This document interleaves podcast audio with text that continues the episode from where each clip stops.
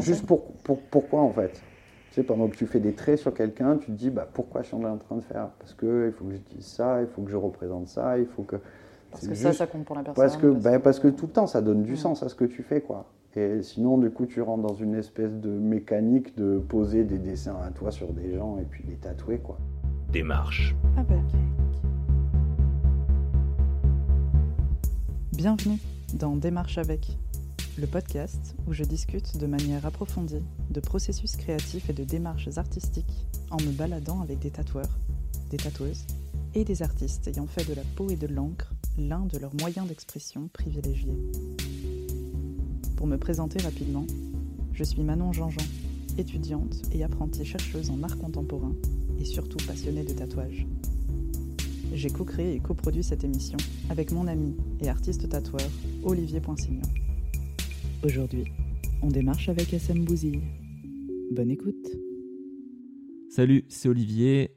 Deux points en introduction à votre écoute pour vous préciser que depuis l'enregistrement de cet épisode, le Sphinx a fermé ses portes. C'était le 6 août, mais pas de panique, Seb continue de piquer à Paris une fois par mois.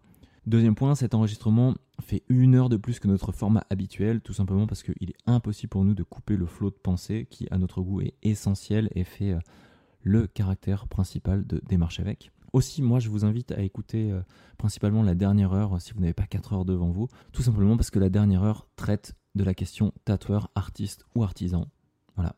Bonne écoute avec Manon et Seb. Quand tu fais le choix d'aller voir une expo, euh, tu, tu, tu vas pas t'acheter un sandwich pour manger dans l'expo. Euh, tu prends pas un livre pour lire pendant que tu visites ton expo, tu vois. Enfin, oui, tu vas en conscience bah, et en, choisissant d'accorder ton fais, attention. Voilà, tu fais le choix délibéré d'eux. Quand tu t'assois chez toi, euh, voilà, tu te mets un fond musical et tu fais le choix de lire un livre, tu lis un livre, quoi. Mm -hmm.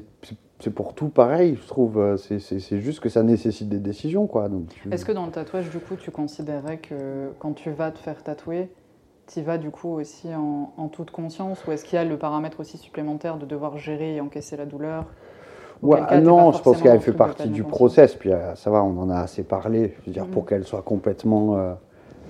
Bah, T'as plus personne aujourd'hui qui arrive en disant comment ça, ça fait mal, tu vois. Après, c'est les gens arrivent avec une idée préconçue de ce que ça va leur faire, avec euh, machin, parce que forcément, à chaque fois, tu te fais, en théorie, tatouer un endroit différent. Mm -hmm. Et puis même le même endroit de sessions différentes ne font pas les mêmes effets. Par pas par la même personne. Mais, euh, mais, euh, mais je ne considère pas que... que... Alors, attends, je, je, retourne ma phrase dans l'autre sens. Je pense c'est clair que ça nécessite une décision. Euh, c'est un des trucs que j'ai un peu de mal à comprendre de temps en temps, quand vraiment tu as des gens qui viennent comme ils iraient s'acheter une paire de baskets, quoi. Euh, moi, quand j'ai rendez-vous pour un tatou. Euh, Toi, en tant que tatoué, du coup Moi, en tant que tatoué, ouais, complètement, parce que je démarre de là. Oui. Hein, ouais, Il faut bien commencer quelque part. Bah non, mais en vrai, oui, c'est que j'ai toujours aimé me faire piquer, et puis du coup, voilà, ça m'a amené à ça. Mais j'ai commencé en, en, tant que client, quoi. Et, et, je me souviens vraiment de cette espèce d'excitation du rendez-vous, d'impatience, d'arriver dix minutes avant, voire même une heure avant, mmh. à tourner devant la boutique, à, à ouais, à me dire putain, qu'est-ce qu'il a préparé, qu'est-ce que, qu'est-ce, qu'est-ce que ça va être, comment ça va être placé, qu'est-ce que. Du coup, tu regardes la partie de ton corps qui va se faire tatouer en disant ça sera Elle plus la changer, même. ouais. elle va- et, et tu sais, une espèce de, de ouais, de, de- je sais pas, de poussée de, de- D'adrénaline, d'endorphine, ouais. C'est genre, t'es, euh, ouais, tu- c'est un peu un viking, quoi. Et, euh, et ouais, aujourd'hui, c'est de temps en temps, euh, c'est pas encore une fois, c'est des façons hyper différentes d'aborder les choses. C'est pas les miennes, mais c'est vrai que souvent, t'as des mecs qui rentrent en disant, euh, ouais, bah là. euh, euh, tu arrives 15 minutes à la bourre, euh, tu sais, tu as toujours l'impression que le mec qui rentre dans une boutique, genre comment ça, a pas ma taille? Enfin, Tu vois, c'est un Vous peu. n'avez pas ce modèle-là plutôt? Ouais, c'est ça. Ah, bah ouais, bah du coup, tu sais, le visage, je le voyais bien plus, un peu plus de trois quarts. Et tu Mm. ok, ouais, why not ouais. Bah, si tu veux, je te le refais, tu vois, il n'y a pas de souci, quoi. Mais euh, tu sais, c'est Ouais, ouais. c'est toujours. Bah, après, voilà, c'est- après, c'est toute l'essence de, de, de la façon d'aborder le travail aujourd'hui. Mais, mais ouais, je pense que ça nécessite aussi une décision quoi, de la part du client, de la part du tatoueur, d'être dans des conditions euh, tu vois, Optimales. Euh, mais surtout, les gens qui arrivent à leur rendez-vous, ouais, c'est aussi. euh, c'est le fruit d'une décision, quoi. C'est pas rien de se faire tatouer. Oui, tu, tu, tu vas pas te faire tatouer comme tu achèterais des chaussettes normalement. Et ça peut arriver, hein, je veux Mhm. dire, je suis le premier à avoir des tatous compulsifs, euh, euh, tu vois, euh, vraiment comme un achat compulsif, en disant, ouais, c'est clair, ça, là, là, je veux un tatou là, là. Voilà. Comme ça. Bien sûr, comme une envie de pisser, écrire une connerie, j'en sais rien, un truc qui sur le moment fait sens et qui fait sens forcément plus tard aussi, parce que un souvenir qui est marqué, quoi. Mais, euh, mais c'est pas la majorité de, ouais, de mes tatous, démarches que pu Ouais, faire, Des euh. démarches que j'ai pu faire avec des, art- avec des tatoueurs, euh, ou même moi, la façon que j'ai de, tu vois, le, le rapport que j'ai avec mes artiste, clients. hein. T'as vu Ah ouais, Mais ça hein. commence Ah, exactement glisses, pareil hein. qu'artisan. C'est vrai, c'est vrai. Donc tu sais que je me suis arrêté, mais tu sais pas ce que je voulais dire. Ah, c'est vrai, je suis en suspense total. Attention, je vais pas dire artiste. Et bienvenue dans Démarche avec Seb, Merci. aka SM Bouzille. Alors déjà, j'ai une première question pour toi. Oui. D'où ça vient? SM Bouzille comme pseudo Alors c'est très très facile. SM c'est mes initiales. Ok. Et Bouzille. Bisous. Allez. Merci d'avoir Euh, écouté Bouzy, c'est le, c'est, c'est- c'est un des premiers noms du tatou français, la Ouais. Bouzy, qui euh, avec le temps a été euh, bah, revêtu quand même une espèce de, de sens ultra péjoratif du vite fait mal fait. Mhm. de se faire bousiller. euh, et en fait, c'est vraiment. un- je, j'ai eu énormément d'attirance pour, euh, pour toute cette iconographie, toute cette histoire qu'on avait. Qu'en fait, quand j'ai commencé, c'était vraiment euh, le début. euh, tu sais, il y a eu une espèce de, de redécouverte du tatou russe. T'as commencé il y a combien de temps Euh, 10 ans. 10 ans, ok. Donc 2000, euh, 2010, quelque chose comme ça? Bah oui, c'est ça.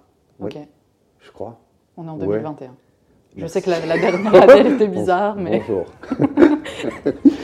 le mec se réveille. Ah, Euh, euh, oui, oui, c'est ça. Oui, non, il y a oui, 10 ans. Euh, en dehors ouais, de l'apprentissage et tout, voilà, je pense que ça fait 10 ans que je suis. Euh, et, euh, et en fait, c'était pile le, ouais, le début du, du renouveau des Russes. euh, et du coup, ils se sont mis à rééditer, tu sais, les planches de tous les tatous russes en disant Vous avez vu, c'est extraordinaire. euh, les trucs euh, les trucs de mafia, des trucs euh. hyper sulfureux, euh, des croix gammées, des machins, euh, Staline en cochon, euh, c'était super. Et en fait, euh, j'avais regardé bien avant, tu vois, les, les tatous de pèlerinage, les tatous coptes. Les tattoo coptes, qu'est-ce que c'est? Tattoo copte. Coptes, coptes, les coptes. Les coptes. Les coptes. Le peuple. Le peuple copte. Le peuple voilà. copte. Très Il y a bien. beaucoup de tatous de pèlerins, euh, il y a beaucoup de... enfin, en fait, il y a, il y a énormément d'aspects, et puis le, le- tout le côté de la criminologie française, italienne, l'ombroso, la cassagne, tout ça, c'était vraiment un truc, euh, une iconographie qui m'intéressait euh, quand j'étais aux Beaux-Arts. Et euh, Donc, tu as fait les beaux-arts. donc j'ai fait, ouais, j'ai fait Histoire de l'art et les Beaux-Arts. Donc, tu as fait un cursus. euh, Euh, j'ai commencé un cursus d'Histoire de l'art. Ok. Et quand je me suis rendu compte que le métier que je voulais faire, euh, c'était de l'administration, j'ai dit en fait. euh, Flemme. ouais, clairement. Ouais. Ouais. Ouais. La paperasse, c'était pas. Bah, c'est pas une de mes. C'est pas très sexy, c'est sûr, C'est hein, pas mais- une de mes spécialités. Il y a des gens que ça attire Ouais. vraiment par moi. Non, mais que t'es- t'es pas vraiment dans l'action, quoi. T'es, t'es, euh, faut être placé politiquement, faut, faut, faut, voilà, c'est tout un cadre qui, en fait, euh, l'idée que je m'en étais faite, c'était pas du tout la bonne. Ouais. T'as fait combien de temps euh, Euh, d'histoire de l'art? J'ai fait un Doug, Ok. ce qui n'existe plus, donc ce qui n'a absolument Ouais, aucune ouais. valeur.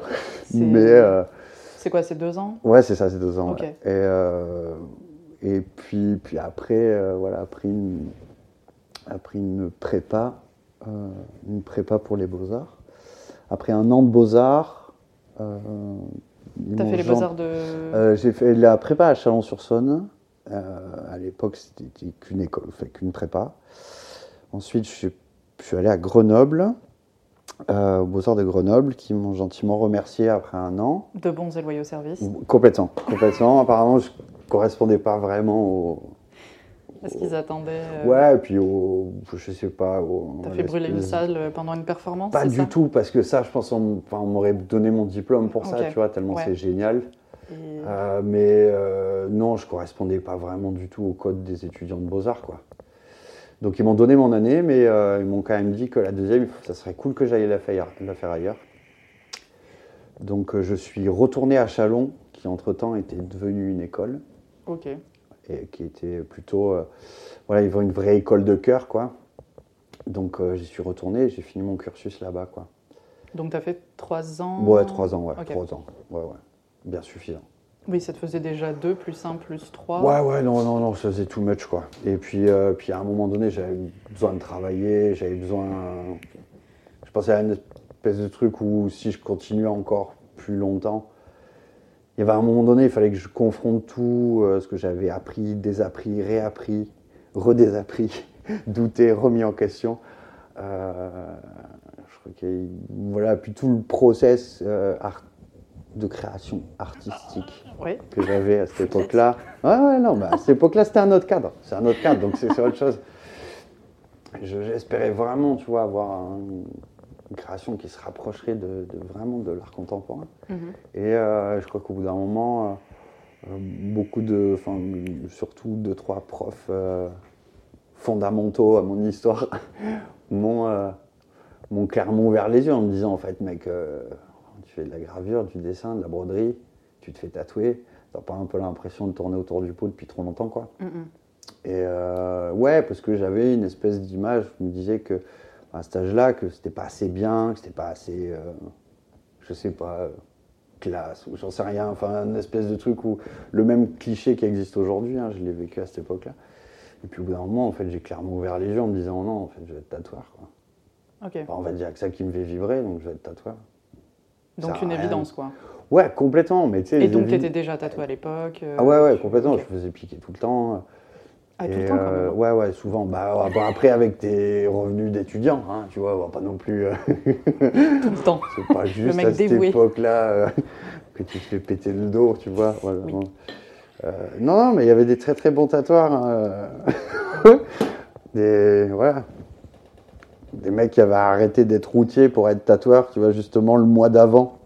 Et qui, du coup, leur tarif était complètement abordable, tu vois. Donc. Pour te faire péter un dos, justement. Les mollets, ah ouais, les mollets, super, super mollets. Euh, mais ouais, ouais. Mais je, je pense, enfin, tu sais, c'est le genre de choses dans la vie où tu pars avec des idées de, de qui tu veux être et de qui tu vas être. Et t'en es euh, À mille lieues. pas à milieu. Tu- Enfin, vraiment, soi, t'as oui, l'impression de coller à ton truc. Oui, oui, parce que ça, ça enfin, dire, tout, tout ce parcours reste vraiment complètement cohérent, tu vois. Mhm. Mais euh, c'est jusqu'à un moment donné dans ta vie, tu as besoin quand même de, de- De, de concrétiser personnel encadrant, tu vois, Ouais. dans ton cercle qui, bah, qui te font clairement comprendre que enfin, mec, arrête de torturer, de chercher partout, enfin, c'est devant ton nez, tu vois. Donc, euh, ouais. vas-y, fais-le, quoi. Arrête de parler, fais-le, quoi. Et alors, du coup, comment tu. Et du coup, tu gardes ça toute ta vie, arrête de parler, quoi. Fais-le. Ouais, ouais, ouais. Faut faire. Tatouage en général, c'est définitif, hein. il paraît. Oui, ouais, non. Après, euh, Ah, il faut parler avant, par contre. Ouais. ouais, c'est vrai. Vaut mieux. Communication, c'est important. Ah, c'est pas mal. Mais alors, du coup, donc, tu faisais de la broderie, du dessin, de la gravure. Tu t'es rendu compte, grâce à du personnel encadrant euh, et On va les citer. hein. Jacques Vanet, Armel Portelli, Gérald Petit. Donc, ces qui étaient trois trois, qui personnages. étaient ouais, trois, trois profs euh, euh, hyper importants, tu vois, que, dont deux que j'ai gardés vraiment très proches, euh, qui sont euh, ouais, des mentors, tu vois, vraiment. Mhm. Je pense que je pèse mes mots en disant ça, quoi. Mais, euh, mais c'est un peu des gens qui, qui du coup, par, par leur présence et par le- les échanges que tu as avec eux, c'est un peu. C'est vraiment des gens qui, qui t'autorisent à être quitté, quoi. Ouais, sans... Qui, quelque part, le font sortir et t'autorisent à devenir quitté vraiment, quoi. Effectivement, c'est obvious si t'es tatoué, que tu fais euh, du dessin, de la gravure, euh, de la Ouais, broderie. c'est ça. T'as Mm. quand même un rapport euh, au détail, à, à l'incorporation, à tout ça. Ouais, à- ouais, complètement. Et puis, et puis c'est. La gravure est super similaire au tatouage finalement Complètement. en termes de technique. Bah, la euh, broderie, encore plus, quoi. Ouais, ouais, ouais. Du coup, ça fait Mm. sens quand même que qu'ils te disent, mec, pourquoi pas Après, tu pourrais très bien faire ce genre de pratique et ne pas être du tout intéressé Complètement. par ça aussi. quoi. Complètement, complètement. Après, je pense que voilà, si, si- s'ils m'ont dit ça, m'ont fait comprendre ça à ce moment-là, c'était aussi parce que euh, j'avais besoin de l'entendre et que, enfin, tu vois, le, le- la destination était évidente. quoi. T'avais quel âge du coup à cette époque euh, 26, 25 Fais chier avec les dates, j'en sais rien. Euh, il y a 10 ans, donc euh, euh, non, il y a moins de- plus de 10 ans. Euh, 25, 26, 27. Dans ces zones-là. La Sur vingt- une fourchette large. Mi- Mi-vingtaine, voilà. Euh, ouais, ouais, non. Mais c'est des, voilà, des gens, euh, des gens assez fondamentaux, enfin, oh, des, des espèces de piliers, ouais, de, qui t'envoient sur un truc en disant, euh, si mec, arrête de parler, vas-y, quoi, fais-le. Ok. Et alors du coup, comment t'es coup- arrivé dans le tatou? Et euh, du coup, euh, bah, du coup, je suis monté à Paris euh, après, à la fin de mes études, en me disant, bah écoute, je vais chercher une formation. Sauf que je sortais quand même de beaucoup d'écoles. Du coup, l'apprentissage devenait un petit peu problématique, quoi. Surtout avec un cursus, voilà, universitaire et un cursus d'é- d'école d'art. C'est-à-dire que t'es- quoi qu'on en dise, t'es- quand tu sors, t'es pas formé, t'es pas, t'es, complètement inhibé par ce milieu en fait. Donc, T'as pas eu le temps de déconstruire ce ouais, et puis pu, t'es dans euh, ton vocabulaire, euh, tu vois, euh, Je vois. t'es dans Je des, suis en plein dedans. ouais, t'es dans des trucs où tu, enfin, tu sais plus parler aux gens quoi, tu Mhm. vois, tu, T'es dans la complexité. T'es dans la et- complexité, et puis tu vas, tu, tu- tu vas chercher les petits trucs, les petits machins, les... mais surtout, tu, c'est, d'un coup de confronter à complètement un autre milieu. Alors j'ai, toujours bossé derrière un bar, euh, j'ai toujours. euh, euh, puis, ouais, tu- été en contact avec ce qui m'entoure, mais c'est vrai que quand tu sors d'une espèce de, de cocon comme ça, où en permanence t'es immergé dans la création artistique, dans l'art contemporain, dans, Bah, des gens qui tu- parlent aussi le même langage que toi, du coup. oui, oui, oui, complètement, complètement. Et puis surtout, tu, tu voilà, d'un coup, tu te retrouves à aller te confronter à un, à un truc en te disant, en fait, t'es pas du tout formé pour ça, pour aller demander ça, pour. euh, Donc, euh, puis j'avais un pote qui était tatoueur déjà à Paris, Nico Roussin, qui est tatoueur à Vegas maintenant, qui habite à Las Vegas. Et, euh, et puis il me tatouait beaucoup. Et euh, donc il voyait que ce que je faisais en dessin, parce que j'ai jamais Mhm. arrêté de dessiner. Et euh, puis un jour, ça l'a vraiment saoulé, quoi, de me dire arrête de me demander des trucs, tu me fais chier, t'as qu'à te les faire tout seul. Et euh, donc euh, voilà, je me suis mis à acheter du matos avec lui. Euh, il m'a guidé vraiment, euh, tu vois, pas à pas au début. euh, euh, venir en urgence parce que j'avais la cuisse en sang, parce que j'étais en train de me défoncer la jambe. Euh, mais lui, pareil, tu vois, c'est des mecs qui, voilà, par aussi leur, leur simplicité, leur. euh, genre, c'est direct, tu vois, le contact Mhm. est direct, et genre, vas-y, mec. Pédagogie frontale. Ouais, fais pas chier, en fait, Ouais, tu vois, ouais. fais-le. Tu. Hmm. Mais justement, toi, quand tu es dans l'espèce d'optique d'intellectualiser tout ce qui t'entoure, tout ça, tu es dans un machin euh, qui flotte au-dessus de toi. Genre, Ouais. t'as peine à l'effleurer euh, en disant, oh là là, peut-être qu'un jour, si, vas-y, ta gueule, en fait, fais-le, quoi. Et, euh, et, et que c'est clairement ce qui s'est passé, quoi. Donc après, euh, après j'ai fait quoi? Après, j'ai trouvé un apprentissage plutôt chaotique. Euh, donc j'en ai fait un deuxième. Donc tu- t'es barré ou... Ouais, ouais, ouais. Ou on t'a aussi remercié, euh. Non, on m'a pas remercié, mais je me suis barré. Ça me correspondait vraiment pas, ni au niveau de l'esprit, ni au niveau du truc. Et après, c'est toujours pareil. Je pense que euh, aujourd'hui, c'est ultra galère de trouver un apprentissage, mais c'était un peu plus facile. Euh, mais du coup, euh, voilà, je me suis retrouvé confronté à des, trucs qui m'intéressaient pas, en fait. Ok. Voilà. C'était pas ni la même vision de la vie que moi, ni puis même humainement, profondément, ouais, ça Ça collait pas du tout. ça collait pas. Et puis j'ai rencontré Christophe euh, chez All Tattoo, rue Saint-Sabin, à Paris. Spécial dédicace. Ouais, ouais, de ouf, de ouf. Et euh, qui, a un, pff, qui a un amour sur pattes, quoi, hein, qui est, euh, qui est juste un mec en or. Et qui a complètement fini de me. De te former. euh, De, ne- pas de me former, mais de de- pas de m'adouber, mais juste de me dire euh, vas-y, mec, c'est bon, ça tu sais faire, ça tu sais faire, c'est bon, t'es- t'as tout en ok. fait. Non, mais t'as tout, juste t'as tout. Mhm. Donc ah, lui, après, il était derrière moi et machin. Il a, il a fini de m'émanciper, on va dire. Ok. ouais. Tout en t'encadrant quand t'en avais Complètement, besoin. et- complètement. Et puis la moindre question, enfin, c'est un mec qui est d'une pédagogie euh, sans borne, qui est d'un calme. euh, Olympien. oh, pff, pur. Je pense qu'il n'y a, pas de mots pour le calme qu'il a. Ok. à des, des points même des fois où c'est vraiment troublant. Euh, mais euh, mais c'est un, ouais, un mec génial, quoi, et qui a complètement fini de, de, me déculpabiliser, de me dédouaner de tout et de me Mhm. dire, bah, vas-y, non, en fait. euh, De bah, te faire- légitimiser en fait. Ouais, puis pour faire ça, il faut ça, pour faire ça, il faut ça, pour. T'as essayé cette machine, et puis essaye celle-là, baisse ce machin, fais tes réglages, fais tes trucs. Ouais, donc un apprentissage euh, vraiment. Autant euh, humain que technique du coup. Ouais, ouais, complètement, complètement. Parce que je, je sais, je crois que c'est avec euh, Anna Manuela qu'on Mhm. en parlait, de la difficulté d'être euh, pédagogue Ouais. et de transmettre euh, justement quelque chose qui parfois est de l'ordre de l'instinctif, que tu fais par habitude, etc. Et là, ça te demande de, formaliser quelque chose, de mettre des mots dessus. C'est hyper dur. que Parce la qu'en- personne en, en le plus, tu apprends, clairement en même temps, en fait. Mm, mm. Le fait de juste prendre du recul sur, sur l'analyse de, de- de gestes ou de, de réflexes que tu as, parce que ça fait des années que tu fais comme ça, euh, cette espèce de, réf- ouais, de, réaction à- à- au recul et, euh, et à l'analyse extérieure, euh, du coup, en fait, tu dis, putain, en fait, euh, je suis en train de l'apprendre. Et moi, quand je tatoue, en fait, je tiens pas bien ma machine. Et du Tu coup, vois, donc. fais, euh, ah, Non, bah, c'est c'est pas ah, mais c'est. Du coup, aussi, il y a quelqu'un qui te regarde en permanence et qui est en train d'apprendre.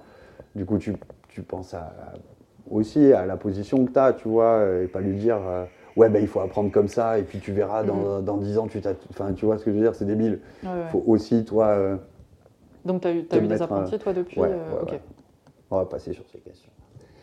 On passera sur ces questions alors. Joker. Ouais, Joker, on en a un, je peux le mettre. Euh, non, non, non, après c'est hyper important. J'ai toujours adoré avoir des apprentis, eux moins. mais euh, mais euh, après, non, c'est pas vrai, je rigole. C'est euh, juste des apprentissages de la vie et, euh, et ça fait partie de la vie, quoi. Mais c'est hyper important de transmettre, vraiment. Mm. Vraiment, vraiment. Et c'est quelque chose qui t'a du coup beaucoup apporté aussi. Qui apporte énormément, vraiment, qui t'apprend énormément, clairement. du premier au, au dernier que j'ai Ouais. là en ce moment. C'est hyper important, c'est aussi formateur, vraiment pour toi. C'est un truc de malade. tu apprends vraiment de tes erreurs, tu sais que des fois tu as été une merde, clairement. Tu sais que, bah, que, que prendre cette posture ça ne marche pas, et que prendre celle-là ça ne marche pas non plus. Mais pourtant celle-là a marché avec quelqu'un d'autre. Donc en fait, Du coup, tu es obligé de t'adapter en permanence. en permanence et puis, euh, et puis c'est hyper enrichissant quoi. En fait, c'est c'est parce que tu formes quelqu'un à, à révéler euh, euh, euh, ce qu'il a vraiment envie de dessiner quoi. Du coup, c'est assez, c'est assez passionnant quand même.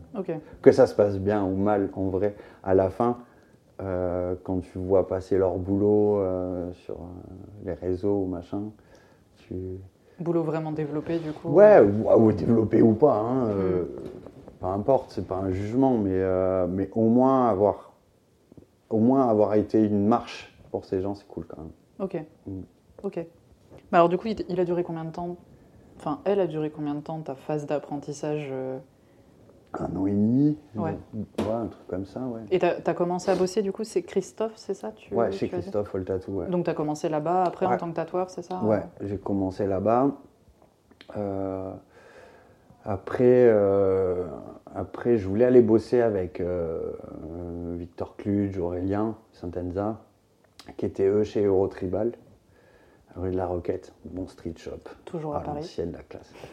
Euh, et en fait, quand je suis allé voir le, le patron, euh, euh, et bah, il m'a filé une boutique, quoi. Voilà. Où j'étais tout seul. Donc, pff, grand, grand moment de solitude. Parce que tu avais l'habitude de bosser avec quelqu'un tout le temps Ouais, ça ouais, bosser avec quelqu'un. Puis même, enfin, le but, en, en vrai, le but de ce métier, c'est vraiment de ne pas être tout seul. Mm. Être tout seul, c'est euh, là, où, où- là où je suis dans ma carrière, je, je le conçois dans, quel- dans, dans encore quelques années, quoi. Tu vois. Ok.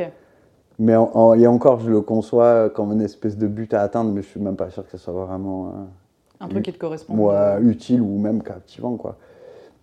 En fait, si tu veux, c'est depuis, enfin, quand j'ai ouvert le Sphinx, de tout ce qu'on a vécu dans cette boutique. Donc le Sphinx, c'est ton shop à mon Paris. shop à Paris, ouais. Euh, tout ce qu'on a vécu dans cette boutique du, du, du- ouais, du, du début jusqu'à maintenant, c'est en fait c'est tellement précieux que c'est euh, que j'arrive pas à concevoir un espèce d'autre système de tu vois De fonctionnement, De où tu serais totalement seul et. ouais je vois pas l'intérêt en fait je trouve que quand tu quand tu bosses seul c'est vraiment que tu as arrêté de douter quoi tu vois Ouais. quelque part, il y a un espèce de truc où sauf qu'il faut une sacrée paire de couilles pour être tout seul, quoi.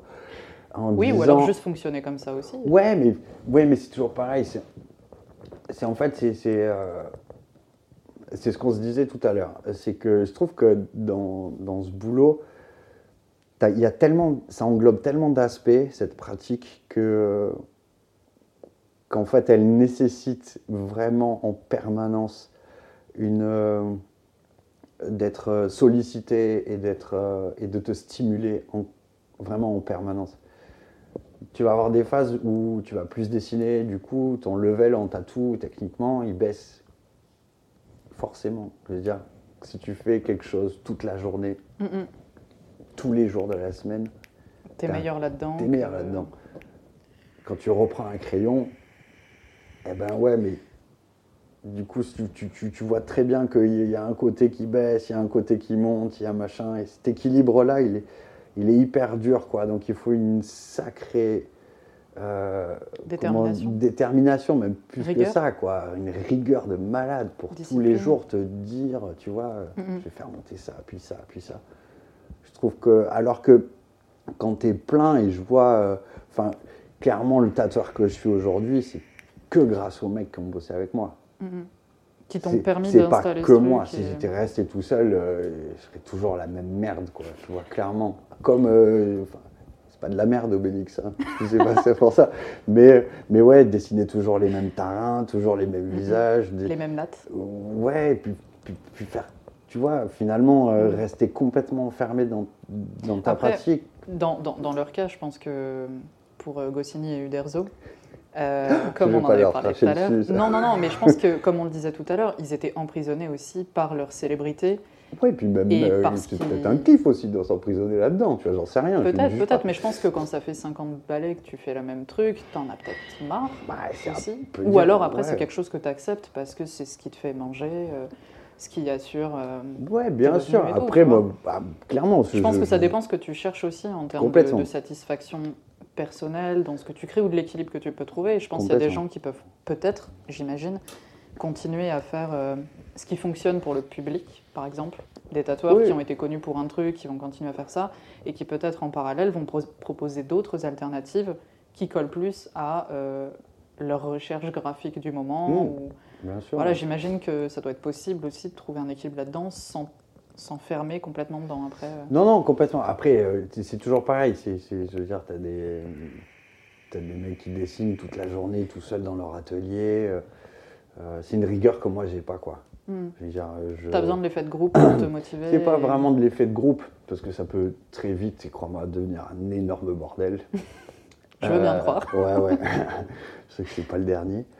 Euh, mais, euh, mais non, mais c'est juste essayer de créer un cadre Mm, et provoquer une émulation qui vraiment, vraiment, euh, je pense que c'est le truc qui a le plus de valeur à mes yeux, quoi. Va porter la créativité. Le... C'est, c'est même, ça va même plus loin que ça et ça va même sur des terrains très terre à terre. quoi. C'est-à-dire que quand tu as un mec qui tatoue à côté de toi, qui donne tout ce qu'il a et qui te défonce, tu peux pas te permettre d'être moyen à côté en fait. Mm. Et euh, Bah, en fait, c'est une comparaison qui tire vers le haut finalement. complètement, mais c'est sans bataille d'ego. Ouais, ouais, ouais. Tu vois ce que je veux dire? C'est que vraiment, c'est. On s'est Bah, jamais, a- on s'est jamais tiré la bourre. Il n'y a jamais eu aucune once de méchanceté. Euh, mais, mais toujours, tu sais, systématiquement avoir l'avis de quelqu'un sur un placement, l'avis de de quelqu'un sur un dessin, sur euh, quelque chose qui est trop contrasté, quelque chose qui n'est pas assez contrasté, même si, en plus, on a tous des boulots complètement esthétiquement différents Mm, mm. c'est pas pour ça que les avis sont pas euh, géniaux à avoir quoi et surtout maintenir une espèce de c'est un truc qui te fait te lever le matin. en Bah, un fait. Parce que critique quand- et constructif ouais, sur puis ton même travail. quand t'as pas envie, tu vas y aller pour. euh, tu vas y aller pour ça, quoi. Même si tu. Je veux dire, plusieurs fois, il y a des pièces qui te réveillent la nuit, tu sais, en disant putain, je sais pas comment la prendre et Mhm. tout. Ou le matin, t'arrives en disant. euh, Ouais, Aurélien, machin, comment je fais à ton avis pour faire ça? On dirait, mais moi je commencerai par ta. Et. Tu vois, Aurélien, il, est- il est toujours au shop euh, ouais, ouais, du coup? Saint-Enza, ouais. Mm.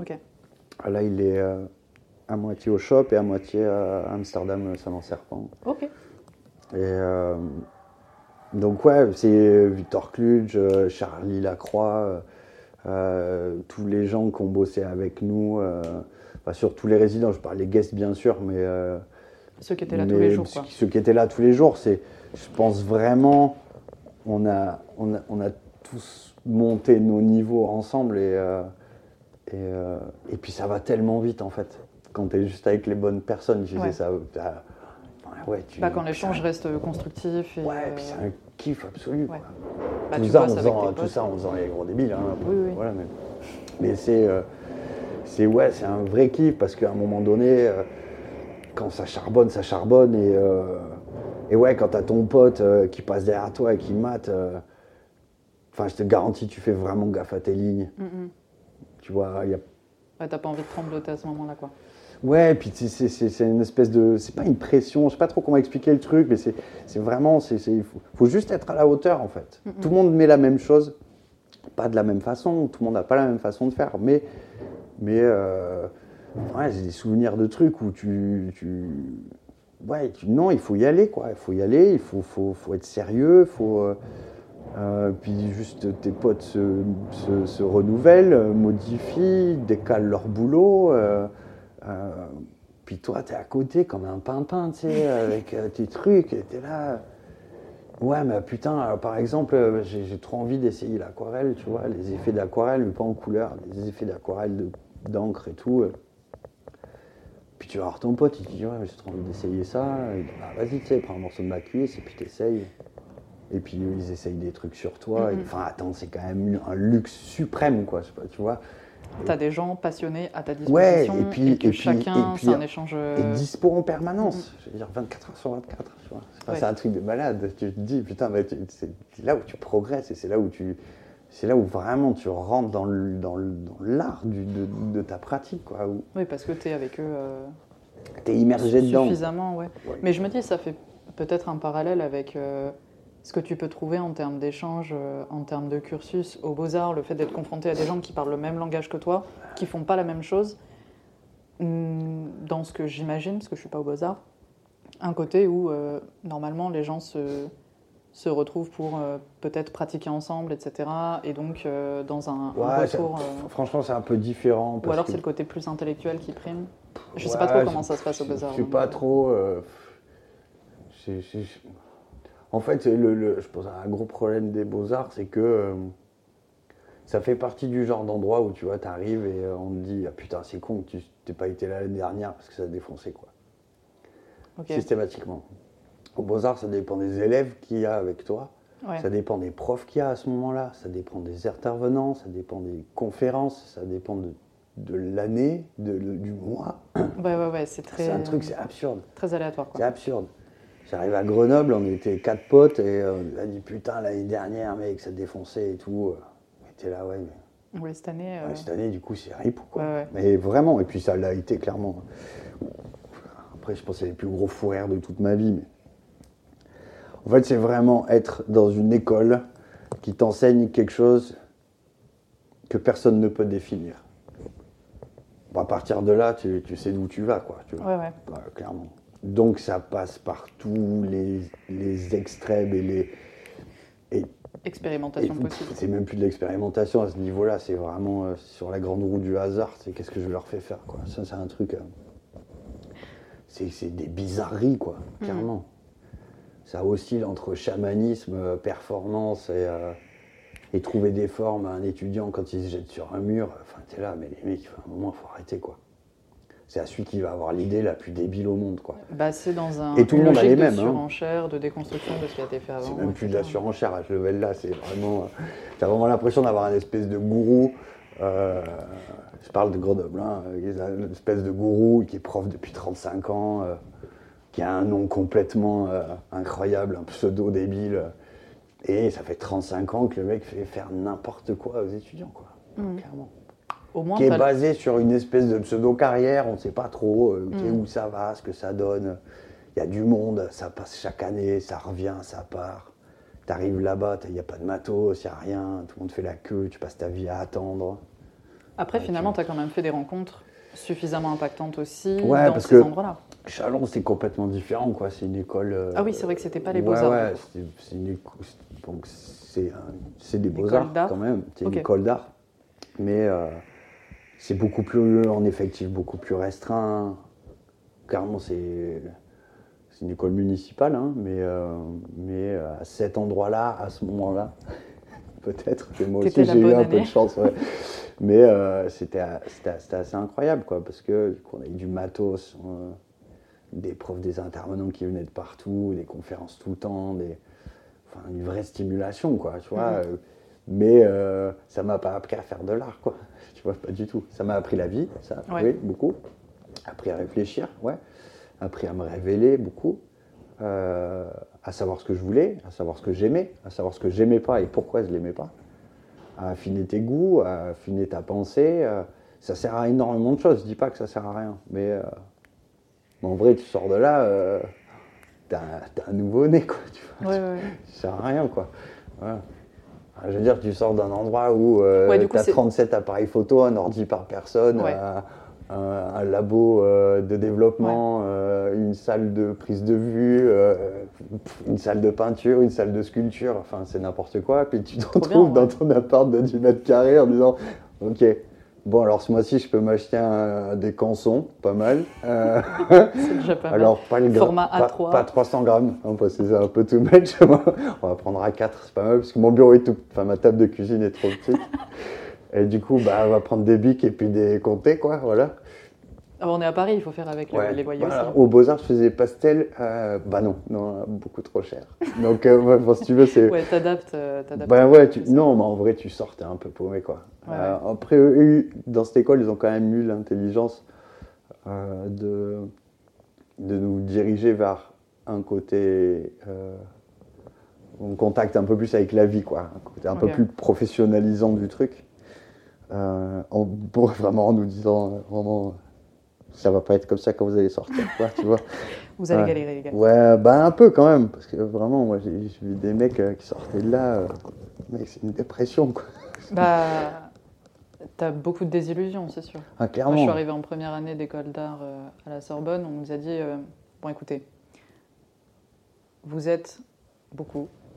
Sachez qu'il y a moins d'un pour cent qui réussira à en vivre. À travailler dans l'art. Voilà. C'est travailler dans l'art. Ça comprend aussi les surveillants de musée. hein. Pour, pour le coup, pour nous, c'était plutôt Mm. euh, le côté euh, artiste. Ouais. Et après, tu as ceux qui vont se rediriger, travailler dans l'art, et puis Bien t'as ceux sûr. qui vont changer de filière ouais. et tout. Mais en vrai, je trouve ça bien, hein, cette approche frontale, parce que ça te met direct devant le euh, Ouais. potentiellement t'en vivras Mais pas. en fait, moi je trouve que ça te met direct devant un, un des soucis majeurs du truc, c'est est-ce que c'est une matière d'école en fait? Là, C'est surtout ça, ouais. bah, en Le a, droit, c'en est une. Ouais. Les maths, c'en est une. C'est des règles à apprendre. Après, euh, je, je te- parle pas de devenir un grand mathématicien Mm. euh, ni rien, mais c'est des choses qui sont basées sur des règles. Euh, nous, en France, on a une façon euh, de d'enseigner euh, d'enseigner ça qui est, qui est quand même assez particulière, tu vois, de essayer de faire un peu de vidéo, un peu de son, un peu de machin. Euh, il y a des écoles d'art en Europe où euh, les mecs dessinent des plâtres pendant 5 ans, tu vois. Mm, mm. Une fois qu'ils ont la base en dessin, ouais, bah après tu travailles. Mais est-ce que tu peux apprendre à être un artiste Bah, D'un côté, si tu fais des écoles d'art où il n'y a que des approches techniques en dessin, ça serait extrêmement limité, puisque l'art prend toutes les formes en soi. Du coup, c'est pour ça- ça que je comprends aussi le côté, euh, l'approche expérimentale. Je pense que le plus difficile, c'est le paradoxe même de l'art c'est et c'est la fait. subjectivité. Oui, aussi. aussi. Parce que c'est marrant d'avoir un banc de montage avec Final Cut. Oui. Et euh, tu vois, euh, ouais, tu sors, euh, tu as acheté ton Windows 98, euh, Et t'es content. t'es trop content. Ou un Mac, c'est Ouais, trop cool. Un Mac, c'est c'est classe quand même. Puis dessus, il y a Adobe Premiere. c'est Ça bien, rigole tu plus. peux faire des fondus enchaînés, c'est pas pour ça que. Enfin, tu vois. Je parle pas de la technique, je parle Mhm. de. euh, euh, je pense que créer, euh, ça, ça va au-delà, quoi. C'est pas parce que tu fais 5 ans, ou même si tu fais un post-diplôme, si tu fais 7 ans d'études, c'est Mhm. pour ça que tu as quelque chose à raconter. En fait, ça bat les Ah couilles oui, de ce que tu as à dire. Tu vois. Ça, et puis c'est pas parce que tu as fait des études tout simplement que tu as quelque chose à raconter. Complètement. Et que tu n'en as pas fait, que tu n'es pas un artiste Donc- ou un artisan C'est euh, tout à fait honorable, très très bon, très très bon. Ah, t'as vu, t'as vu, c'est habile. Tu l'as calé. Eh, je l'ai calé. Mais euh, donc du coup, tu as, bossé. À la base, on était sur ton parcours. Ah oui. euh, donc après, je me euh, suis retrouvé chez Eurotribal. Et tu étais tout seul. tout seul complètement ou euh, voilà euh, et puis tout seul dans une espèce d'abîme de, de- d'interrogation et de Et personne avec qui justement Merde, échanger et te qu'est-ce que je fous là quoi Ouais. Street shop euh, puis le mec me dit vraiment euh, bah non ton niveau c'est bon tu peux gérer le truc gérer quoi tu vois? Non c'était une, une catastrophe une catastrophe absolue vraiment À ce point? Ouais, ouais, non, c'est atroce. C'est atroce, t'es au début de ta pratique, euh, t'as pas du tout les épaules ni rien pour gérer un lieu, quoi. Enfin, c'est c'est mort. C'était ghetto de ouf. Mais euh, après, j'ai pas mal de rencontres dans cette boutique, euh, en tant que client, d'amis, euh, euh, puis le tatoueur aussi. puis ça a commencé, ça a vraiment commencé là. Et puis je me suis dit, franchement, quitte à galérer, je préfère galérer chez moi. Ok. Voilà. D'où l'ouverture d'un lieu. D'où l'ouverture d'un lieu privé, parce que je voulais pas de vitrine. Et d'une, je me sentais pas assez légitime, et puis de deux, toujours un peu de. de- ouais, il me il me faut mes cocons, quoi. Il faut vraiment que je fasse des cocons. Et euh, Pour donc- pouvoir créer cette euh, émulation. Tu le savais d'avance ou c'était. non, je pense pas que je le savais d'avance. Je pensais quelque chose aussi que je pressentais, tu vois. Mais, euh, mais, euh, mais en fait, cette espèce de, de, de boutique là, euh, ouverte sur la rue, euh, qui devenait. En fait, ça a été le théâtre de tout, sauf du tatou, en fait, tu vois. Donc, enfin, c'était absurde comme situation, quoi. C'était rue de la Roquette, c'est ça? Ouais, euh, non, non, non, rue de la Roquette, c'était l'autre boutique du coup, que- dans laquelle j'ai pas pu aller travailler. Non, c'était rue Hamelot. Et euh, non, c'était un peu absurde, quoi. C'était vraiment. euh, Enfin, t'imagines, c'était au début de ta pratique, et puis on te dit, bah voilà, t'es- Et t'as une boutique tout t'as seul. une boutique tout seul. Ouais, super. Alors du coup, on a foutu des gens avec moi, euh, des mecs très très cool, hein, euh, Bim Skaizoku, euh, tout ça. C'était hyper cool, tu vois, qui m'ont appris plein de choses. Euh, mais t'es au début, quoi. T'es un bébé, t'es pas sûr, t'es sûr de Mhm. rien. euh, et du coup, tu te confrontes à des, des, des- à des choses, tu vois. Euh, enfin, qui sont vraiment après tu, tu sais que c'est la base de ton boulot mais enfin les apprendre début, dans la douleur euh, tout Mhm. seul enfin, c'est- un peu absurde Donc Enfin, avec clairement. personne pour te faire de retour. ouais ouais, euh. Puis j'ai fini avec des brésiliens qui faisaient des modifications corporelles qui parlaient ni français ni anglais euh, qui, qui pouvaient montrer que leur bouc à des gens qui passaient des petites minettes qui voulaient juste un piercing au nombril le mec il leur montrait des oreilles découpées et là bon En terme de communication, Ouais, pas du coup, les mecs, disaient, enfin voilà, on est resté, euh, je sais pas, moi, 4 mois avec eux, on n'a pas parlé, quoi. Tu vois. Ok. Tu enfin, du coup, si tu veux, c'est plus surréaliste qu'autre chose, quoi. C'est pas vraiment une douleur, mais c'était voilà, c'était hyper étrange. Et puis, et puis Tu ouais. peut-être pas trop à ta place là-dedans. euh, Voilà, complètement. Et puis, du coup, l'opportunité s'est présentée de, de récupérer un local derrière un bar, quoi. Euh, Enfin, il n'est pas vraiment derrière le bar, mais dans, le- dans l'immeuble, il est derrière. Et, euh, et du C'était pas un appart du coup, c'était un. Non, un non, ça a toujours été un local commercial. Il y avait des plombiers dedans. euh. Ok. Et, euh, et non, et puis enfin voilà, le, le- le lieu était cool. Euh, on a tout refait entre copains. Tu l'as ouvert tout seul du coup ou non, j'avais ou- j'avais un associé, ouais. Ok. J'avais un associé quand on l'a ouvert. Euh, un investisseur, enfin, Ok. qui a mis des sous dedans, quoi. Qui était un ami. On notera l'usage du on a passé. divorcé. On a divorcé. Euh, mais euh, euh, ouais, si tu veux, tout, tout, tout, tout, tout s'emboîtait parfaitement. Quoi. Donc je l'ai ouvert, il y avait Victor Kluge avec moi, Dimitri Carbone.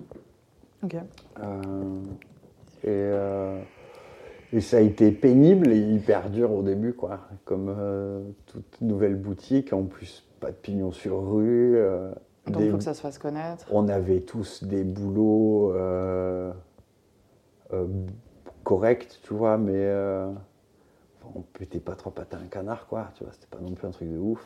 On est Donc, Fraîchement vous l'avez ouvert il y a, y fraîchement arrivé. Le Sphinx a 8 ans. 8 ans, ok. Ouais. Donc toi, tu avais au grand max 4 ans de tatou dans les pattes à non, peu non, près non, non, Même pas non, non, non, c'est 8 ans, euh, non, j'avais euh, un an, un an et demi, deux ans de tatou, Ah, deux ok. ans de tatou, ouais. Ok, ok.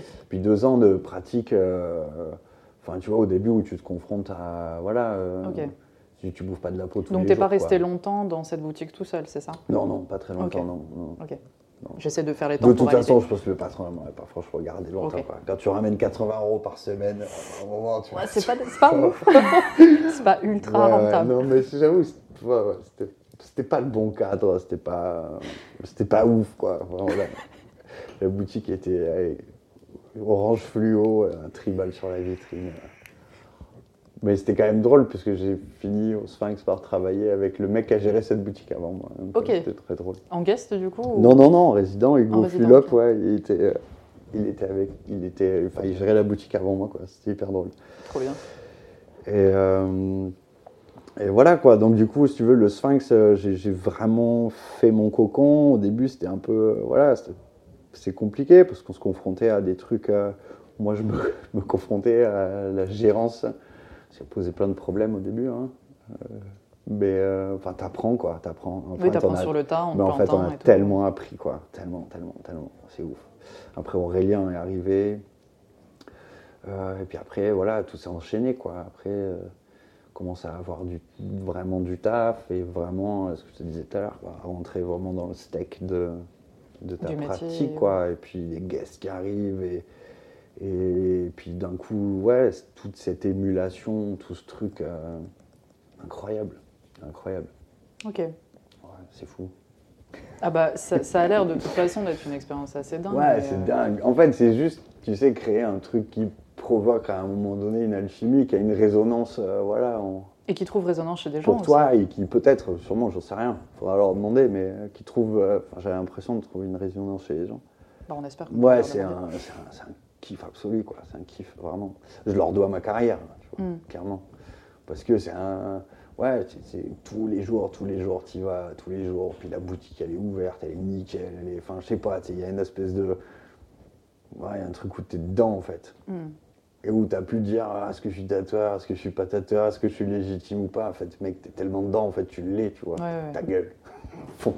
Stop. Ouais, non, mais c'est maintenant qu'il faut Ta charbonner. gueule, fais-le quoi. Ouais, c'est maintenant où il faut Ouais, ouais. charbonner, quoi, tu vois. c'est- Mais t'aurais pas pu le faire direct pour commencer. Il a fallu quand même que tu passes par euh, tes différentes étapes Ouais, oui. d'apprentissage, que tu te rends compte que Après, ça, ça franchement, pas euh, tout, euh. sur cette question, j'en sais rien, quoi. S'il y a vraiment un type de, de parcours. euh, Ah non, non, non, mais je, je parle pour Hmm. toi, dans la manière dont ça s'est fait. Ouais, oui. T'avais déjà, avant d'arriver là dans cette boutique tout seul, pignon sur rue, t'avais déjà l'idée d'ouvrir ton truc à toi Ou ça s'est ouais, venu à ce moment-là je savais clairement que ça allait finir comme ça. ok.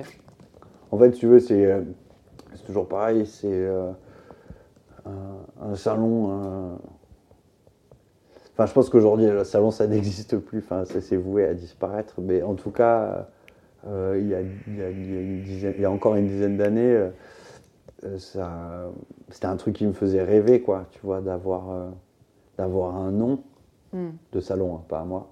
Avoir un nom, avoir une adresse, d'avoir un endroit où, euh, ouais, où tu te sens bien, où, où tu bosses. En fait, te faire un. Tu sais, tu es tellement passé à l'école par des ateliers, par des trucs impersonnels comme ça. Là, je veux dire, c'est ton lieu, tu le manies comme tu veux, tu vois. Tu dis, bah ouais, je veux te dessiner là. Et tu sors Et je- accessoirement de ton 10 mètres carrés. Ouais, ouais, ouais, complètement. ouais. Aussi. Oui, oui, ouais, vraiment. Avoir un espace, de Ouais, rien, puis t'as euh, un espace, puis c'est un truc à toi. C'est fou, hein. tu fais des conneries au début, hein. tu gères comme une merde, tu... enfin, c'est c'est une catastrophe, hein. t'es un bébé, mais, euh, mais c'est hyper bien, quoi. C'est, euh, Oui, mais faut pas avoir peur de se planter, sinon on fait jamais rien. Donc, euh, ah bah, avec plaisir. hein. On vient de se serrer la main. Oh mon dieu, c'est pas Covid. Non, mais attends, j'ai du gel. À votre avis, j'en ai là aussi. Mais ouais, ouais, non, c'est vraiment, c'est, c'est ouf, quoi, de, de, tu vois, de, de, de jours où tu, tu, tu ouais, t'es chez toi, merde, t'es chez toi, en fait, tu travailles comme tu veux.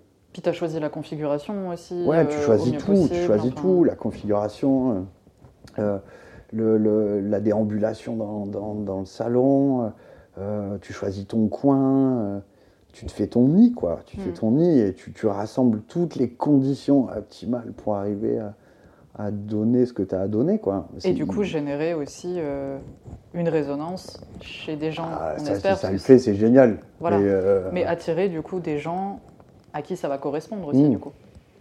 Oui, complètement, complètement. Et c'est après c'est aussi très problématique parce que bon, la base de clientèle, elle se fait euh, au bout d'un moment, mais quand tu es en privé comme ça, c'est vraiment c'est toi qui fais ta propre clientèle, donc euh, Mm. ça peut être aussi assez problématique. C'est-à-dire que la boutique fournit un cadre, mais elle fournit pas, elle fournit pas de thunes, quoi. Ouais. Faut aller la chercher, quoi. Donc, euh, Et donc, euh, c'est là où tu t'adaptes au niveau communication, etc. Oui, c'est ça. Et puis bon, la com, ça. Jamais. Enfin voilà. on a ouvert au début d'Instagram, tu vois. Ouais. Euh, puis on n'est pas tous non plus des méga férus du truc. Donc on a évolué, on a appris Ouais. avec. On, voilà, on, on apprend encore tous les jours. Mais Bah, pour aller chercher cette clientèle aussi, quoi. ouais, pour aller la chercher. Et puis après, euh, encore une fois, on est aussi des commerçants, tu vois. Donc, Mhm. euh, donc on connaît un quartier, on connaît les gens dans le quartier. Vous discutez, On- etc. Ouais, et puis ouais, puis, hein, ça fait pas 15 ans que je suis dans ce quartier, donc à un moment, ouais, tu, tu connais les gens, quoi. Et puis, tu, tu voilà, comme on se disait tout à l'heure, vraiment, le Paris, ça va hyper vite. hein. Puis on était, on est tous euh, très, euh, voilà, euh, commerçants et, et puis investis. Puis oui, puis tu sais, c'est toujours pareil, que c'est, c'est pas d'être, ah merde, j'ai plus le mot. Corporate, c'est pas du tout ça. C'est-à-dire qu'en fait, c'était dans l'intérêt de tous, tu vois, de, Bah, de faire fonctionne. résonner ce nom, en fait. Ouais. C'était pas juste défendre mon truc pour mon ego. Mhm. C'était vraiment. euh, en fait, il nous fallait. enfin, Il fallait de l'oseille pour que ça marche pour tout le monde. mais quoi. pas de l'oseille, mais il fallait des gens. Donc ça a commencé à drainer des gens, ça a commencé à parler. Ça, d'un coup, c'est une excitation qui est, qui est- qui Oui, est puis ça se- formidable. Ça se fait aussi avec le bouche à oreille, du coup. Comme il n'y a pas pignon sur rue, c'est les gens qui sont déjà venus, qui font de la pub à leurs copains, de machin. Et Ouais, ça- c'est ça. C'est sûr que sur Paris, c'est plus facile que, euh, puisqu'on est dans la, la discussion shop et tout, que à Beaucaire, où tu as ouvert la nef, Ouais. et c'est pas la même approche. C'est pas la même approche. C'est- pas que c'est ni plus facile ni moins facile, c'est juste que c'est pas la même approche. C'est une. C'est. euh, euh, je sais pas trop comment dire. C'est. C'est une approche peut-être qui me correspond un peu plus. En fait, c'est une approche des choses de façon plus pérenne et plus installée, qui du coup prend plus de temps. Parce que du coup, À Paris, tu peux très vite faire l'étoile filante, quoi. Tu vois. Ouais, tu commences après- à piquer, euh, tout le monde parle de toi, puis d'un coup, tout le monde veut une pièce de toi, puis toi, ça te saoule, et puis, et puis, euh, et puis en fait, tu gères pas bien, et puis du coup, tu te renouvelles pas, puis hop, d'un coup, c'est quelqu'un d'autre, tu vois. ok, Donc il y a aussi ce truc qui est hyper euh, euh, abrupt et assez Ouais. froid à Paris, c'est que les choses, elles basculent hyper vite, quoi. Donc, si tu es dans, t'es dans un mouvement perpétuel, tu es aussi dans une, ouais, dans une urgence, tu vois. Euh, de- profiter tant que ça fonctionne. Pas, euh, profiter tant que ça fonctionne, mais dans une urgence de rester, en fait, là où Mm. tu es, tu vois. Ah. Maintenir le niveau. Maintenir le level. euh, ah, pff, je parlerai pas de popularité, Bah, mais c'est au moins d'intérêt, euh, euh, au moins d'intérêt euh, de la clientèle. Dans la clientèle, quoi. C'était dans ce sens-là que j'entendais popularité, c'est pas le côté Ouais, fame. ouais. Euh, euh, le, le terme était peut-être mal utilisé du coup. Mais euh, oui, en- en- à là, je me confronte à autre chose, quoi.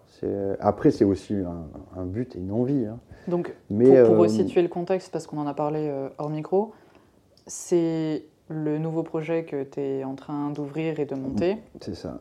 Du coup, euh, est-ce que tu peux euh, dire Euh, à nos oui, chers en fait. auditeurs et auditrices Très quel bien. est donc euh, Euh, L'essence du non, projet? j'ai du coup, pas récupéré, mais réinvesti une, maison de famille qui était la forge de mes arrières, arrière, arrière, je sais plus combien il y en a, grands-parents, qui sont achetés en 1860.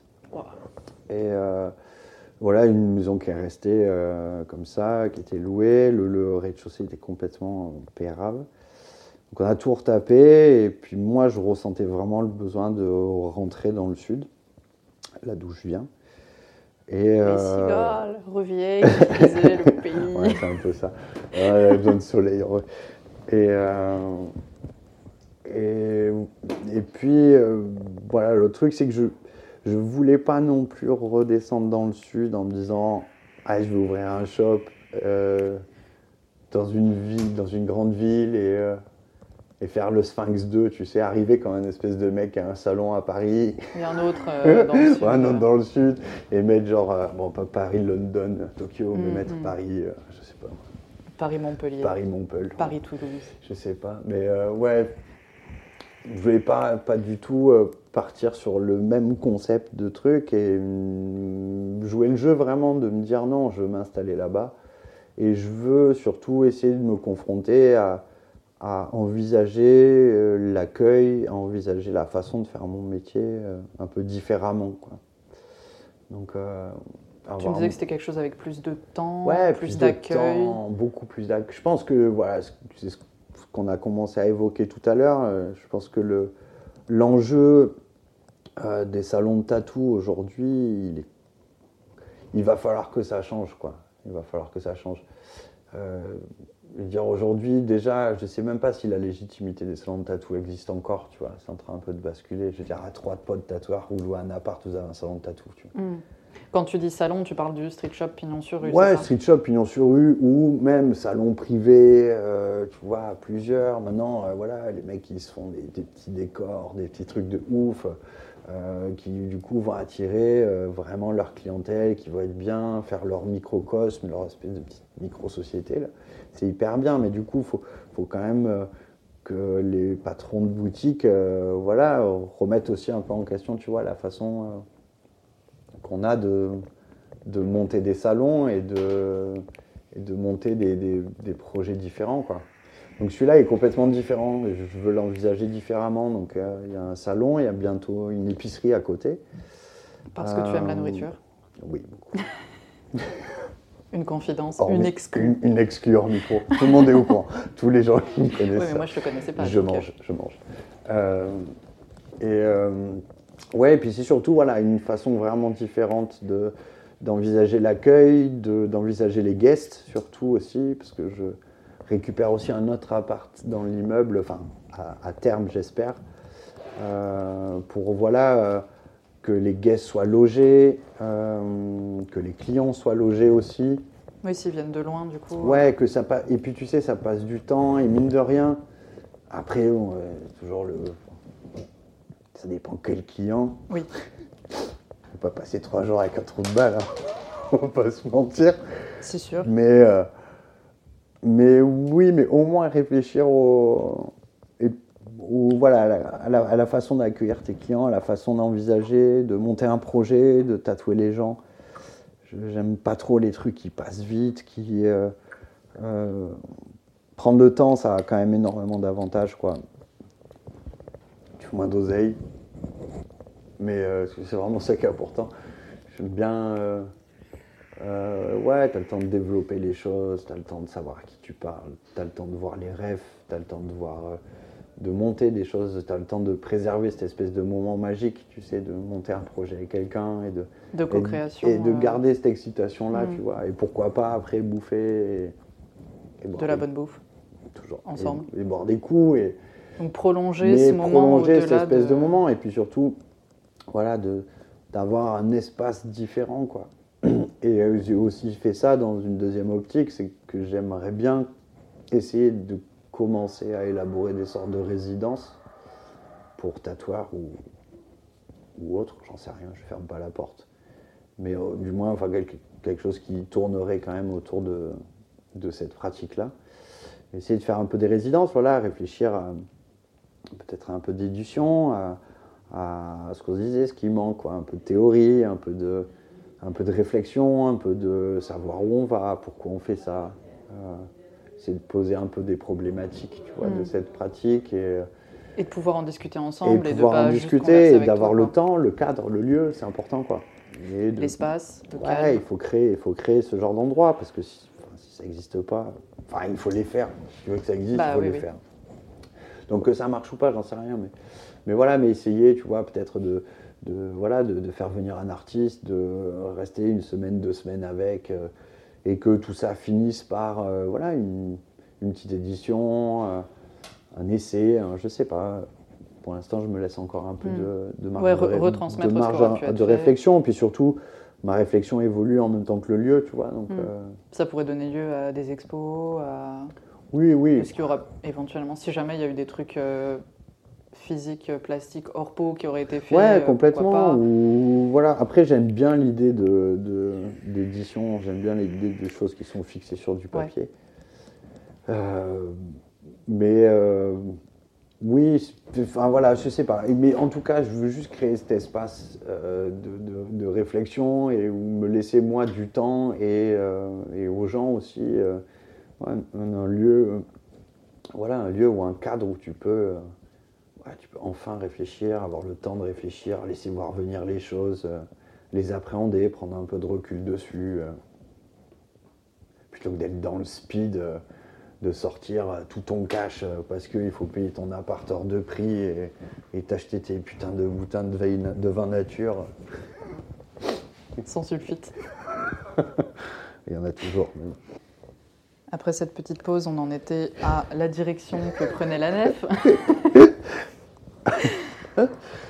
Donc le, Ouais. le côté accueil, réinventer ou du moins euh, de réapproprier cette notion d'accueil. Mais alors du coup, pourquoi garder le Sphinx toujours sur Paris? Est-ce que c'est que tu as toujours envie de travailler là-bas? Et de cette manière-là, mais de- d'enrichir ton ta pratique d'un- d'une autre manière de faire ou- Ouais, bah, parce que.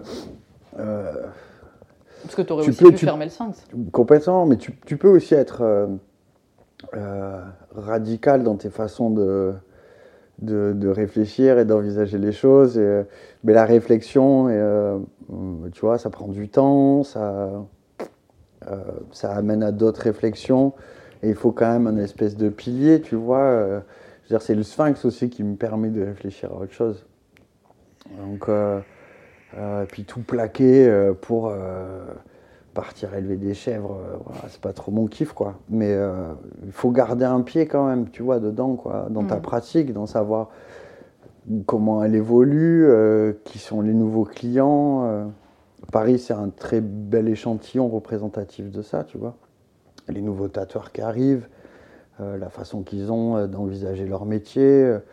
Euh, dire, c'est trop cool euh, d'avoir euh, des idées dans, dans- dans ton village, enfin ta ville, c'est une ville, 16 000 habitants c'est Attention, une- c'est une, ville. Euh, mais il faut quand même garder un pied ouais, là, où, là où ça bouge, là où euh, là où il y a de l'émulation, quoi que t'en penses. Hmm. Ouais. Ouais, ne pas complètement t'isoler et perdre pied avec la réalité. Puis, ouais, pour moi, c'est une grosse erreur. Et puis, c'est qui te dit que le temps que tu montes ton truc, euh, ça aura aussi encore la même puissance et la même résonance que euh, trois ans avant quand tu as eu l'idée. Tu vois, Ouais. c'est des choses qui bougent très très vite. Mais ouais, c'est assez important quoi, de, de garder le truc. Et puis, c'est mon premier salon. euh, J'ai un attachement affectif euh, conséquent avec, euh, avec ce lieu. Quoi. Donc, non, en aucun cas, je veux, tu vois, j'ai dans l'idée de le, de, de le fermer pour euh, justement tout mettre ailleurs, tout donner, euh, puis tu as tout donner tout seul, euh, tu sais, sans aucun, ouais, sans aucune autre connexion. J'en ai plein, mais, mais je pense qu'il faut être euh, quelque part toujours immergé. euh, Bah, ça te permet de recréer ces- des passerelles du coup entre Ouais, là-bas, ici, clairement, tout, ce clairement. côté justement rencontre Mm. Ouais, dans une sûr. autre Mm. temporalité que Mm. tu voudrais proposer et va proposer. euh, toutes ces rencontres, tu peux aussi les faire sur Paris du coup et euh, Oui, et on ramener va pas, là-bas on va aussi, pas euh. se leurrer. Hein. Dire, Paris, ça a bougé énormément. Et les rencontres que tu fais à Paris en 5 ans, tu mets 30 ans à les faire Mm.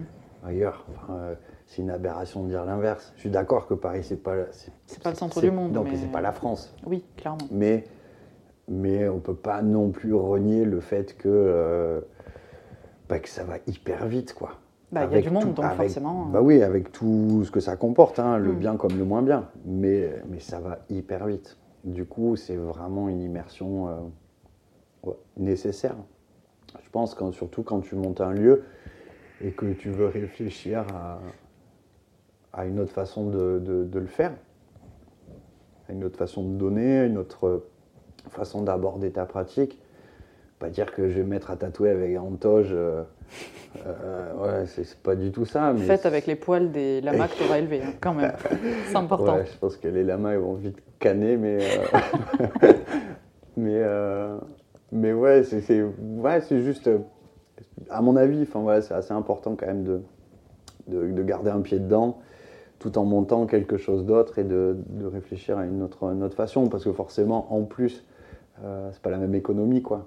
Donc. euh, euh, si tu veux être assez libre dans tes projets, il faut quand même une rentrée constante aussi. Et que tu gardes une stabilité Euh, financière. Ouais, tu, gardes, tu gardes une assise et puis justement, euh, ça a été le but de toute ma vie, c'est de voilà, d'avoir les moyens de pouvoir me faire plaisir aussi. Et du coup, de te laisser après la liberté et le temps de pouvoir. Complètement. euh, Ouais, C'est-à-dire que là, voilà, je suis pas dans une espèce d'urgence fondamentale Mm. que le salon dans le sud soit immédiatement euh, Rentable méga rentable et que je puisse enfin m'acheter mon Porsche Cayenne. Bon, on sait tous que c'est ton rêve. hein. Absolument. En plus de ton hélicoptère, hélicoptère perso, le bateau, tout, voilà, c'est Ouais, ouais, le voilà, yacht. le Cayenne déjà, ça en jette pas mal.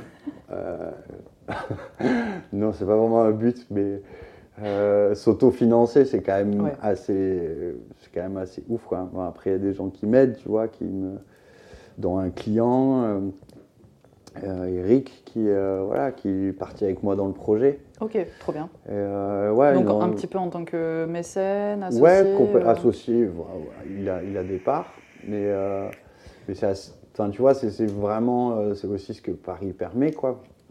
des quelque part. comme ça. Ouais, dire, il est venu pour trois tatous, là il est plein du coup jusqu'aux chevilles, Trop bien. et, et du coup il croit, il croit en cette idée, il m'accompagne euh, sans interférer avec ma façon de voir les choses, ce qui est hyper important. Mais euh, c'est assez, euh, ouais, c'est assez extra. Ah, c'est- assez c'est génial comme quoi. Ouais, opportunité. carrément, ouais, complètement, complètement. C'est hyper, c'est hyper stimulant aussi, quoi. Bah, c'est quelqu'un qui croit quand même en Ouais, toi, oui, en oui, ton oui, taf, oui. en ce projet, qui n'est Ouais, pas c'est des forcément. C'est des vraies rencontres, tu sais, tu évident, peux les compter aussi sur les doigts d'une main. hein. Mhm. Pas non plus les gens qu'il Voilà. faut avancer, c'est pas non plus la majorité des gens que tu rencontres dans la vie. hein. il, est, il est vrai, il est vrai. Mais il y en a. Ouais. Du coup, c'est cool. Trop bien. Parce que du coup, en termes de confort, c'est pas trop compliqué. Tu m'as dit que tu montais deux fois par mois sur ouais. Paris. Euh, ouais, si, je passerais bien ma vie là-bas. hein. Ouais. Mais, euh, euh, mais- Du coup, tu fais, tu fais deux semaines, deux semaines, c'est ça ou... Euh, non, je fais 4 jours tous les 15 jours. Ok. Voilà. Ok. Donc ça me permet de continuer les pièces voilà, en cours, de, de- de- de prendre de nouveaux projets. Après, bon, la période, elle est, euh, elle est quoi. ouais. Donc c'est une espèce d'énorme pause. Ouais, on enregistre en avril 2021. Voilà. En, confiné. Oui. Mais euh, ouais, la période est hyper compliquée, quoi. Donc, euh, du coup, ça, ça- ça pèse un peu. Puis c'est une pause dans les projets, c'est une Mm. pause dans tout. Forcément, ça a mis un gros frein à l'émulation. Il n'y en a plus. Ouais. Euh, tout le monde est un peu en stand-by, mais euh, voilà, c'est on fait avec, quoi. Ok. Mais euh, ouais, après, oui, monter à Paris, c'est sûr que voilà, tu laisses ta femme, tu laisses ta fille. c'est pas un truc qui est non plus super agréable, mais c'est pas un confort, c'est une nécessité. Donc à un moment donné, il faut juste savoir. Oui, tu fais la part des choses et, Ah, il puis, faut savoir ce que et tu t'en accommodes quoi. bah, Ok. Ça, Ça ça va. fait combien de temps là ça que va, tu fais les franchement, ma allers-retours vie, elle est pas non plus atroce. Tu vois. Il y a Non, des non, mecs qui voient sûr, pas leur mais- gamin, qui voient l'usine toute la journée, c'est pas non plus. É- euh, ouais. évidemment, Mm. évidemment. Mais je me dis que tu vois, Beaucaire, Beaucaire Paris, euh, tu le fais. Enfin, si tu devais le faire euh, beaucoup, beaucoup, beaucoup, ce serait peut-être usant, fatigant Ouais, pour tout le monde, y compris pour la vie Bah, de famille, parce et que c'est pas plus, évident. oui, on- clairement, ça l'est usant. Hein, Tu, tu, tu bou- tu bouges en train, c'est ça Ouais, ouais. Bah, après, c'est franchement. ah, c'est quand même euh, c'est 29 balles le billet et c'est euh, 2h56. Ça va. Hein, c'est pas non plus un truc de ouf. Quoi. Avignon-Paris, c'est rien du tout. Quoi. Mais, euh, mais oui, après, forcément, tu. tu, tu- je sais pas, c'est une contrainte, mais c'est une contrainte sans en être une, quoi. C'est-à-dire que tu, te, tu sais, tu te retrouves dans les deux mondes si, si vite, tu vois, la césure, elle est brutale que. Mm. Oui, en 3 heures, t'es Bah, passé d'un Qu'en monde à un 3 autre, heures, t'es- voilà, tu, dire, tu redeviens parisien en marchant sur le quai de la gare de Lyon, quoi. Mm, mm, Une fois que tu as deux connards qui t'ont tu vois, pousser pour passer. Bah, Pour te remettre fin- dans l'ambiance, Ouais, la à la fin, tu y es, quoi. métro. tu vois, tu mords voilà. les gens pour prendre ton taxi. Puis le rat qui t'a couru entre les pieds, qui fait la tête du chien, justement. T'es dedans, quoi. Tu vois, t'es dedans. Tu passes du coucher de soleil, euh, du, du- ton café sur la terrasse à, euh, à faire la course avec des trous de balles pour avoir un taxi, quoi. Donc, euh, bon. Euh, après, non, c'est pas franchement une contrainte. Enfin, bien sûr, si je peux m'en priver, je le ferai. Mais je pense vraiment que c'est une nécessité dans cette démarche, quoi. Comme je te le disais, il faut, Mm. faut garder un pied dedans. Il faut, si tu veux réfléchir à quelque chose, il faut, faut, faut aussi être immergé dedans, quoi. Sinon, c'est un peu. Et se donner les moyens pour. Complètement, complètement. Et puis se donner les moyens d'être libre, hein, surtout, c'est surtout ça, quoi. Mais donc, j'ai vu qu'à la nef, tu bossais avec un, un autre tatoueur, je crois. Ouais, Loïc, ouais. Ok. Monsieur Lothar. Ok. Et du coup, c'est quelqu'un qui, lui, est toujours. euh, qui est résident permanent Ouais, à, qui est à la nef résident permanent à la nef. Ok. euh, qui est un, qui est une histoire complètement euh, étrange, comme la vie. Dans, ça fait très très longtemps qu'on se connaît avec Loïc. Et euh, puis un jour, il m'a dit qu'il tatouait, et puis on s'est revus, perdu, il est parti sur Nice, et puis on s'est revus. Il m'a dit qu'il tatouait, je lui ai dit, bah si tu veux, euh, ouais, je suis en train de monter un salon dans le sud, il était à Nice, ce qui est quand même pas à côté. Et, euh, et puis, euh, je pense qu'il est un peu cinglé avec toute la bienveillance que Momo euh, comporte, mais c'était une super surprise, quoi. C'était assez ouf. Euh, mais euh, ça fait des années qu'il dessine, qu'il est photographe, tout ça, donc euh, j'avais déjà pas mal d'affinités avec son boulot. Et quand il m'a dit qu'il tatouait, je trouvais ça hyper intéressant. Et puis je lui ai dit vraiment, enfin, si tu veux venir, tu vois, à la nef, Mhm. quand tu passes dans le coin, enfin, c'est avec plaisir, tu vois. Et, et puis en fait, ils sont venus visiter avec sa femme. Et puis il m'a dit, écoute, on déménage, on vient habiter à Beaucaire. Allez hop. Voilà. Et du coup, c'est devenu, euh, ouais, enfin, enfin, euh, voilà. Du coup, euh, bah, Ça s'est fait tu- comme ça. quoi. Ouais, tu prends les trucs et puis tu les déroules. Ouais. Voilà. Ouais, c'est cool. Trop bien. Le Ouais. fameux fil. Carrément, que ça qui est important, quoi. C'est Trop bien. juste euh, faire les choses. Alors là, on va attaquer le vif du sujet. Quel a été l'impact de ta vie perso sur la nécessité de faire de... des créations? Que ce soit de l'art, de l'artisanat, on n'y est pas encore à cette question. ah, je pense que c'est, une nécessité, quoi. C'est une urgence. Euh, déjà, ça a commencé. euh, quand tu as le réflexe, déjà, euh, de marquer les choses dans la peau, des souvenirs, des pertes, des moments joyeux, des, ça peut être vraiment n'importe des trucs absolument stupides en fin de soirée. Quand mentalement tu as cette espèce de réflexe-là, euh, je pense qu'en fait c'est un truc que tu gardes comme euh, quelqu'un qui écrit un journal intime toute sa vie, ou je sais pas, peut-être hein, tu t'arrêtes quand tu es adulte, j'en sais rien, je sais pas, j'en ai jamais eu. Mais, euh, mais tu vois, ces espèces de, de- de schémas où en fait il y a des gens qui éprouvent la nécessité de sortir ce qu'ils ont dans la tête, quoi, d'une façon ou d'une autre. Chanter sous la douche, À tue-tête. tu vois, ce genre de, ce genre de trucs ou des trucs un peu plus, voilà, un peu plus marqués. Je pense, euh, je pense que j'ai toujours eu cette nécessité-là, en fait, vraiment. C'est même pas, un- pas un choix, c'est pas une posture, c'est rien, c'est une nécessité. Ça s'est imposé à toi? Ouais, toujours, ça a toujours été le cas. Je veux dire, je suis euh, extra sensible, vraiment. Et euh, et il y a des trucs, il faut que ça sorte, quoi. Donc, euh, d'une façon ou d'une autre. Mais c'est un, c'est un support. C'est un support qui me permet aussi, toujours, qui m'a toujours permis de voir les choses d'un peu plus loin. Tu as des goûts, tu vis des choses dans ta vie et, euh, et les Quand poser, les poser sur du papier, que ça soit écrit ou une image. Ouais. C'est un truc d'un coup que tu regardes de loin et du coup c'est plus facile à appréhender, plus facile Donc toi, à tu, vivre. tu écrivais, tu dessinais. Ok. Ouais, beaucoup, beaucoup, beaucoup. Toujours. Euh, pas des, forcément des trucs qui sont voués à être quoi que ce soit, mais, euh, mais ça- disons que c'est un réflexe que j'ai gardé très longtemps, quoi. Très très longtemps. Ok. Enfin, qui- qui Tu suivais ton qui- impulsion. Ouais, puis, complètement, euh, voilà. qui s'est imposé, quoi. Et puis, puis forcément, au début, tu t'aperçois que en fait, ton dessin ressemble pas du tout à ce que tu as dans la tête.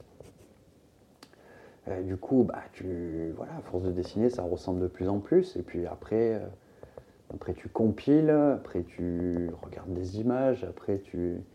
C'est tout un process quoi, qui se met en branle, mais, euh, mais qui, puis un jour tu te les fais tatouer, puis tu te fais tatouer ces idées-là, donc tu fais la même connerie que tout le monde, tu commences par te faire tatouer tes dessins, ce qui est une erreur absolue. Il paraît qu'apparemment c'est pas une bonne idée, effectivement. Non, non, non, c'est pas. Je sais pas, t'as une espèce de poussée d'ego de ouf en disant que ce que tu fais c'est génial, puis t'aperçois très vite qu'en fait ça vieillit extrêmement vite et, et, pas hyper bien, pas hyper bien du tout. Mais, mais euh, voilà, puis après tu t'abandonnes un peu aux mains de quelqu'un dont tu apprécies euh, la, vision des choses, l'affinité, l'esthétique. Et puis, euh, puis voilà, puis la machine est lancée, quoi. Et Mm. puis toi, quand tu te retrouves dans la posture de faire ça sur des gens, c'est euh, ouais, le truc qui... Si tu veux, c'est c'est vraiment le, le- le truc que je trouve le plus intéressant dans ce process, c'est ça, quoi. C'est comment, euh, tu me disais, c'est comment l'impact de ta vie à, à ta pratique, c'est ça, quoi. Oui, Ah oui mais Et en justement. fait, à la fin, que- c'est toi qui la provoque, quoi. C'est toi qui provoque l'impact. Mm. C'est-à-dire que là, je suis... mon métier, il est idéographique, quoi. C'est-à-dire que quelqu'un arrive, il est complètement différent de moi. On n'a pas les mêmes affinités, pas les mêmes parcours de vie, rien du tout. Et il faut que je pose une image sur ce qu'il a dans la tête. Et euh, ah, c'est un challenge de ouf, quoi. C'est Mm. génial. Même si euh, les gens viennent te voir parce qu'ils ont déjà des affinités Ils ont déjà vu ce que tu esthétiques faisais, avec ce que tu ouais. fais. Bah, Mais, tu restes un, euh, un interprète, Mais un faiseur d'images. euh, ouais, c'est ça, ouais. Il faut quand même avoir. euh, Enfin, faux. Dans le cadre où tu interprètes euh, la sensibilité de quelqu'un d'autre, il faut quand même avoir aussi, toi, une sensibilité Ouais, ouais, oui, la- oui. C'est assez fondamental. pour, le, pour le transmettre. quoi. Mhm. Ouais, Ok. oui. Tu travailles avec euh, quel type de machine? Des Euh, rotatives, des bobines? Bobine, beaucoup bobine, un peu cubine, là, depuis pas longtemps. Ok. Euh, Et pour- mais pourquoi cette préférence? Est-ce que c'est un choix? Est-ce que Pas vraiment un choix, c'est vu que je bosse euh, beaucoup en texture, euh, je cherche beaucoup de puissance et beaucoup de débattement pour aller le plus vite et pour pouvoir travailler assez fin, en gris, en noir, sans diluer mes encres, sans Mhm. rien. Euh, du coup, tu cherches un peu, tu sais toujours la machine qui va te permettre de faire ça. Donc là, pour l'instant, après, ça dépend la taille, ça dépend, euh, ça dépend de l'emplacement, mais euh, voilà, j'ai euh, entre, euh, je dirais, Cubine, Hugo Philop, qui me fait mes machines depuis pas mal de temps, qui fait des très très belles machines. Euh, j'ai eu une, une ou deux Kea aussi, euh, voilà, qui ont un Bruno. très beau débat, qui ont un très beau débattement et qui sont euh, ultra fiables. Mais voilà, je, je, je, je, un peu. euh, Ouais, j'expérimente pas vraiment parce que franchement, c'est pas vraiment le temps d'expérimenter sur les gens, mais, Oui. mais euh, je sais que voilà, si j'ai un portrait petit à faire, euh, je vais privilégier euh, euh, la Kea parce que elle, est, elle me rend des gris beaucoup plus, beaucoup plus dilués, alors que si je fais un portrait dans un dos, je sais que je vais partir sur Hugo, Hugo Fulop ou la Cubine. Voilà, qui Tu l'adaptes, en fait, Qui a en vraiment de la projet. tenue et euh, si tu veux, qui m'envoie euh, qui m'envoie des textures à la 11. euh, voilà. Du coup, quand tu prépares tes projets tatou, Oui. est-ce que tu travailles sur numérique, sur papier? Est-ce que tu as des préférences? Est-ce que tu allies les deux outils? Comment? Ah, surtout à la fois. Surtout à la fois. Ouais, Donc, tu as une tablette dans une main et un crayon dans l'autre? Euh, ça se résume à peu près à ça. Du triclo aussi, Ok. le scanner, une photocopieuse. Euh, beaucoup, beaucoup, beaucoup d'outils. Euh, en fait, en général, euh, j'ai passé très longtemps à essayer de refaire des images, de, recoller une esthétique que j'aimais, euh, tout en me rendant compte qu'en fait, euh, tout ce que je faisais, c'était juste leur faire perdre de puissance euh, et les dénaturer. C'est-à-dire, tu pars d'un modèle et puis d'un coup, tu vas en faire euh, un dessin, puis un stencil, puis un tatou. Et en fait, toutes ces étapes, en fait, elles font qu'un seul truc pour moi, c'est dénaturer la puissance de l'image Du départ. de départ, ouais. Tout ce qui te plaît dans l'image de départ.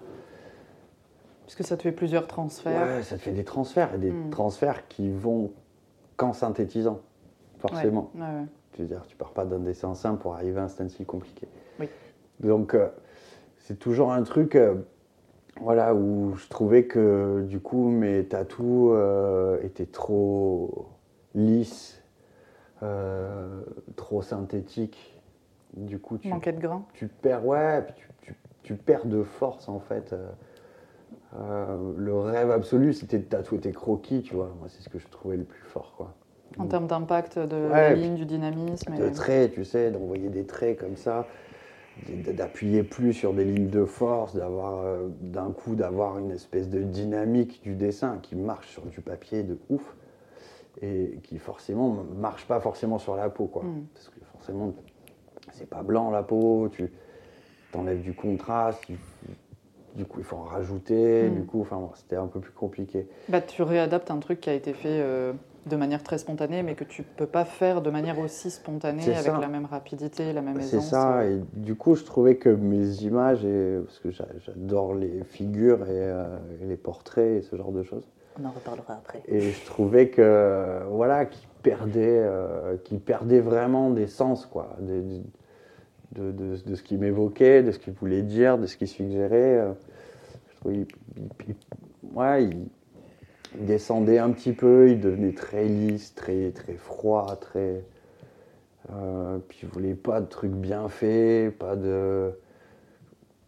Enfin, je sais pas, voilà, un truc un peu plus brut, quoi. Et, au bout d'un moment, c'est très vite arrivé euh, où j'ai très vite arrêté de dessiner, en fait, clairement, littéralement. Et euh, en me disant, euh, je sais pas, il y a plusieurs milliards d'images qui sont créées par jour dans le monde, tout le monde fait les mêmes tout le temps. Et en fait, j'ai commencé, j'avais commencé bien avant de tatouer, à compiler très tôt à faire des énormes banques d'images, des trucs qui me touchent, de, de manier, tu sais, cette espèce de magma de photos euh, Hmm. constant. euh, du Classé net, par de- thématique ou Non, coup, non, non, ça va. En foutoir total. J'adorerais que ce soit classé en thématique.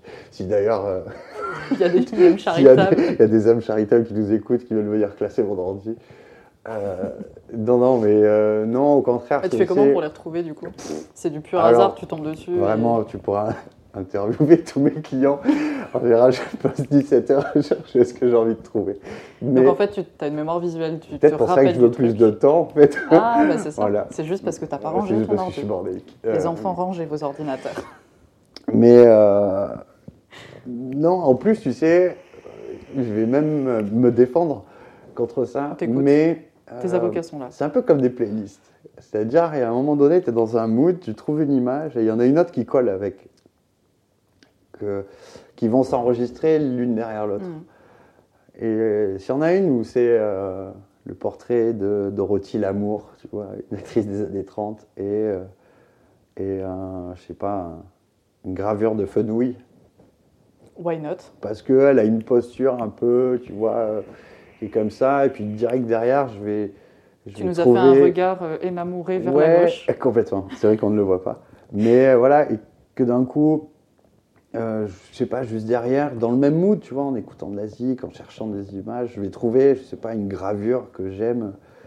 Tu sais, le fait de les avoir enregistrées les unes derrière les autres me permet plus de retrouver des sensibilités, des idées que j'ai eues, plutôt que Ça de mettre euh, portrait, hmm. gravure, gravure plante, euh, Ouais. gravure religieuse, gravure machin. euh, la suite est plus logique, quoi. Ouais, ouais, je vois, parce que ça te...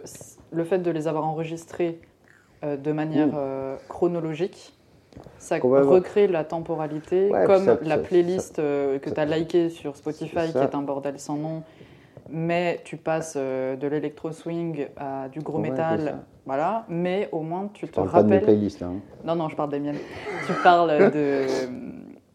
Tu, tu remontes dans le temps, en fait, et tu sais que telle musique, tu l'avais enregistrée après une autre qui est dans. Ouais, c'est ça. Puis c'est, qui était c'est- dans cette c'est temporalité-là. vraiment, en qui fait, de tu retombes dans ton, tu retombes dans ta réflexion, en fait. Ouais. Tu retombes dans ta déambulation mentale où, où euh, bah, deux images sont collées, pas pour rien. Pourquoi elles Mhm. sont collées? Qu'est-ce que ça m'a évoqué? Qu'est-ce que ça veut dire? Et puis du coup, quand tu Dans quelle phase de ça- recherche t'étais aussi à ce moment-là et... complètement. Et, euh, et du coup, voilà, je, suis- je suis très vite tombé là-dedans. Après, je redessine des parties, euh, j'en dénature d'autres.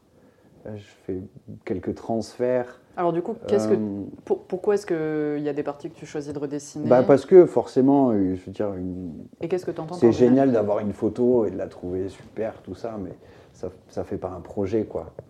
Euh, J'avais parlé des mecs qui tatouent des, des, des portraits de séries euh, télévisées.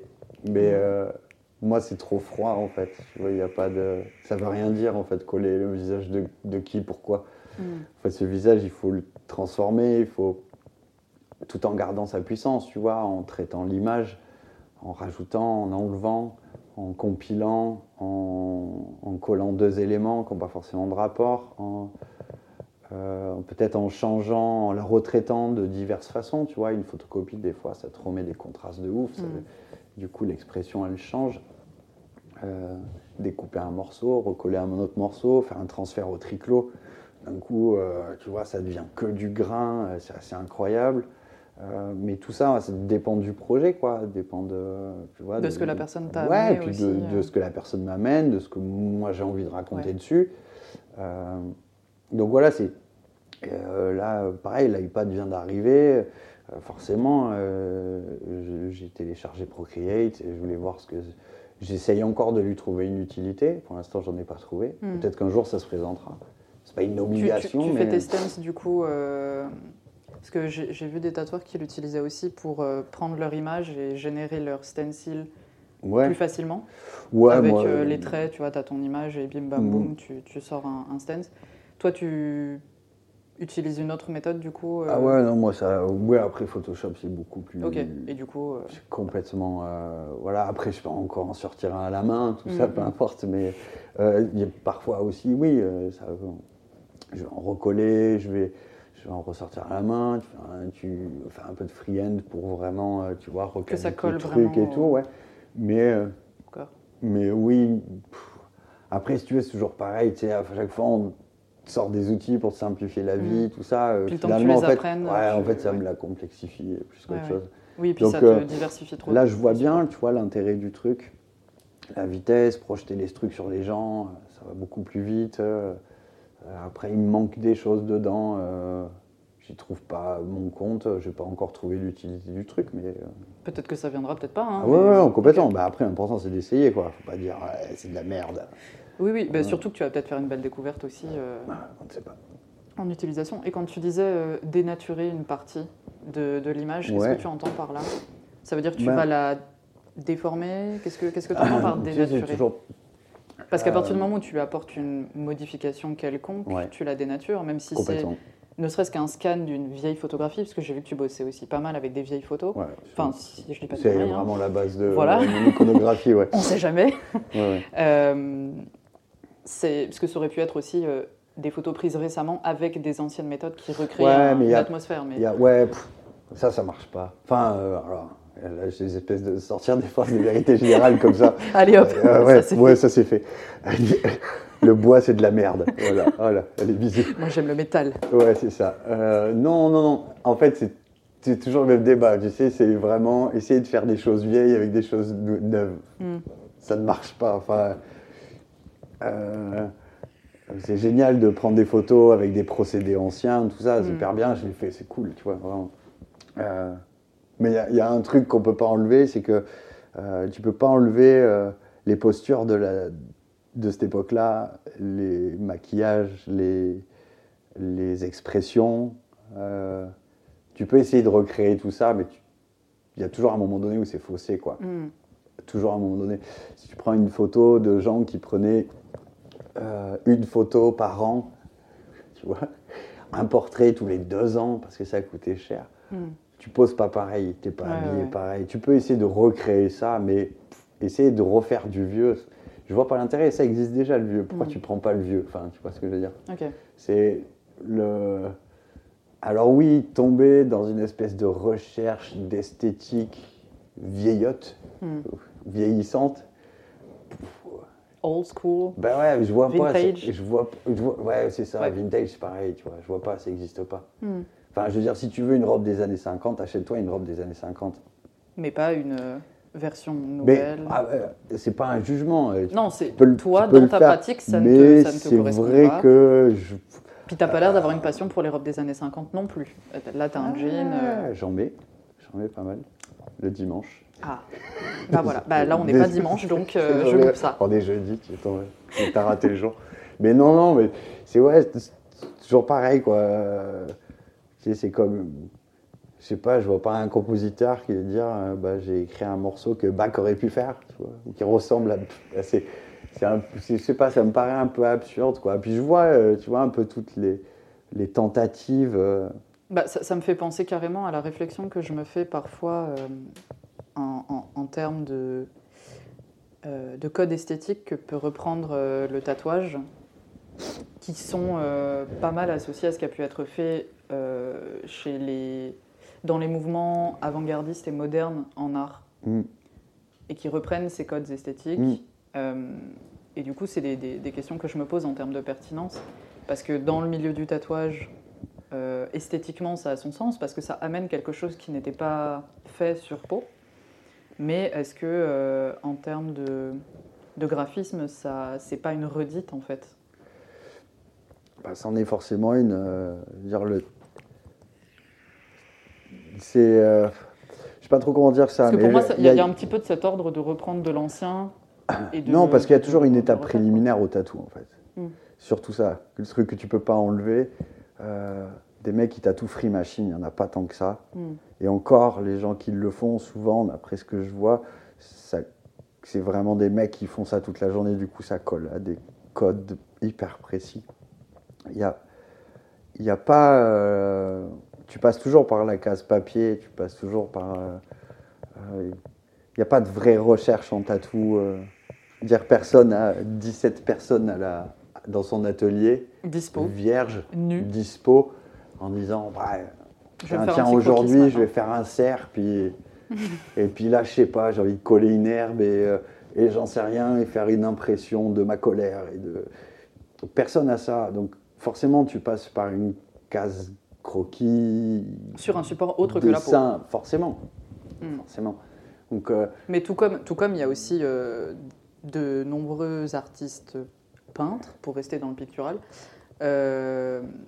qui faisaient aussi des, croquis préliminaires. Bien ils n'attaquaient pas forcément leur toile euh, directe pour exprimer leur Oui, bien sûr, mais ce qui est montré, c'est la toile. Et parfois, Après, ils bossaient pendant aujourd'hui que euh, les croquis ont un statut d'œuvre d'art, sûrement, ou des fois que je trouve plus intéressant que la toile mm. finie. Mais ça, c'est un goût, quoi. Mais forcément, tu fais des croquis avant, mais oui, puis tu as un autre regard sur le process créatif aussi. Mais c'est ça, mais je veux dire, c'est juste que le tatou, personne l'a pour l'instant envisagé, d'après moi, c'est cours hein, sûrement même, envisagé comme outil de création artistique. Tu vois ce que je veux dire Moi, je, C'est-à-dire que là, je, te dirais le contraire, mais peut-être, peut-être, hmm. Peut-être, mais c'est, si tu veux, si tu me dis ça dans le sens où euh, esthétiquement, le tatou. Euh, mais c'est vrai que ça euh, dépend comment C'est une redite de ce qui a déjà été fait en peinture ou en machin. Hmm.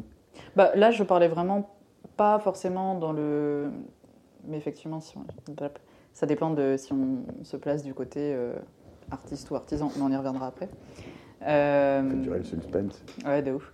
Mais euh, c'était vraiment du côté apporter quelque chose esthétiquement dans une recherche personnelle créative, pour utiliser ces termes. Est-ce qu'on suit un courant préexistant? Mais si on se base sur du travail euh, qui a été fait euh, chez les modernistes, euh, j'en sais rien, si on veut refaire des, des, trucs fauvistes ou impressionnistes, on se base quand même sur des trucs d'il y a quand même plus de 100 ans. Ouais, mais tu vois, et du coup, c'était refaire des. Donc oui, forcément. Bah, refaire des, après, voilà, tu l'interprètes toujours à ta sauce, mais c'est voilà, suivre un courant pictural, mm. visuel, graphique, qui colle à des critères qui ont été établis il y a tant d'années. Est-ce que c'est bien, est-ce que c'est pas bien C'était pas le truc, mais c'était vraiment dans cet esprit de euh, voilà, refaire euh, quelque chose qui a déjà été fait et de réutiliser de l'ancien pour refaire de l'ancien finalement, puisque c'était il y a plus d'une centaine d'années.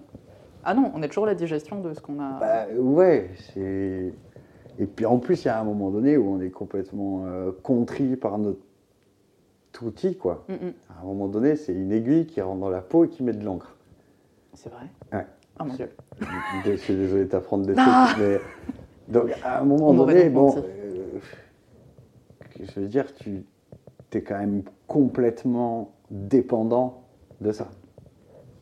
Ouais, des, des- des enjeux du À milieu. part, mais- euh, je sais pas, aller payer un mec euh, 6000 balles pour qu'il tatoue ton âme euh, en posant les, les doigts sur ton front. Ah, bon, peut-être. Passons. Mais à un moment donné, tu es dépendant de ça. Donc, Mm. euh,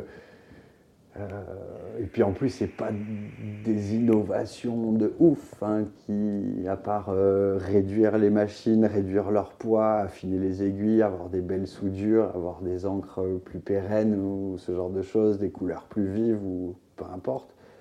On n'a pas non plus euh, des innovations, euh, tu vois, depuis 200 ans. Enfin, c'est c'est toujours le même process. Il y a quand même la machine sans fil euh, rotative, qui est quand même un sacré truc en C'est vrai. super beau en plus. On peut tatouer n'importe où.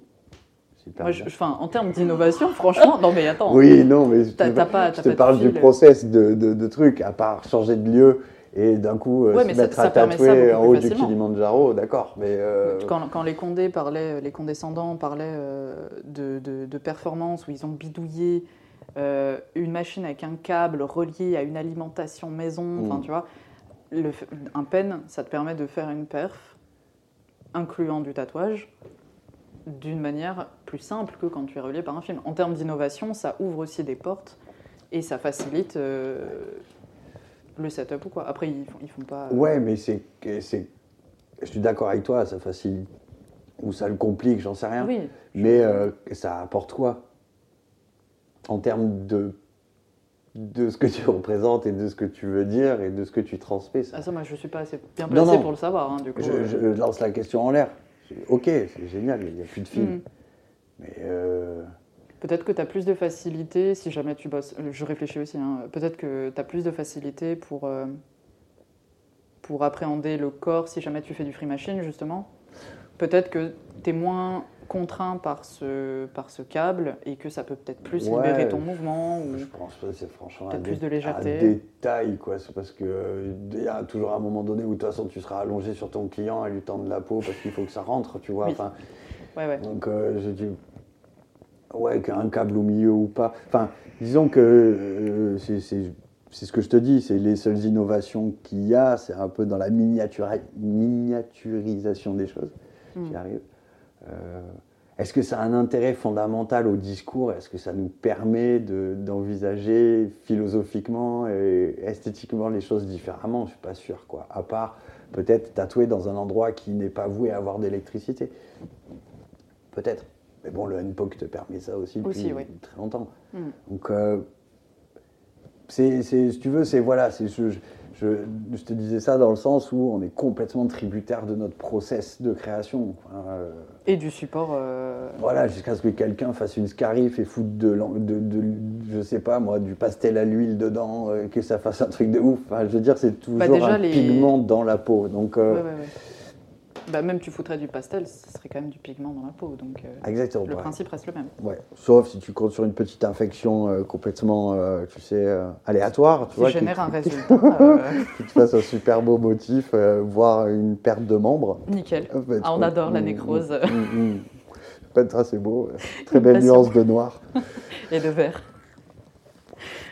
Mais du coup, quand tu parlais de dénaturer ton l'image, euh, co- comment tu l'entendais? C'était juste dans le sens modification? C'est la, ouais, c'est oui, c'est la transformer, la, la rendre malléable. C'est, euh, si tu veux, quand je dis que je compile des images, je compile des images comme une espèce de base euh, Banque de données graphique, quoi. Ouais, c'est ça. C'est un outil, c'est mon outil, quoi. Comme un- la peinture dans son tube, quoi. Après, c'est donc- savoir qu'est-ce que t'en fais. Donc voilà, il y a certaines images que tu vas garder telles quelles, Ouais, d'autres que tu vas redessiner, d'autres Ouais. que tu vas transformer. Complètement. par, euh, en tout cas, j'interviens toujours, j'interviens toujours dessus, ça c'est sûr. Mais c'est, c'est, euh, euh, euh, ça ça- c'est juste, ça fait partie du process de, de, de comment tu, tu t'ingères les choses et puis tu les, tu les digères et puis tu les ressors, quoi. Hmm. Oui, par ton Euh, prisme. Ouais, c'est ça. Puis, puis il faut que ça parle à quelqu'un d'autre aussi, donc euh, il y a. Oui, logiquement, tu tatoues pas les gens de force euh, jusqu'à nouvel ordre. Euh, ça arrive, ça arrive. Des on entend les cris de douleur euh, depuis la rue, Des justement. punitions.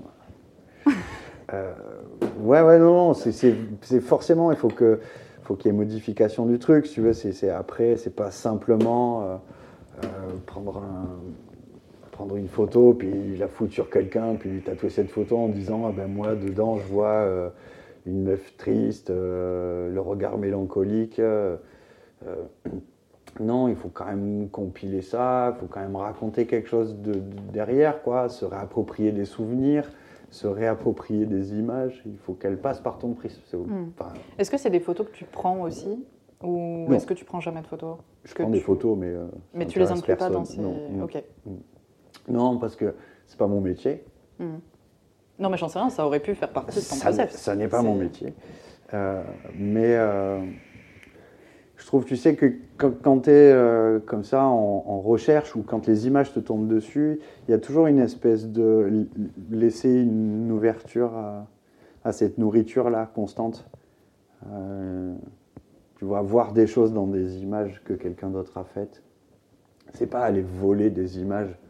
C'est pas Oui, ça. parce que tu vas les réinterpréter, tu les copies pas ouais, telles non, puis euh. c'est pas, c'est pas dire ah ben lui c'est sa photo est trop cool, je vais la prendre, je vais rien dire. C'est euh, Est-ce que tu Euh, crédites euh, si jamais ouais. tu arrives à trouver ouais, les... oui. les sources? Ouais ouais. Parce que c'est une question Alors, que je une me fois posais j'ai aussi. oublié, je me suis fait défoncer, donc euh, depuis maintenant je fais très très attention. Euh, alors qu'on s'était envoyé des messages avec le mec qui avait Ok, fait le ouais. truc, mais bon, j'ai- voilà, bon. bref. Euh, mais Ça peut euh, arriver un oubli après. Oui oui. Mais parce que c'est- euh, c'est- en général ouais ouais. C'est un truc auquel je m'étais, je, m'étais même pas posé la question. Et puis, euh, je me suis rendu compte que, ben oui, en fait, quand tu dessines d'après photo, ben, la Bah, c'est la photographie, photo été- quelqu'un. C'est ça, Bah, c'est- ça les appartient à quelqu'un. là arrivent en force avec le tatoueur qui s'est pris euh, le procès sur le portrait de Miles Davis. Ah, d'accord. Bah, il me semblait aussi Mm. qu'il y avait Kat Von D qui s'était pris un truc euh, Ouais, je sais pas si c'est pas elle, c'est ça avec Ah bah, le c'est- portrait ah, de c'est Miles Davis.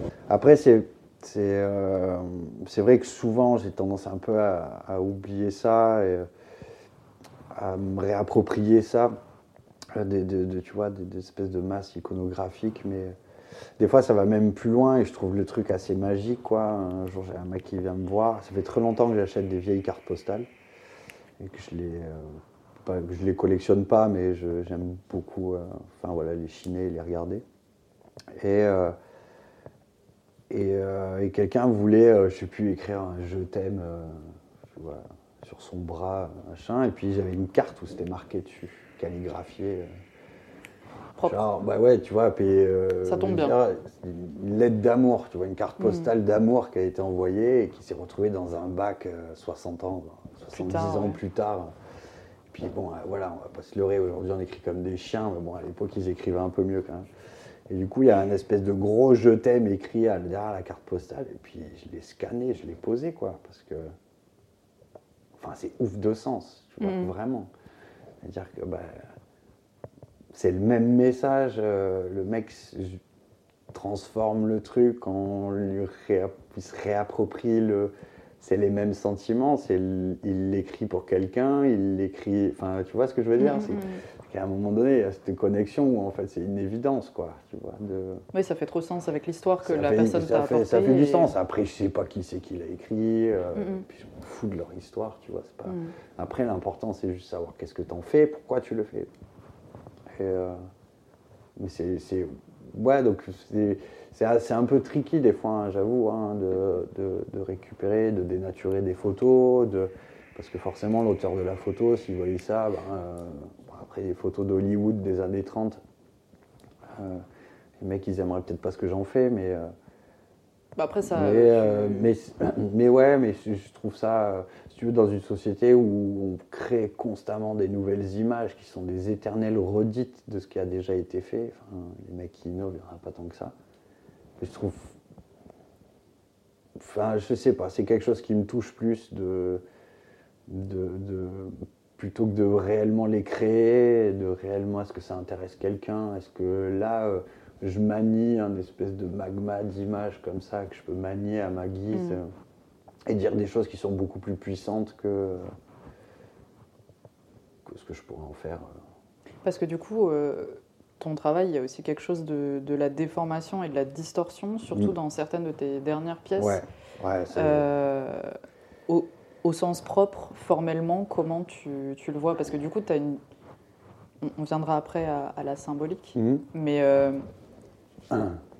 c'est quoi ton process du coup là pour distordre ces images? Parce que j'ai été marqué là dernièrement par une typo gothique Ouais. que tu as grave déformée. Euh, Ouais, j'en ai fait été- deux d'affilée, des comme ça. C'est les en-têtes de l'Apocalypse par Dürer. C'est les, les traces de Dürer. euh, Donc, Dürer, l'Apocalypse, ouais, le graveur. Donc il y en a une où il y a- c'est écrit en latin et l'autre où c'est écrit en allemand. Parce que forcément, il y a deux éditions. et euh, et j'avais déjà tatoué cette typo euh, sur un client. Et en fait, c'est une typo qui, qui- qui a plutôt tendance à m'obséder. Parce que je trouve, tu sais, c'est la différence qu'il y a entre euh, cette espèce de, de chatoyance et de flamboyance de la typo avec ce que c'est, quoi, et ce que ça veut dire. Donc, il y en a une, c'est euh, le livre des révélations de Saint Jean, donc qui est l'Apocalypse en allemand, et l'autre, c'est Apocalypse en, en latin. Et du coup, je trouvais, enfin voilà, le, je trouvais que le sens était, enfin que la, la forme était complètement absurde par Mm. rapport au sens. tu vois.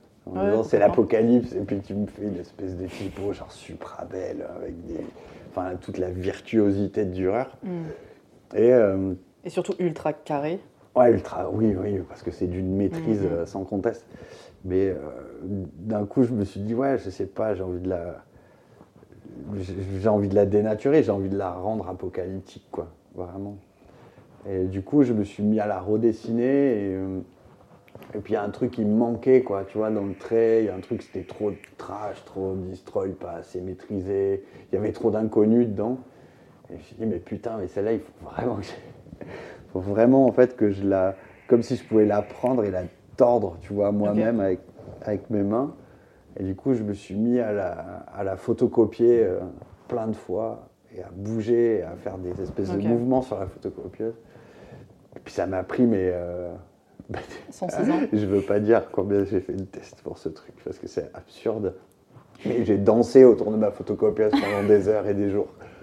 Et euh, jusqu'à ce que euh, je sois euh, ouais, satisfait du truc et que je et que voilà que du coup elle soit lisible sans être lisible et que euh, après j'avoue éthiquement c'est invraisemblable quoi. Le mec prend un truc de Dürer pour il le le malmener. Ah bah c'est- très Non, apocalyptique, hein. c'est- nihiliste J'avoue, ça se fait pas, c'est moche. Mais, euh, mais, Mais l'as fait. mais c'est comme, une- ouais, mais c'est comme une sorte de, tu sais, de, ça appartient à tout le monde, quoi.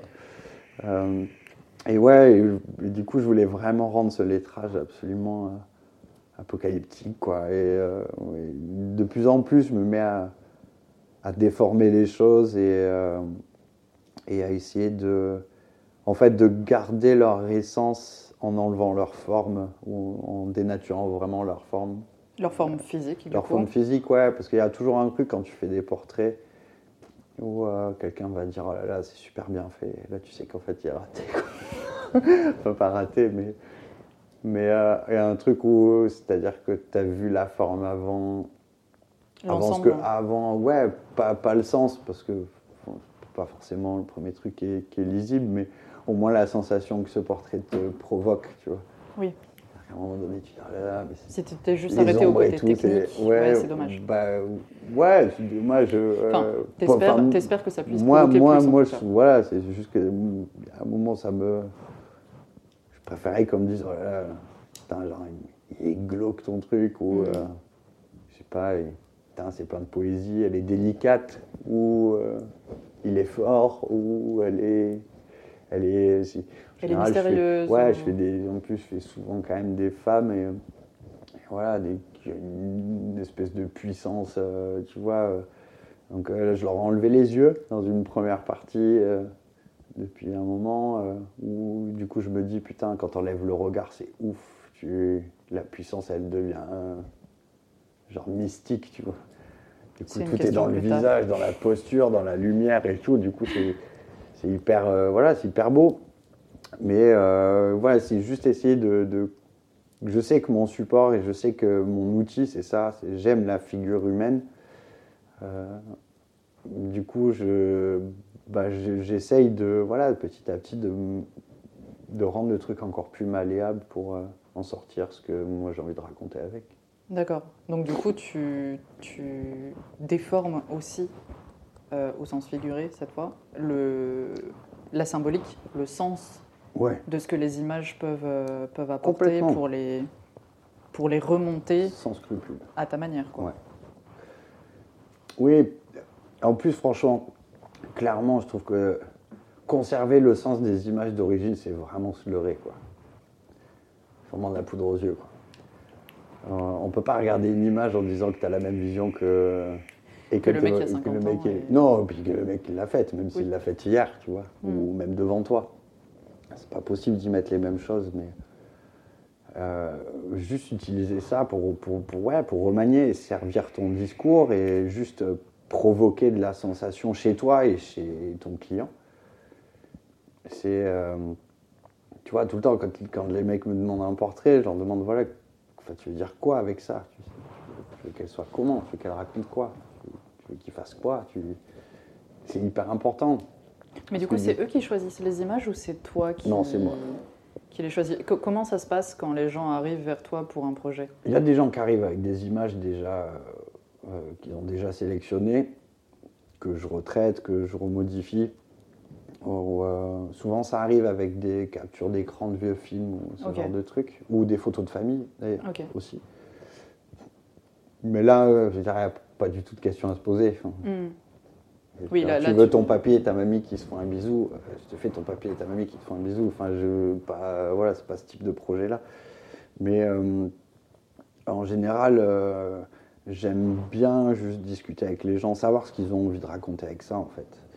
Parce que euh, un peu une angoisse, tu sais, de pas euh, quelqu'un qui arrive en disant fais ce que tu veux, ça, c'est inhabile, c'est affreux. Hmm. Mais euh, T'as pas de direction. non, bah ouais, il n'y en a pas. Et puis, puis même, euh, aimer le travail de quelqu'un, enfin, le fait que le travail de quelqu'un te parle, c'est génial, mais le porter, c'est autre chose, tu vois. Donc, Mm. euh, Bah, Il y a quelqu'un qui m'a dit un jour, euh, quand tu achètes un tableau, tu, tu- tu décides de l'acheter parce qu'il te plaît, mais c'est pas parce qu'on va t'offrir un tableau qui va te plaire. Ah oui, c'est ça. Et oui, j'ai trouvé la remarque Mm. euh, très pertinente. Ah, et puis le tableau, tu peux le foutre à la cave aussi, tu vois. Ouais. Ah, le tatouage, un, un petit peu moins. Ouais, un peu moins, ouais. Ah, Il y a combien de gens à qui on a acheté une sculpture superbe que tu es obligé de Mm. sortir à chaque fois que la personne qui te l'a offert vient manger, tu vois. Enfin, voilà. Mais euh, le tatou, c'est pas pareil, quoi. Puis c'est toi vis-à-vis de toi, sachant qu'en plus, ton goût évolue euh, en permanence, d'année en année. Donc en fait, il faut vraiment que Ta personnalité aussi évolue. Ouais, de euh, tout, tout, tout, tout. Enfin, c'est ouf. C'est un moment. euh, dire, moi, les trucs que j'aimais à 18 ans, euh, à 25, euh, c'était pas pareil. À 26, c'était pas pareil. Et puis ça, jusqu'à maintenant, enfin, c'est, ça évolue en permanence, quoi. En permanence. Donc, comment trouver quelque chose encore beau et pérenne bah, Le seul moyen, c'est qu'il ait du sens. Donc, de discuter Le avec la sens, personne. ah ouais, le sens, il vieillit pas, quoi. La Mm. forme, elle vieillit.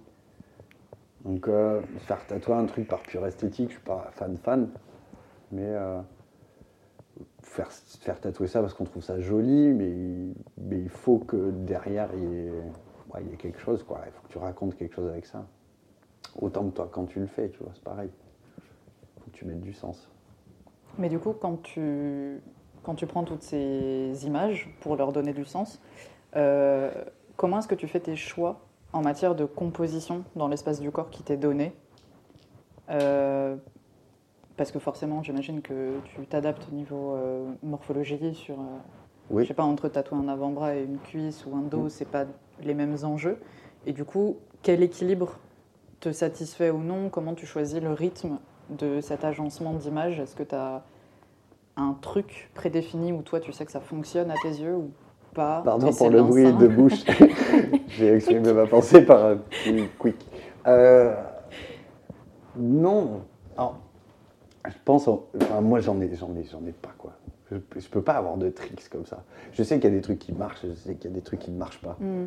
Euh, Je sais qu'il y a des tailles, a des compos. euh, Forcément, enfin, si tu te mets à faire des compos horizontales sur une cuisse, forcément, tu sais qu'on va pas pouvoir appréhender le truc d'une seule Traite. traite. Donc, Mhm. euh, tu es obligé de faire le tour. Donc, c'est aussi un autre avantage, mais c'est un choix. Mhm. Mais euh, non, j'ai pas de tricks, quoi. Parce que je sais qu'il y a. Tu vois, quand tu parles aux gens, tu sais qu'il y a des gens où tu vas pouvoir y aller à fond, vraiment. Te lâcher en termes Ouais. de. en- Tu sais que. Tu sais que. Enfin, en général, c'est quand euh, les gens sont revenus aussi, que plusieurs fois, tu vois, après plusieurs tatous, qu'il y, a- a une espèce de complicité et de, de lâcher prise, tu vois, au- dans la confiance. Il faut Mm. qu'il y en ait énormément. Plutôt que quelqu'un qui va venir une première fois et te passer une commande, il y a, y a- y a une démarche complètement différente. Donc j'ai tendance à y aller plus soft, forcément dans le premier cas. Et après, tu peux tout lâcher. quoi. Après, tu lâches les chevaux. Hmm. Après, tu dis, mec, euh, ouais, tu voulais une typo, bah, elle va de la cheville au-dessus du genou, quoi. Le mec, il est Est-ce que ça va Et le mec, ouais, Et et, ouais. puis ça marche, et le mec à fond, et, Hmm. et il te suit, et il t'en donne encore, et tu Et il te vois. fait confiance. et ouais, du, bah, du coup, tu crées, tu, tu crées un langage commun avec Mm. cette personne. quoi. C'est unique, chaque client est unique, chaque rapport avec chaque client est unique.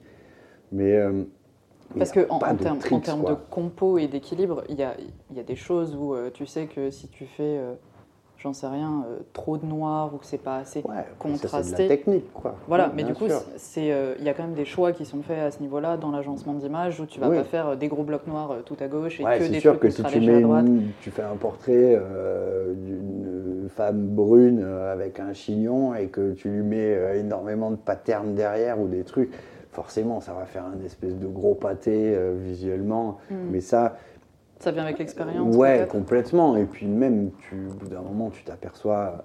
Parce ce qui est important, c'est quand tu revois aussi au bout de quelques temps. euh, Ça, je pense que tu commences à être tatoueur à partir de 50 pratiques quand tu vois tes pièces revenir, quoi. Ouais, tu Ouais, les vois vieillir. Tu ouais, vois, c'est euh, là, là où, là où tu prends des grosses claques dans ta gueule, vraiment. Oui, parce que sinon tu les laisses partir, tu as pris une photo. Ah, mais c'est génial. Après, t'as Mais- fait tes petits, petits machins et tout ça. T'as fait une jolie photo. euh, euh, t'as mis un joli fond. euh, T'as pris une Mm. belle lumière. euh, ton client, il est super sympa. Il fait une pose euh, de mannequin, machin. euh, tu sélectionnes tes clients pour faire des jolies photos. Bon, Ouais, ouais. après, c'est un processus que j'ai pas, mais, mais euh, ouais, quand tu les revois revenir, ouais, là, ouais. C'est là où tu vois aussi tes Ah erreurs. bah et- euh, oui, clairement. C'est pas tes erreurs, c'est- c'est tout en fait. Et d'une, tes dessins ont vieilli, ton esthétique a changé, euh, parce qu'au début, tu es en, plein, t'es en pleine émulation, quoi. Donc euh, ça, ça- ça déborde. Euh, tu vois ta technique, tu vois machin. Et puis c'est là où tu te rends compte de ce que c'est vraiment ton métier en fait. Ton métier, c'est pas tatouer les gens et faire une jolie photo. Hmm. C'est tatouer les gens et qu'ils gardent ce tatou, quoi. Tu vois Et Et, qu'ils le vivent avec, quoi. Ouais, Donc, euh, Le plus clean possible en vieillissant. ah, si le mec, euh, voilà, six mois plus tard, il manque la moitié des traits. et, donc, euh, c'est, je pense, ouais, c'est c'est vraiment. euh, Non, mais parce que du coup, dans, dans la composition même de ce que tu proposes, tu es aussi obligé de prendre en compte Tu prends en l'aspect compte. de la peau, ah, mais tout, tout, c'est du tatou. Mhm. C'est, euh, c'est pas une feuille, quoi. Donc, euh, Mais tu peux pas aller au même degré de détail et de subtilité que tu pourrais le faire sur un, un centimètre sur un centimètre. oui, mais c'est, c'est en ça que c'est, en que c'est génial, quoi. C'est que. C'est, euh, je crois que c'est Muddy Waters qui disait ça, quoi. C'est seulement dans le cadre que tu trouves la liberté, quoi. C'est qu'on a tellement de contraintes qu'en fait, c'est ça qui est fou, quoi. Tu as des contraintes techniques, euh, euh, tu peux pas aller plus loin que ton matos, tu peux pas aller plus loin que la peau. Euh, tu as tellement de contraintes que ça en devient. euh, c'est là où tu, tu vois, tu essayes de, de te surpasser pour Mhm. voir euh, si. Il faut être un peu sur le fil, tu vois, pour voir si ça passe. Mais c'est ça qui est hyper intéressant. Mais euh, parce que c'est un support vivant et à part Et que ça te entière. et- stimule de contraintes. ah, oui, oui, complètement, complètement. Mais bien sûr, tu le sais. C'est-à-dire, si tu fais un portrait euh, de 5 cm sur 5, faut pas non plus s'attendre à des merveilles dans 5 ans, quoi. tu Hmm. vois. Bah, Paraîtrait que c'est risqué en termes de vieillissement. ouais, oui. Ouais, disons que ça, ouais, ça donne rarement des trucs super beaux, quoi. Mais euh, après, pourquoi pas? Mais tant que c'est un choix délibéré, quoi. Tant que tout le monde est au courant, tu vois. Mhm. faire des portraits euh, de 2 cm sur les doigts, avec une toute petite aiguille et du blanc. Bon, je suis pas hyper persuadé que. Ouais, Bah, que faudra les voir dans 10 ans, quoi. Ouais, ou dans 20, ce sera encore plus drôle. Tout à l'heure, tu parlais de, tu parlais de mystique. Du coup, euh, quelle est la place du mystique dans ton iconographie D'ailleurs, en lisant un. euh, quand, quand je parle de, de mystique et d'iconographie, du coup, c'est les symboles euh, religieux, vieux, qui, qui invite au mystère, tout ça, Ouais. qu'on peut voir dans, dans ce que tu fais. Ce que j'ai lu du coup dans un article, les termes de noirceur ésotérique et gothique hypnotisant dans un article d'Open Minded et j'ai beaucoup rigolé. Ouais, j'ai pas écrit ça moi-même. Mais je, je trouvais ça vachement drôle quand même. Merde. Euh, ouais, ouais. Donc euh, voilà, que- quelle est la place du mystique savoir si je suis gothique ou pas, en fait. Bah ouais, clairement, clairement, clairement. Je l'assume totalement, totalement. Mon âme est noire. Euh, Je suis un artiste torturé. Ouais, créateur bah non, c'est une, une iconographie que je cultive depuis longtemps, mais euh, Elle, elle est venue. elle est venue, elle est venue ou- clairement de mon éducation. Euh, J'ai une éducation euh, catholique. Euh, seulement, j'ai très très vite euh, lâché la phase spiritualité pour être vraiment clairement fasciné par le travail des hommes à l'intérieur de cette, de cette pratique. Quoi. Je suis allé à Rome euh, très jeune euh, et je pense que c'est les premières claques, mes vraies claques que j'ai prises quoi, en me disant putain c'est pas possible, c'est des gens qui ont fait ça quoi. C'est Des des, gens qui ont fait ça quoi. Je veux dire Michel-Ange, la Pietà, elle a 24 ans quoi. Je veux dire à un moment, euh, ah, c'est des hommes qui ont fait ça quoi. C'est grandiose, c'est beau. Il y a un côté qui vibre, il y a un côté qui, qui touche, enfin qui touche pas euh, voilà, n'importe qui, mais tous les lieux saints, je trouve en général, peu importe la religion, on s'en fout. Il y a quelque chose qui te Mais, dépasse, a- qui dépasse mais oui, tu sais, il y a un truc où euh, je pense que à cette époque-là, quand tu faisais des choses à la gloire de Dieu, lequel, n'importe lequel, c'est-à-dire t'as des mosquées qui sont folles, tu c'est phénoménal. Quoi. En plus, dans l'histoire, il y a des mosquées qui sont devenues des églises, qui sont redevenues des mosquées. Je crois que c'est à, à Cordoue. ou À Cordoue, ouais, à Cordoue, même il y en a plein, Istanbul, tout ça. Et, en fait, il y a- il je trouve qu'il y a une espèce de, de puissance parce que euh, ces artistes-là, en pleine création, étaient systématiquement en recherche d'intemporalité et d'universalité, tu vois. Il. Les trucs, c'est des... Ça parle d'histoire, euh, de, de contes, de légendes, de, de choses comme ça, mais c'est fait de façon à ce que tout cause, quoi. L'architecture, tu rentres à, tu rentres à Saint-Pierre, au Vatican, enfin, tu... faut vraiment être un mec ultra insensible euh, pour pas ressentir que ce lieu, il, il- enfin, il émane de ce lieu un espèce de truc qui est, qui, qui- qui est complètement fou, quoi. Enfin, Et qui vraiment. est grandiose, qui Mais est. c'est euh, hallucinant, quoi. Des plaques de marbre qui montent jusqu'au plafond, Mm. euh, euh, des sculptures qui jaillissent du mur, euh, du Bernin, du Caravage, du. euh, du c'est, juste euh, Michel-Ange. Enfin, tout ça, c'est incroyable. C'est incroyable. Du coup, Donc, ouais, toute cette iconographie, elle est, je la trouve folle et même plus loin que ça, quoi. Toute la géographie, tout, tout le, les histoires des saints. euh, plus que le- que le côté euh, Jésus, il a dit ci, il a fait ça, il faut faire pareil, tout ça, j'en fous. Euh, c'est juste les histoires que ça raconte, quoi. Je trouve que si tu les prends, c'est la base de mon éducation. ouais. J'ai été élevé là-dedans, j'ai des grands-parents très croyants. Euh, euh, du coup, c'est un peu ce qui m'a nourri, euh, tu vois. tu as la chèvre de Monsieur Seguin et, et, Et l'histoire religieuse. et l'histoire religieuse, quoi. Mais l'histoire religieuse, elle, elle parle de tellement de choses et puis elle utilise des codes qui sont des stimulants de ouf pour l'imaginaire, quoi. Et puis en termes d'imagerie aussi, tu as quand même un, Ah, un gros passif dans l'histoire de chaque religion, Ouais, en termes d'interprétation, de... Oui, après, je suis pas, euh, je sais pas de la théologie, tu vois. Donc, non, euh, non, non, pardon, quand je parlais euh, d'interprétation, je parlais de... euh, pas de d'écrit ou quoi que ce Mm. soit, euh, ni de dogme, je parlais de, de créativité. Ah C'est-à-dire ouais. que euh, à la gloire d'un d'un même Dieu, mm. tu vas ériger des choses euh, très différentes au fur et à mesure des époques. Tu vas... Ouais, puis après, Gra- grâce, euh, grâce à la religion, l'art et la Mm. créativité, l'architecture ont pu beaucoup évoluer. que ça a donné pendant des milliers d'années, quoi. Bah, ne serait-ce que, bah, là on est sur Paris, Notre-Dame, érigée à la gloire d'un dieu Oui, euh, qui a cramé, mais qui est quand même un énorme bâtiment de dingue. Ouais, Dieu aussi a cramé, hein, pareil. On sait pas. On ne sait pas. On ne sait pas, on il ne saura faudra jamais. On ne saura jamais. Non, mais, Mais c'est- c'est vrai qu'en fait, si tu veux, c'est- c'est c'est juste que toute cette époque-là, et puis toutes ces histoires avec lesquelles j'ai été nourri. Euh, euh, ouais, les fleurs, ça m'a jamais trop intéressé. euh, les animaux non plus. tient un scoop. ouais, c'est pas non plus un scoop de ouf, mais, mais, mais euh, ouais, toute cette espèce de, de, de côté très. euh, Mais c'est quoi C'est l'appel au rêve qui t'intéresse pas l'appel la au rêve, non, c'est vraiment. C'est comme la différence fondamentale qu'il y a entre la Renaissance, euh, euh, on va dire, euh, de l'ouest de l'Europe et de l'Europe de l'Est. C'est, tu vois, qu'il y a un côté où on a rajouté des vertèbres meufs, on les a rendues toutes, toutes en rondeur, tout en volupté, et puis de l'autre côté, on te faisait des Jésus tout crasseux, tout maigre. qui a toujours été plus proche de l'Europe de l'Est, quoi. Ok. Je préfère un peu le, Le ouais, crasseux le- tout maigre.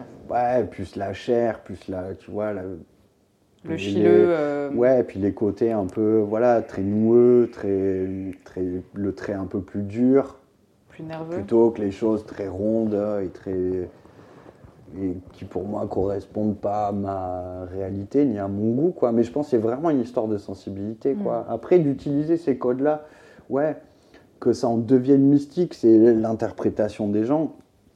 Euh, je vais pas mettre des trucs cachés, je suis pas un sorcier, je suis pas.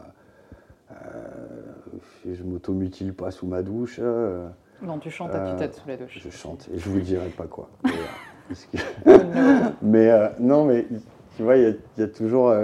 ouais, c'est une sensibilité, c'est un type d'image qui vont renvoyer, qui les unes accolées aux autres, forcément euh, font une iconographie, une carrière, quoi, Oui. tu vois ce que je veux dire Donc, euh, oui. euh, certes, je, je suis très attaché à de la poésie, à la mélancolie, à la bile noire, à- au noir, au... parce que c'est de la sensibilité, parce que c'est ces choses-là qui me parlent. Après, si- ouais, après si, si oui, si je suis ça, je suis ça, j'en sais rien. Besoin d'étiquettes, J'ai- j'en sais rien. pas non, non, mais non, non, mais après c'est rigolo parce que leur, en plus leur, euh, leur, euh, merde, leur article est, euh, est très, très bienveillant, très mignon et euh, je Ah, moi, c'est juste l'association des termes qui m'avait fait rire Ouais, parce que je je l'ai trouvais ça- très Mais mignon. je trouvais, et, ça euh, très, je trouvais ça très cool. En plus, c'est Ouais. toujours, euh, on va pas se leurrer, c'est quand même toujours plutôt flatteur qu'on écrive un truc sur toi. Donc, euh, Non, carrément. Puis ils avaient une belle Euh, sélection mm. de, de travaux aussi. Enfin, c'était simplement les termes euh, qui, qui m'avaient fait rire et que je voulais, euh, Ouais, je voulais ouais, placer bien parce sûr, que mais- je les trouve vraiment mignons, mais c'est pas si faux. mais c'est hein. mais c'est, pas, ésotérique. j'ai pas dit que c'était faux. euh, j'ai pas dit que c'était faux du tout. Euh, Mais euh, c'est toujours hyper. c'est hyper tendancieux, quoi, tu vois, d'utiliser des mots comme ça, quoi. D'un autre côté, quand tu utilises des, une iconographie religieuse, que tu réutilises ouais, ces bien images, sûr.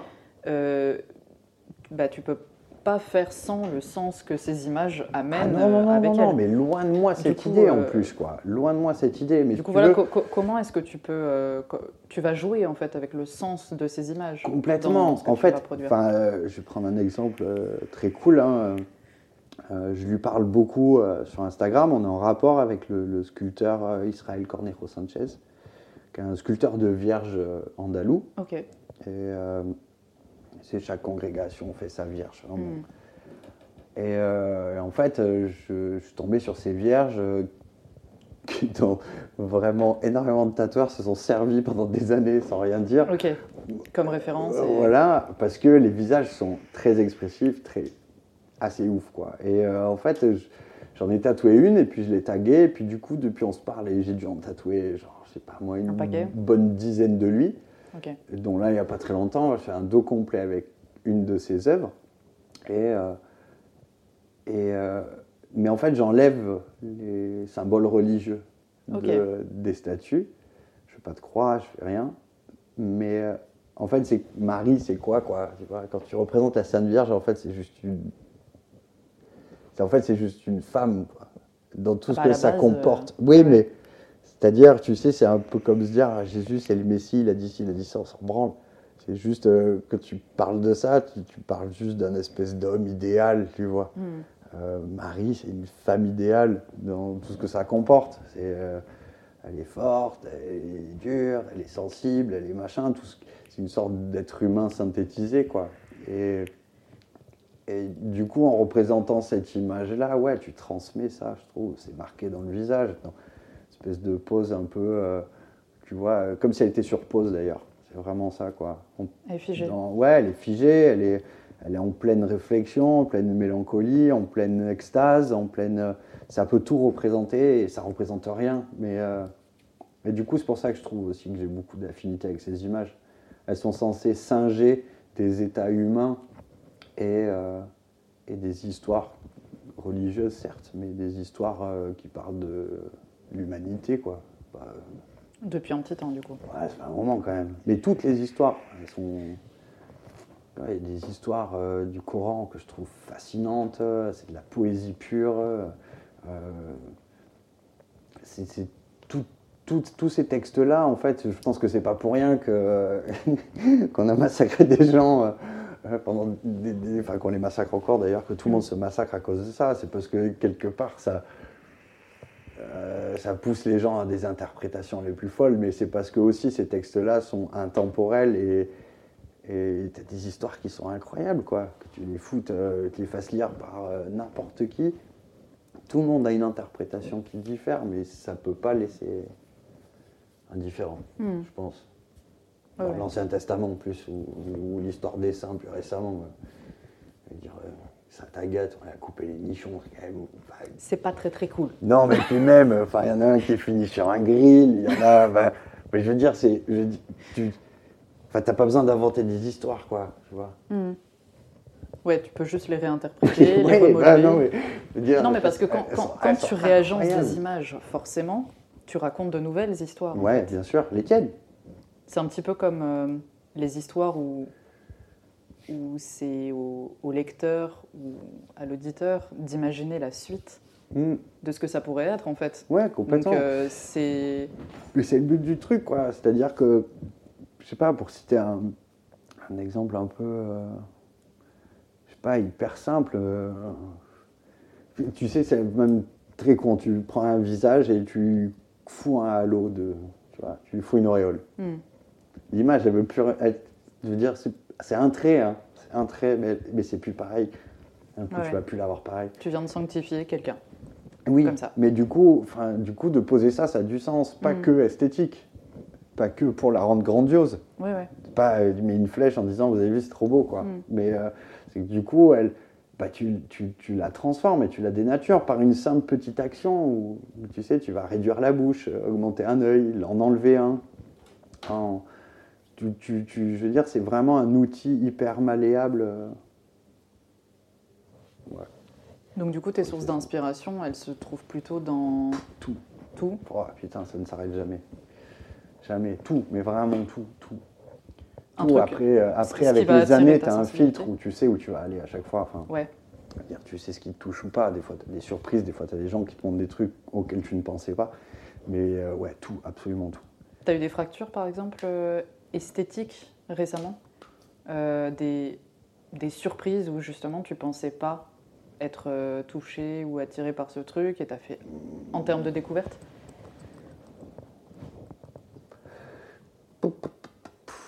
Euh, non. Petite musique Non, d'ascenseur. non, non, non, non, non, ça fait très longtemps qu'il n'y a pas un truc qui me met une claque. En vrai, non, très bien. Du coup, Euh, quelle est ta, alors, du coup, ta première claque graphique? la première, euh, c'est du coup un portrait de Velázquez, peint par Velázquez, un portrait de son maître, euh, un tout petit format.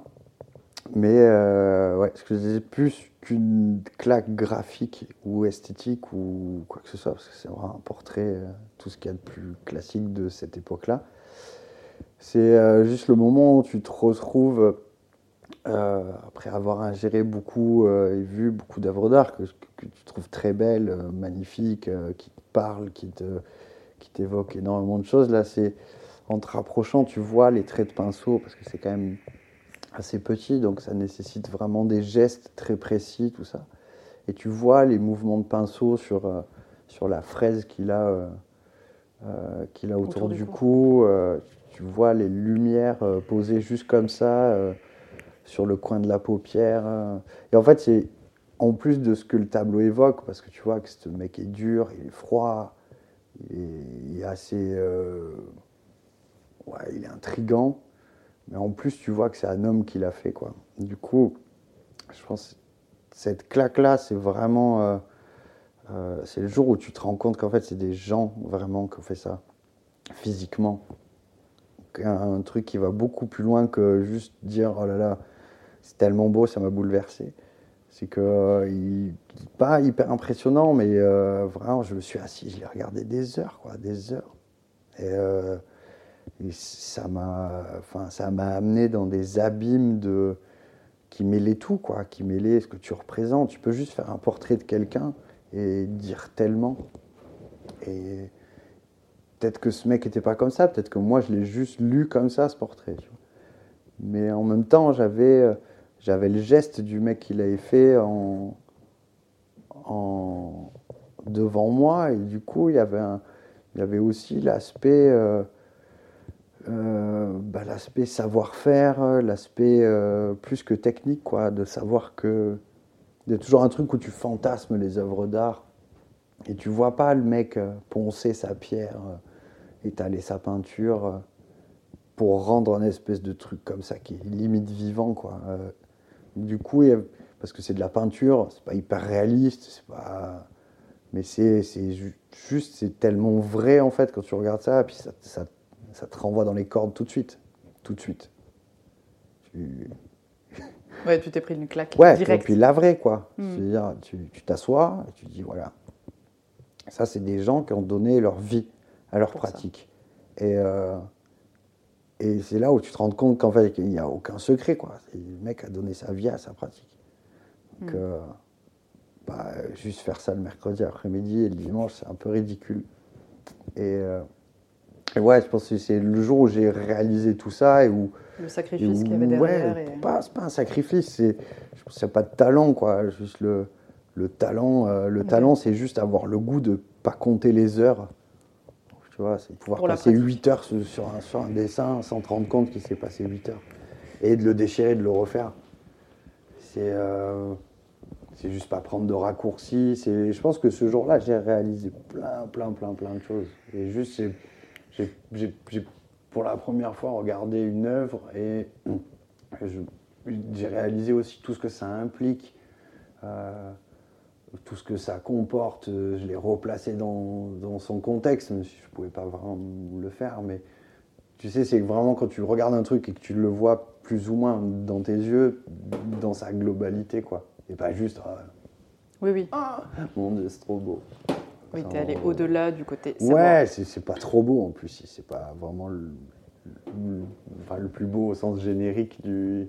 Pour moi, c'est clairement le plus beau, quoi. C'est le truc où le mec, il est étudiant, il peint son maître, il peint ce truc-là, et t'es là, mais mec, c'est. En fait, tu voles, mais à des centaines de milliers de nous, quoi. Tu vois, tu mm. voles au-dessus, quoi. Tu, tu... La stratosphère. c'est ah, impalpable. Tu peux pas t'approcher de ça, c'est pas possible. Et c'était combien de temps, ça? Ouais, j'étais euh, tout jeune étudiant. Vraiment. Avant, j'en avais eu d'autres de claques. Vraiment, euh, comme je te disais, quoi. Je pense que la première fois que je suis allé à Saint-Pierre, c'était un truc de fou. Tout, tout, le musée du Vatican, c'est incroyable. J'ai toujours aimé euh, les musées, j'ai toujours aimé l'art, j'ai toujours aimé le. Mais je pense que c'est vraiment la première fois où vraiment j'arrivais presque à le toucher, pas dans sa globalité, puis c'est vraiment très prétentieux de dire ça, mais du moins dans mes yeux et dans ma tête, c'est vraiment la première fois où j'arrivais à créer un monde autour d'un truc euh, que j'étais en train de regarder, quoi, et arrêter de me projeter dans les trucs en disant ça on dirait ça, ça c'est bien fait, ça c'est joli, ça c'est ça c'est Dieu. Après tu, tu as tendance en plus quand tu dis ça c'est replacer systématiquement les trucs. Ça, c'est complètement romantique. Ouais, ouais. Là, tu as lâché le côté intellectuel. Période pré-raphaélique, ah, c'est c'est insupportable. Là, tu lâches tout, en fait, tu lâches tes codes, tu lâches tout et tu prends le truc en pleine gueule, quoi.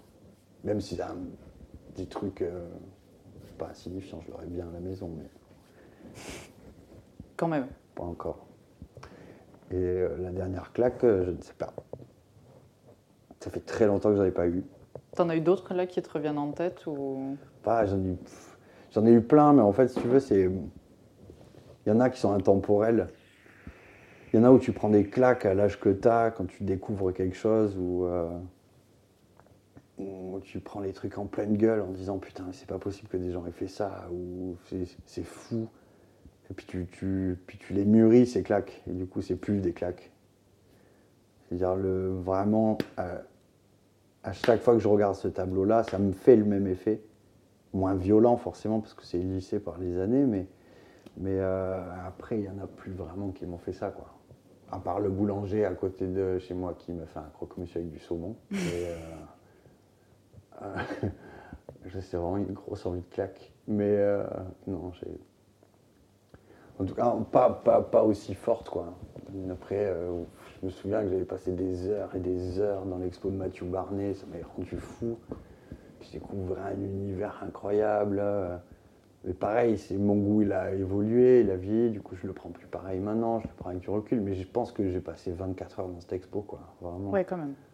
Et, euh, quelque part, elle m'a traumatisé, elle m'a fait évoluer, elle a, c'était tous les Crémasters, les Crémaster Cycle.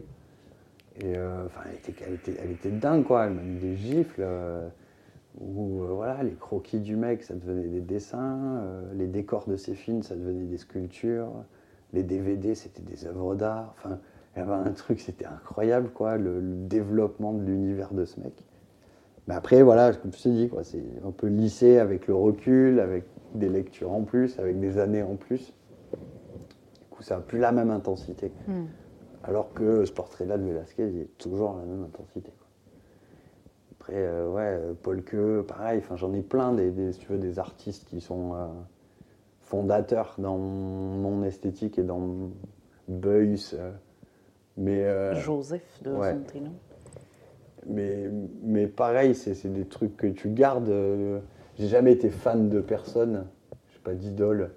Ouais j'ai un regard euh, enfin, voilà, critique sur mes goûts aussi, tu vois, et puis je les laisse évoluer. Donc, a des trucs qui me touchent beaucoup, que je redécouvre, d'autres que j'abandonne complètement.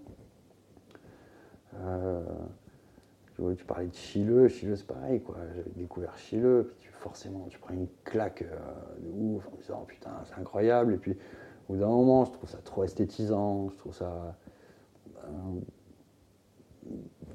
je sais pas, du coup, si tu veux, le, c'est pas que d'un coup j'aime et puis d'un coup j'aime plus. C'est que je le bah, redécouvre. autre chose, Je le hein. redécouvrirai peut-être autre chose, là, ouais, autrement. Des fois, tu as des périodes où le Caravage, c'est. Euh, tu te mets à genoux devant. D'autres périodes où tu dis, ouais, mais c'est quand, même, quand même très esthétisant, très.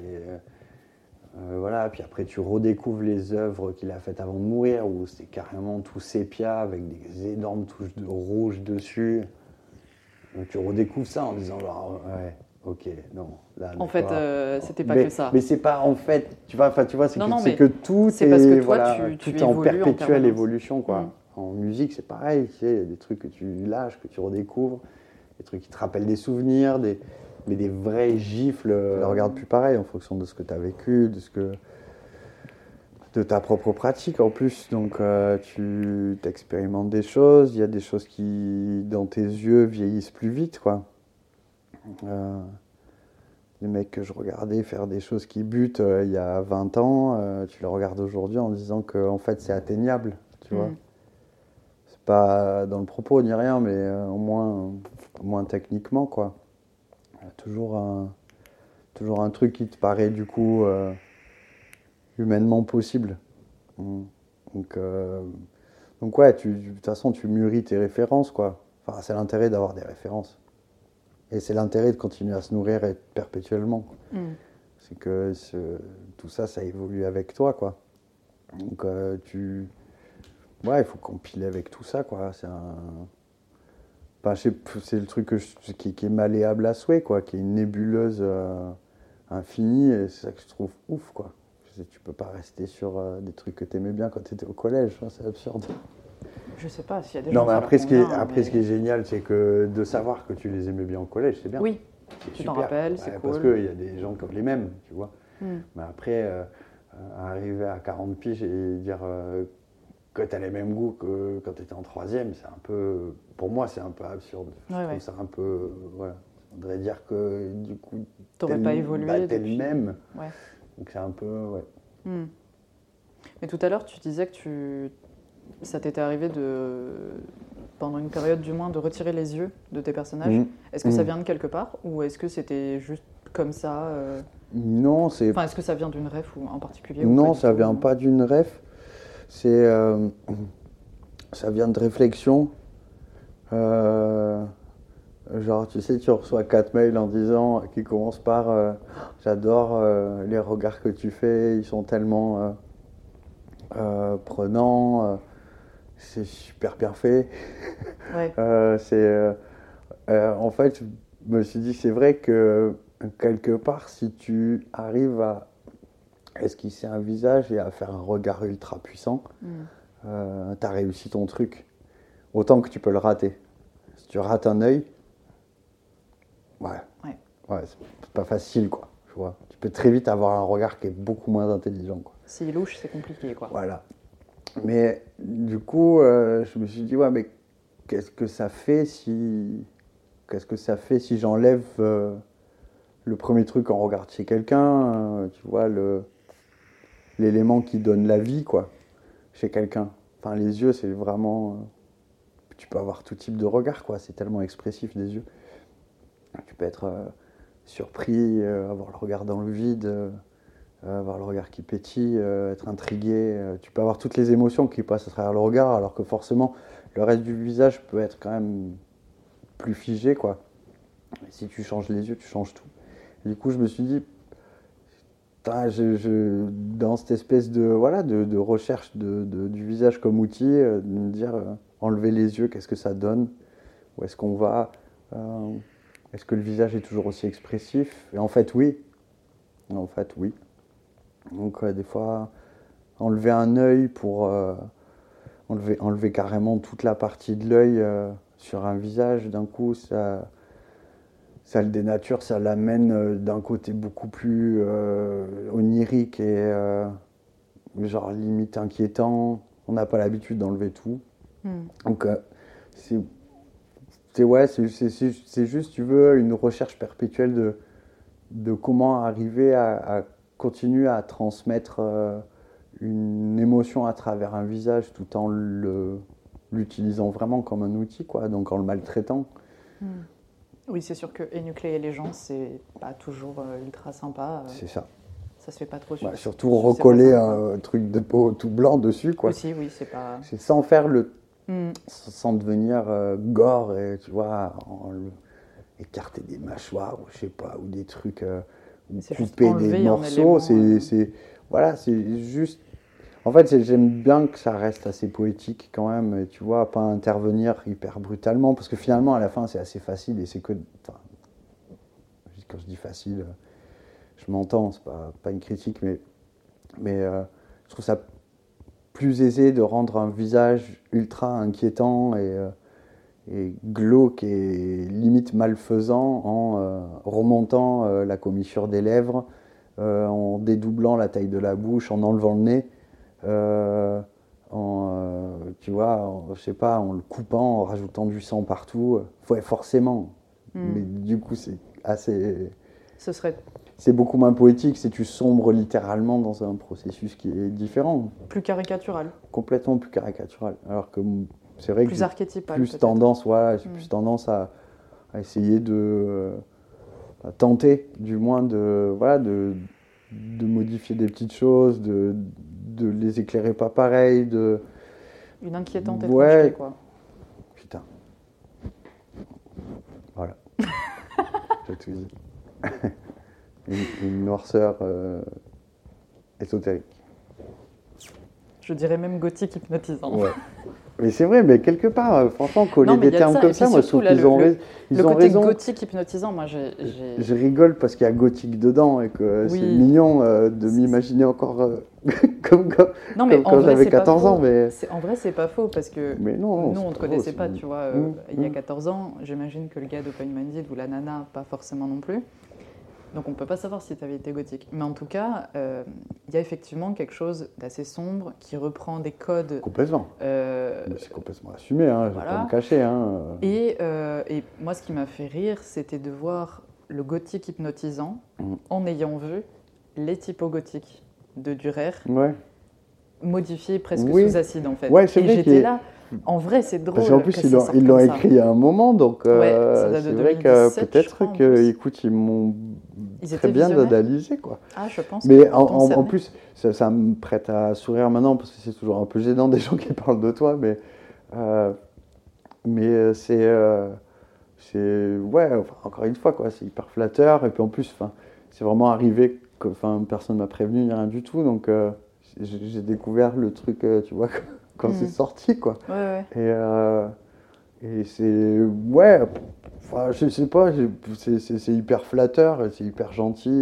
Et, et quelque part, avoir une analyse de ton travail, c'est pas, pas courant dans le tatou, quoi. Mm, mm. Tu vois. Bah, comme on le disait tout à l'heure, il y a peu de mots qui sont posés sur, euh, voilà, sur cette et puis pratique. personne n'écrit un article sur toi. Enfin, Mhm. voilà, moins d'être, euh, je sais pas, euh, moins, moins, ou Jean-Mi, euh, ultra connu, j'en sais rien. bah, personne se soucie de ton travail. Et donc, euh, à part tes clients et les gens que tu touches, peu importe. Mhm. Mais c'est vrai que d'avoir des gens qui d'un coup se mettent en posture de, euh, de tenter de le synthétiser, de l'analyser à travers leurs yeux, euh, c'est ouais, c'est hyper, flatteur. Pas d'autre mot. Donc ouais, écoute, peut-être qu'ils étaient visionnaires sur... Je vais relire peut-être l'article pour me trouver encore 50 a- carrières. Il n'y avait pas beaucoup de, de texte en tout cas, mais euh, c'était, moi, c'est les mots que j'en avais retenus parce que Ouais, euh, l'association m'avait plu en tout tant cas. que les mots sont poétiques, moi, ça me va. Quoi. Voilà. Voilà. Alors, euh, attends, je me suis perdue dans mes questions. Depuis tout à l'heure, j'arrête pas de bouger. Quelle est l'importance de la qualité technique de l'artisanat dans la pratique du tatouage pour toi, dans ta pratique Ah. Et après, de manière générale, si tu veux. Ah, de manière générale, ouais, facile, il n'y en a aucune. En fait, tant que ta technique sert ton propos, euh, je trouve qu'il n'y a, pas de bonne ou de mauvaise technique, quoi. Euh, alors, je vais reprendre ce que j'ai dit. Euh, Il y a une contrainte technique fondamentale, ce que je disais tout à l'heure, c'est que quelqu'un qui part avec un tatou, c'est pas juste une belle photo, c'est quelqu'un qui va vivre avec. Du coup, il faut quand même garder en tête le fait que la personne va le garder, va vieillir avec. Donc, on peut pas lui vendre un truc qui va pas durer, quoi.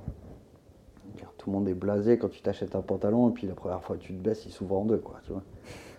Donc, euh, à un moment donné, il faut, être honnête avec ce qu'on fait. Donc, euh, la contrainte technique principale est que euh, tu te dois d'utiliser des matériaux, des outils et une technique qui te permettent de- d'être pérenne et que ton tatou reste et qu'il cicatrise comme toi tu l'as fait.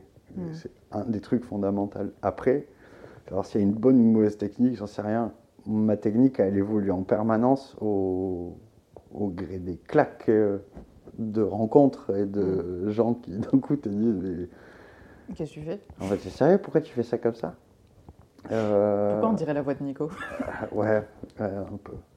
Ouais, un peu. Tu vois, bah, Nico, pour le coup, euh, Nico, pour le coup, m'en avait une vraie, quoi. C'est vrai? Ouais, ouais, mais plein. Parce qu'il parle de moi, euh, ce trou de balle, là. Mais euh, je peux parler de lui aussi. hein. Ah ben on est parti, hein, on veut les dossiers.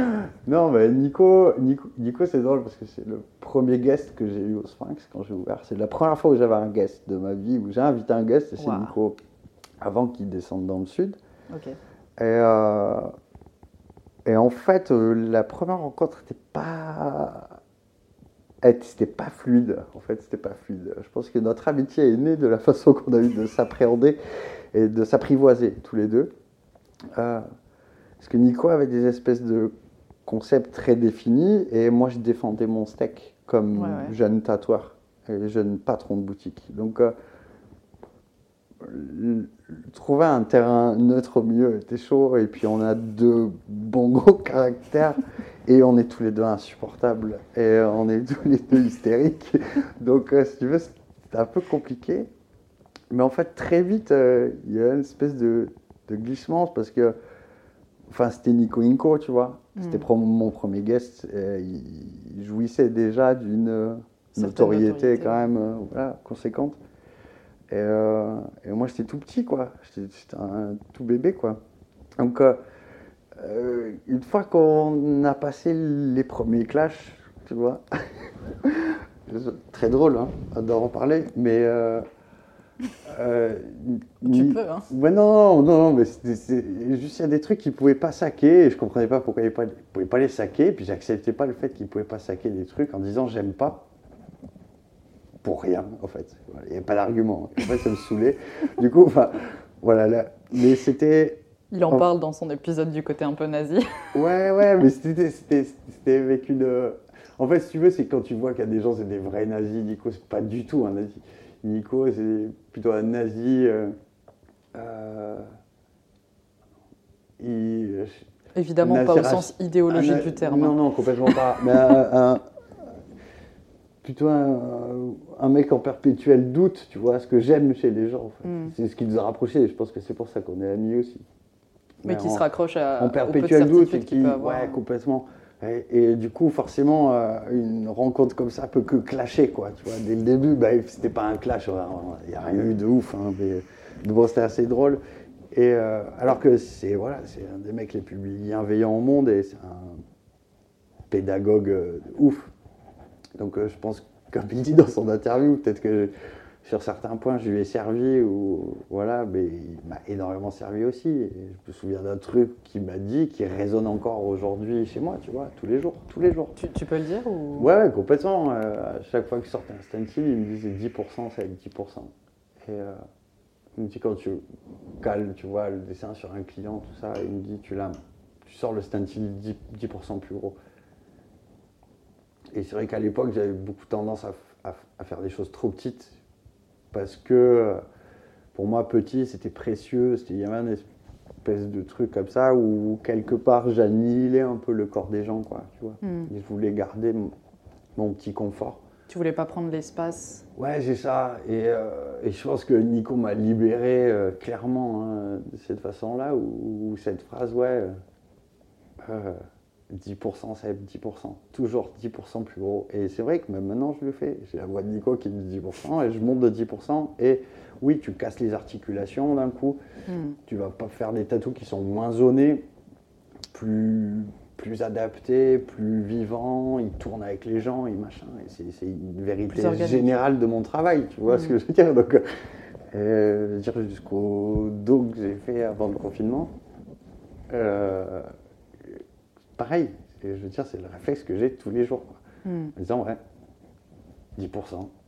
Et c'est vrai que les gens qui disent, je veux un truc euh, petit à cet endroit-là, oui, que ça fasse 10% ou moins de 10%, ça change rien, c'est toujours aussi visible. Mais parfois, ça change vraiment toute la lisibilité que tu as du truc. Mm. Le truc, il est vivant, quoi. Et c'est pas un flash posé euh, de façon très tradie, euh, tu vois, Ouais, très ouais. zoné, quoi.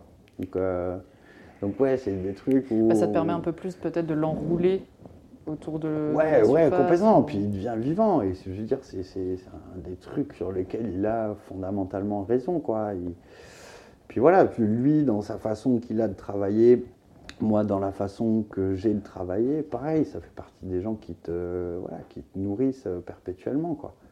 Les deux, hein, dire, et Nico, euh, tu vois, ils ont créé aussi leur univers euh, à Argelès, ils ont créé leur truc, leur vie, leur façon de- d'accueillir des gens, leur... euh, C'est assez, hyper enrichissant, quoi.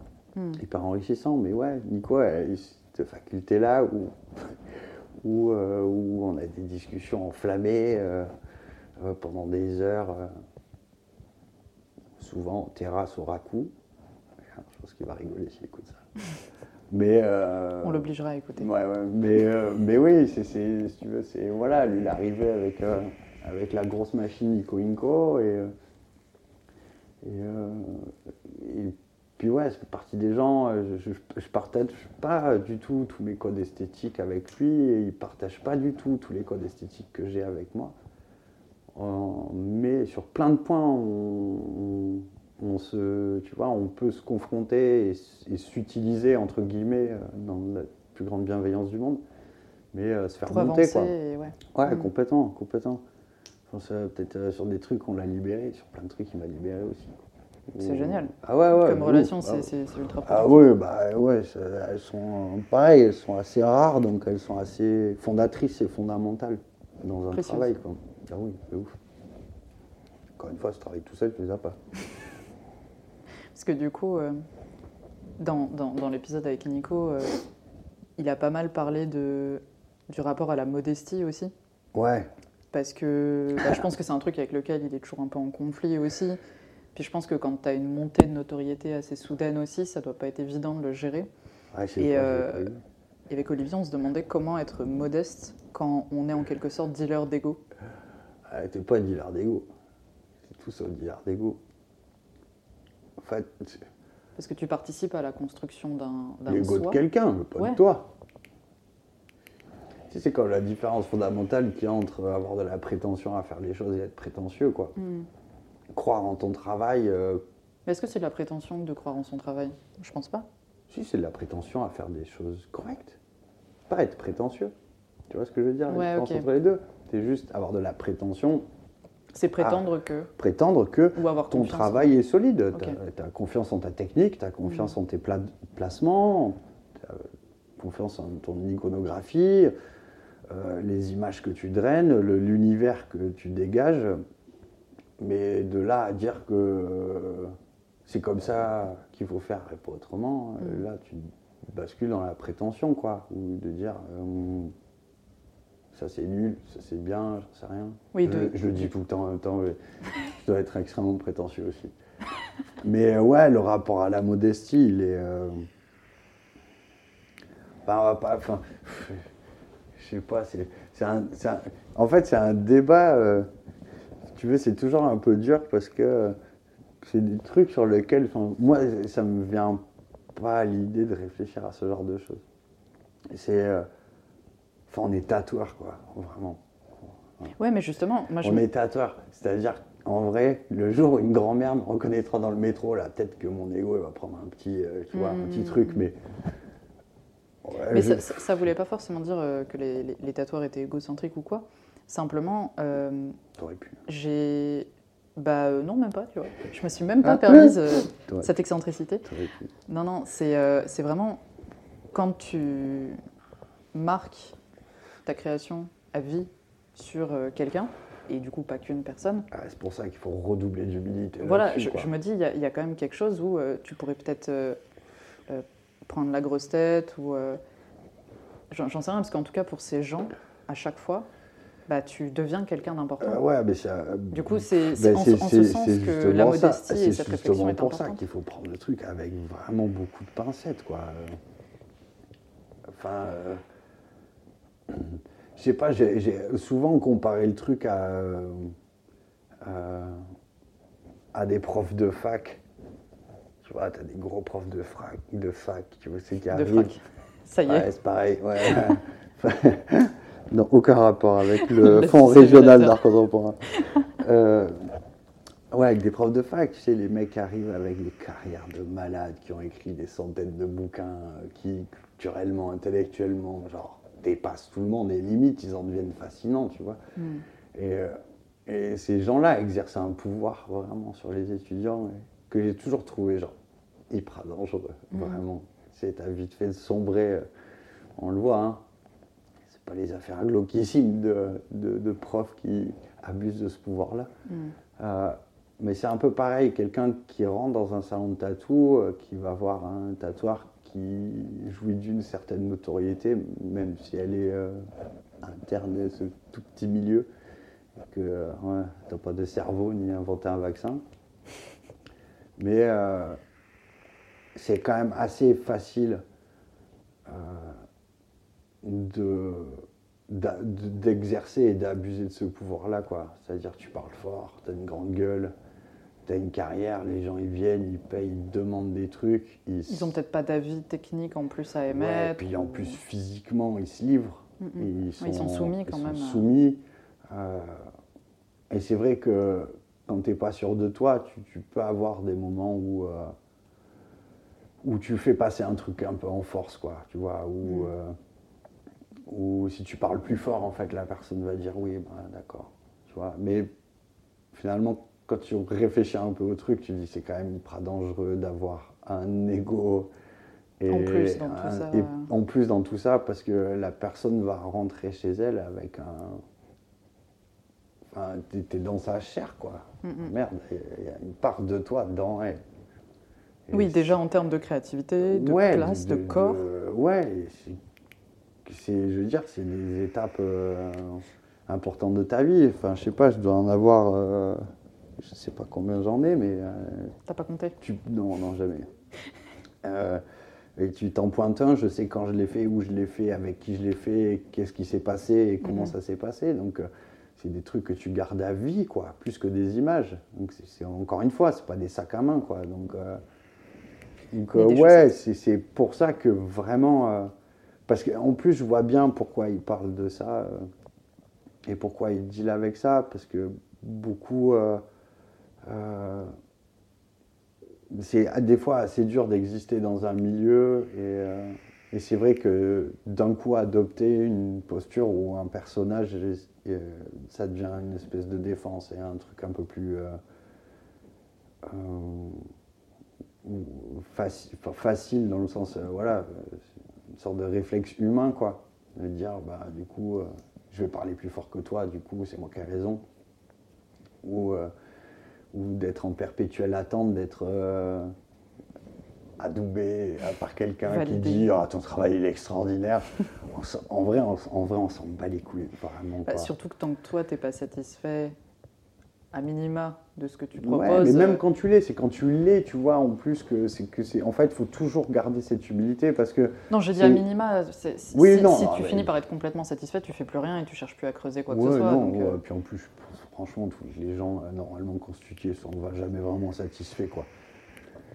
Il y a toujours quelque chose à améliorer, à aller ailleurs, à- et tout ça. Mais c'est le jour où on a eu cette discussion, je me souviens très bien. C'est juste, je voulais dire qu'en fait, euh, en dehors de ces réflexes-là, euh, c'est quelqu'un de tellement ouf que du coup, ça devient un peu con, Mhm. tu vois. De, genre, j'ai envie de te parler à toi, j'ai pas envie de parler. euh, Oui, oui, oui, t'as pas envie de parler au personnage. euh, Ouais, c'est pas vraiment un personnage parce que c'est très Non. caricatural, mais c'est vrai que on Le a masque. tous nos réflexes de Oui, oui, défense. Moi, le premier, hein, je le renie pas du tout. hein. Je suis pas à l'aise, j'ai tendance à faire des blagues et puis à parler hyper fort, à gueuler. Alors que c'est pas, voilà, c'est juste pour camoufler des trucs. C'est un truc qui est complètement humain. Mais c'est vrai qu'en tant que tatoueur, tu franchement, tu vraiment, je crois que c'est une des premières leçons que tu reçois, quoi. C'est ce mec, garde ton humilité, quoi. Vraiment, Mm. c'est. Ça veut pas dire euh, te, te, t'automutiler, te maltraiter en disant que ce que tu fais c'est de la merde et tout ça, c'est pas du tout ça, mais c'est vraiment. euh, c'est juste être en permanence. euh, te poser en permanence la question quand tu tatoues de pourquoi tu tatoues, pourquoi tu fais les choses quand tu es en train de les faire. Pourquoi, en fait Rester dans pas- le doute, en fait. Ouais, mais c'est juste pour, pour- pourquoi en fait. Tu sais, pendant que tu fais des traits sur quelqu'un, tu te dis bah, pourquoi je suis en train de faire? Parce que il faut que je dise ça, il faut que je représente ça, il faut que.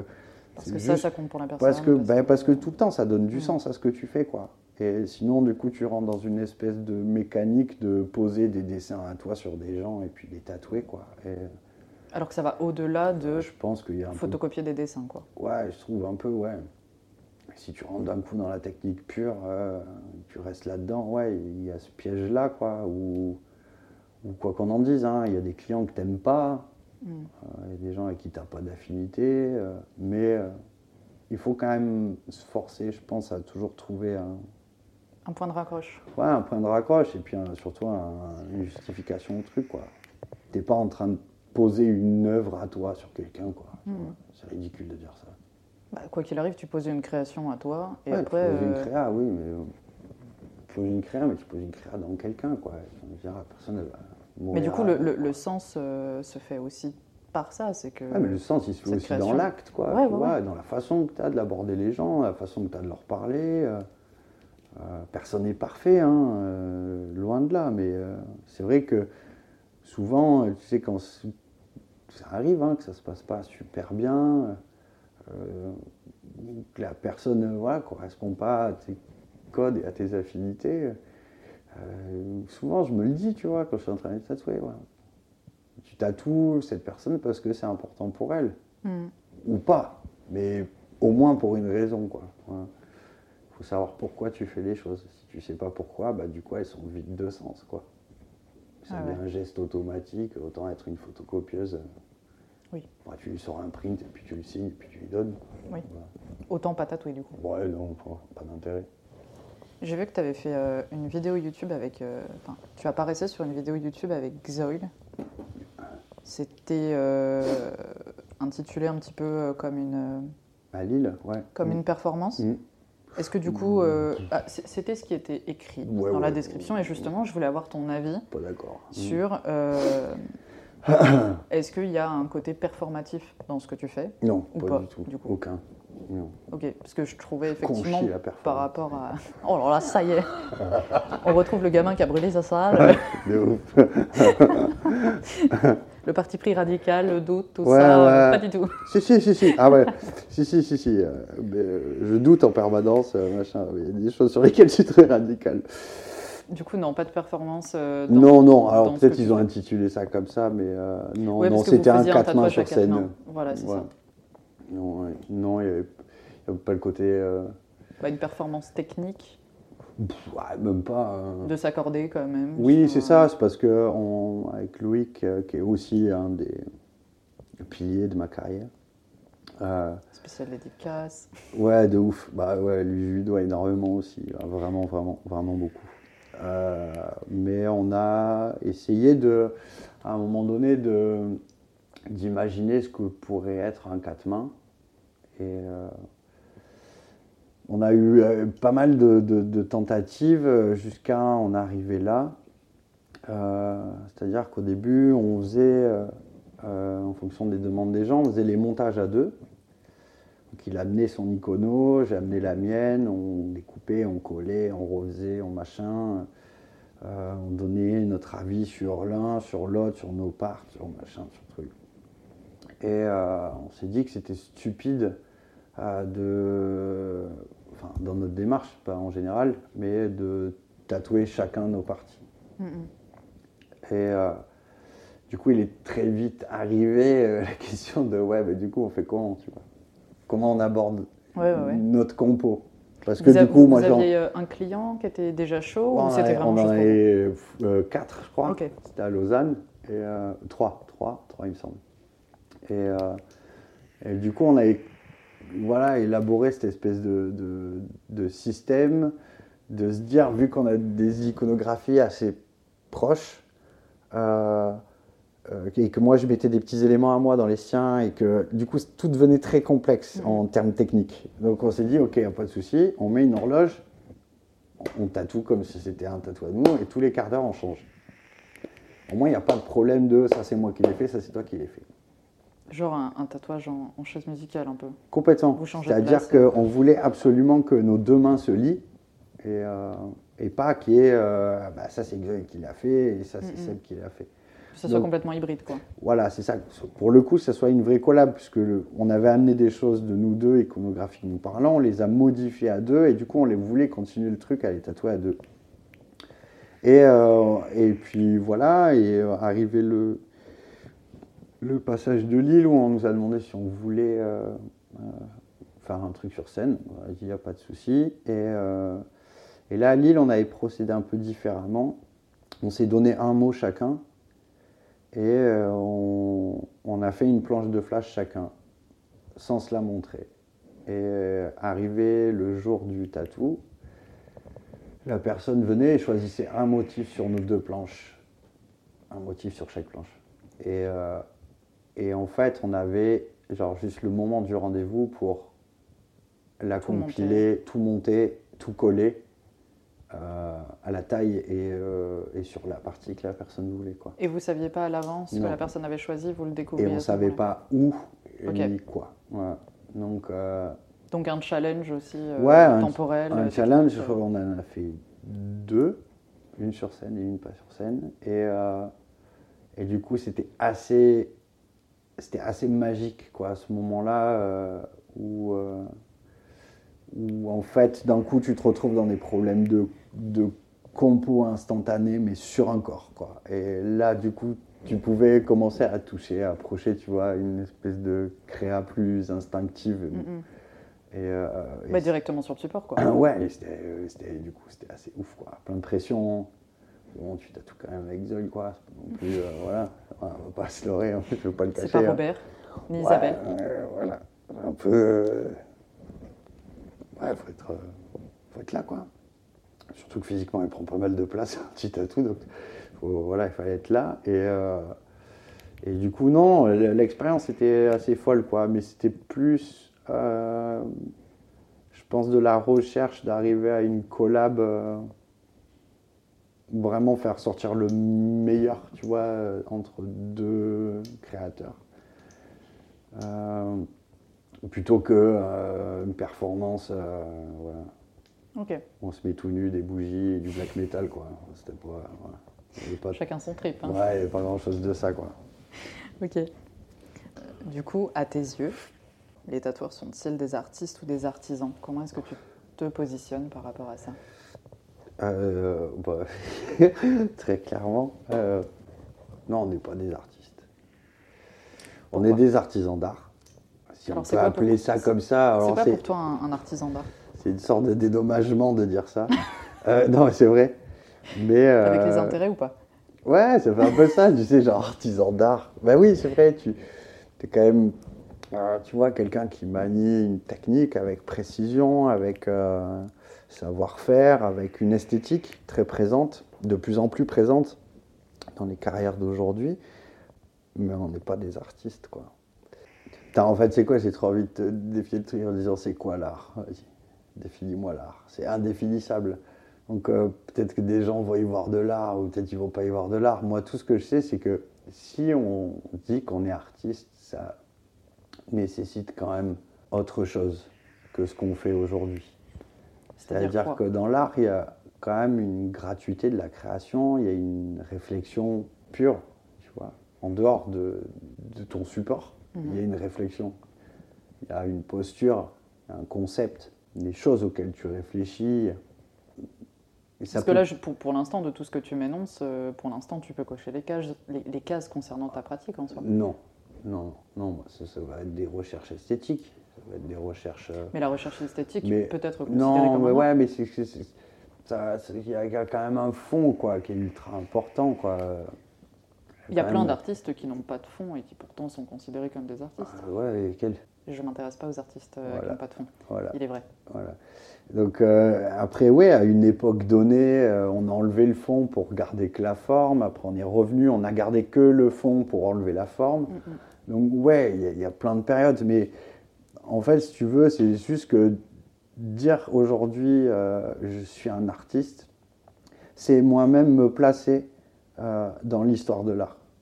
Et en vrai, je veux bien, euh, tu vois, qu'on essaye. Je veux bien qu'il y ait des débats là-dessus et je veux bien qu'il y ait une réflexion là-dessus, mais, mais vraiment, est-ce que tout le monde a les épaules pour ça, tu vois? C'est-à-dire Ah, qu'en fait, J'ai pas dit est-ce qu'ils le sont tous? Justement, non, je, non, je non, pense que c'est quelque chose qui est beaucoup plus Attends, attends, ça. quand je parle de ça, je parle vraiment de façon très générale, quoi. Mais c'est, en fait, ça implique qu'on doit se placer dans l'histoire d'une pratique, dans l'histoire de plusieurs pratiques, dans, dans des théories. euh, on ne peut pas arriver et dire on est des artistes, quoi. On peut pas arriver et puis euh, balancer des traits dans le dos de quelqu'un en disant Ah, c'est bon, je suis un artiste. Mais le fait que tu te revendiques artiste va pas te placer dans un milieu, va pas te placer dans, dans quelque chose, quoi.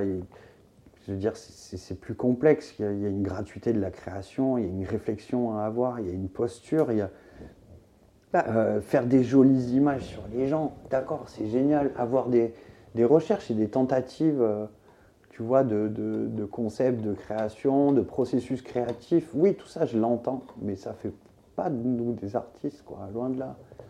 On, on tatoue des gens, on- ils partent avec, ils- limite ce qui pourrait le plus se rapprocher de l'art, ça serait euh, les flashs, quoi. À la limite, tu vois, que tu fais tout seul, qui correspondent qu'à ta propre pensée, qu'à ta propre réflexion, et que les gens viennent et choisissent comme ils vont dans une expo et choisir des trucs, mais Pourtant, euh, la co-création, c'est quelque chose qui est tout à fait possible euh, en art. La co-création, dans le sens euh, une création collective ou collaborative, euh, que ce soit euh, parce que le public euh, intervient et fait partie prenante, enfin est partie prenante de l'œuvre, oui. que l'œuvre n'existerait pas sans son spectateur.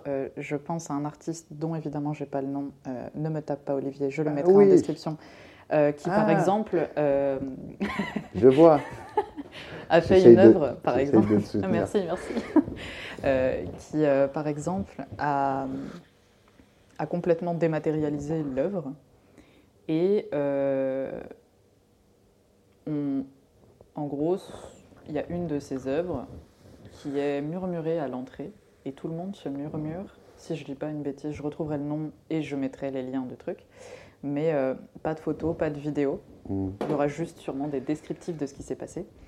Et, euh, et l'œuvre consistait en un, un murmure collectif de. en fait, c'est- c'est ça l'œuvre. Tu vois, un truc comme ça. Ouais. Et bah, pour le coup, cette œuvre, elle aurait absolument aucun intérêt sans le contexte. Mais il n'y a aucune œuvre. euh, mais n'y a le aucune œuvre public, qui a enfin- aucun intérêt s'il n'y a pas de public. Ah, mais bien sûr. Mais, mais Euh, du coup. Duchamp, c'est le juste- premier qui a. qui a- enfin, qui l'a. Bah, c'est pas le premier, mais c'est c'est- c'est le mec qui l'a théorisé quand même. quoi. C'est le regardeur qui fait l'art. quoi.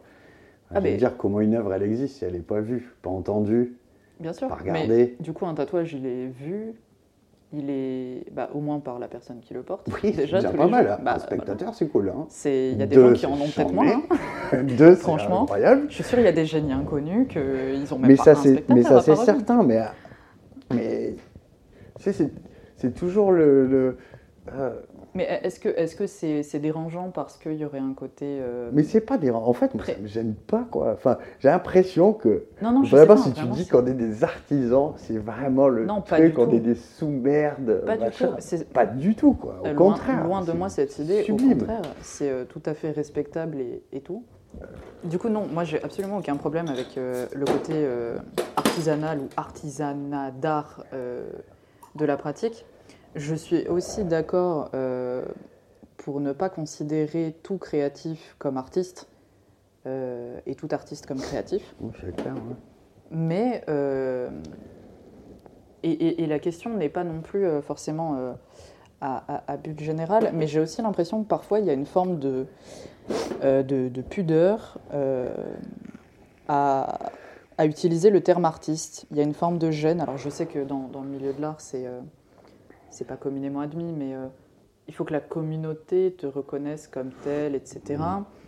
Je sais aussi que euh, un certain militantisme pour que ça soit reconnu en tant qu'artiste à des fins pécuniaires n'est pas non plus le truc le plus Il euh, faut pas négliger. voilà. Mais, mais je pense qu'il y, a des- il y a des démarches qui, à mon sens, euh, peuvent prendre place dans, et, et être considérées comme de l'art, même sur support humain.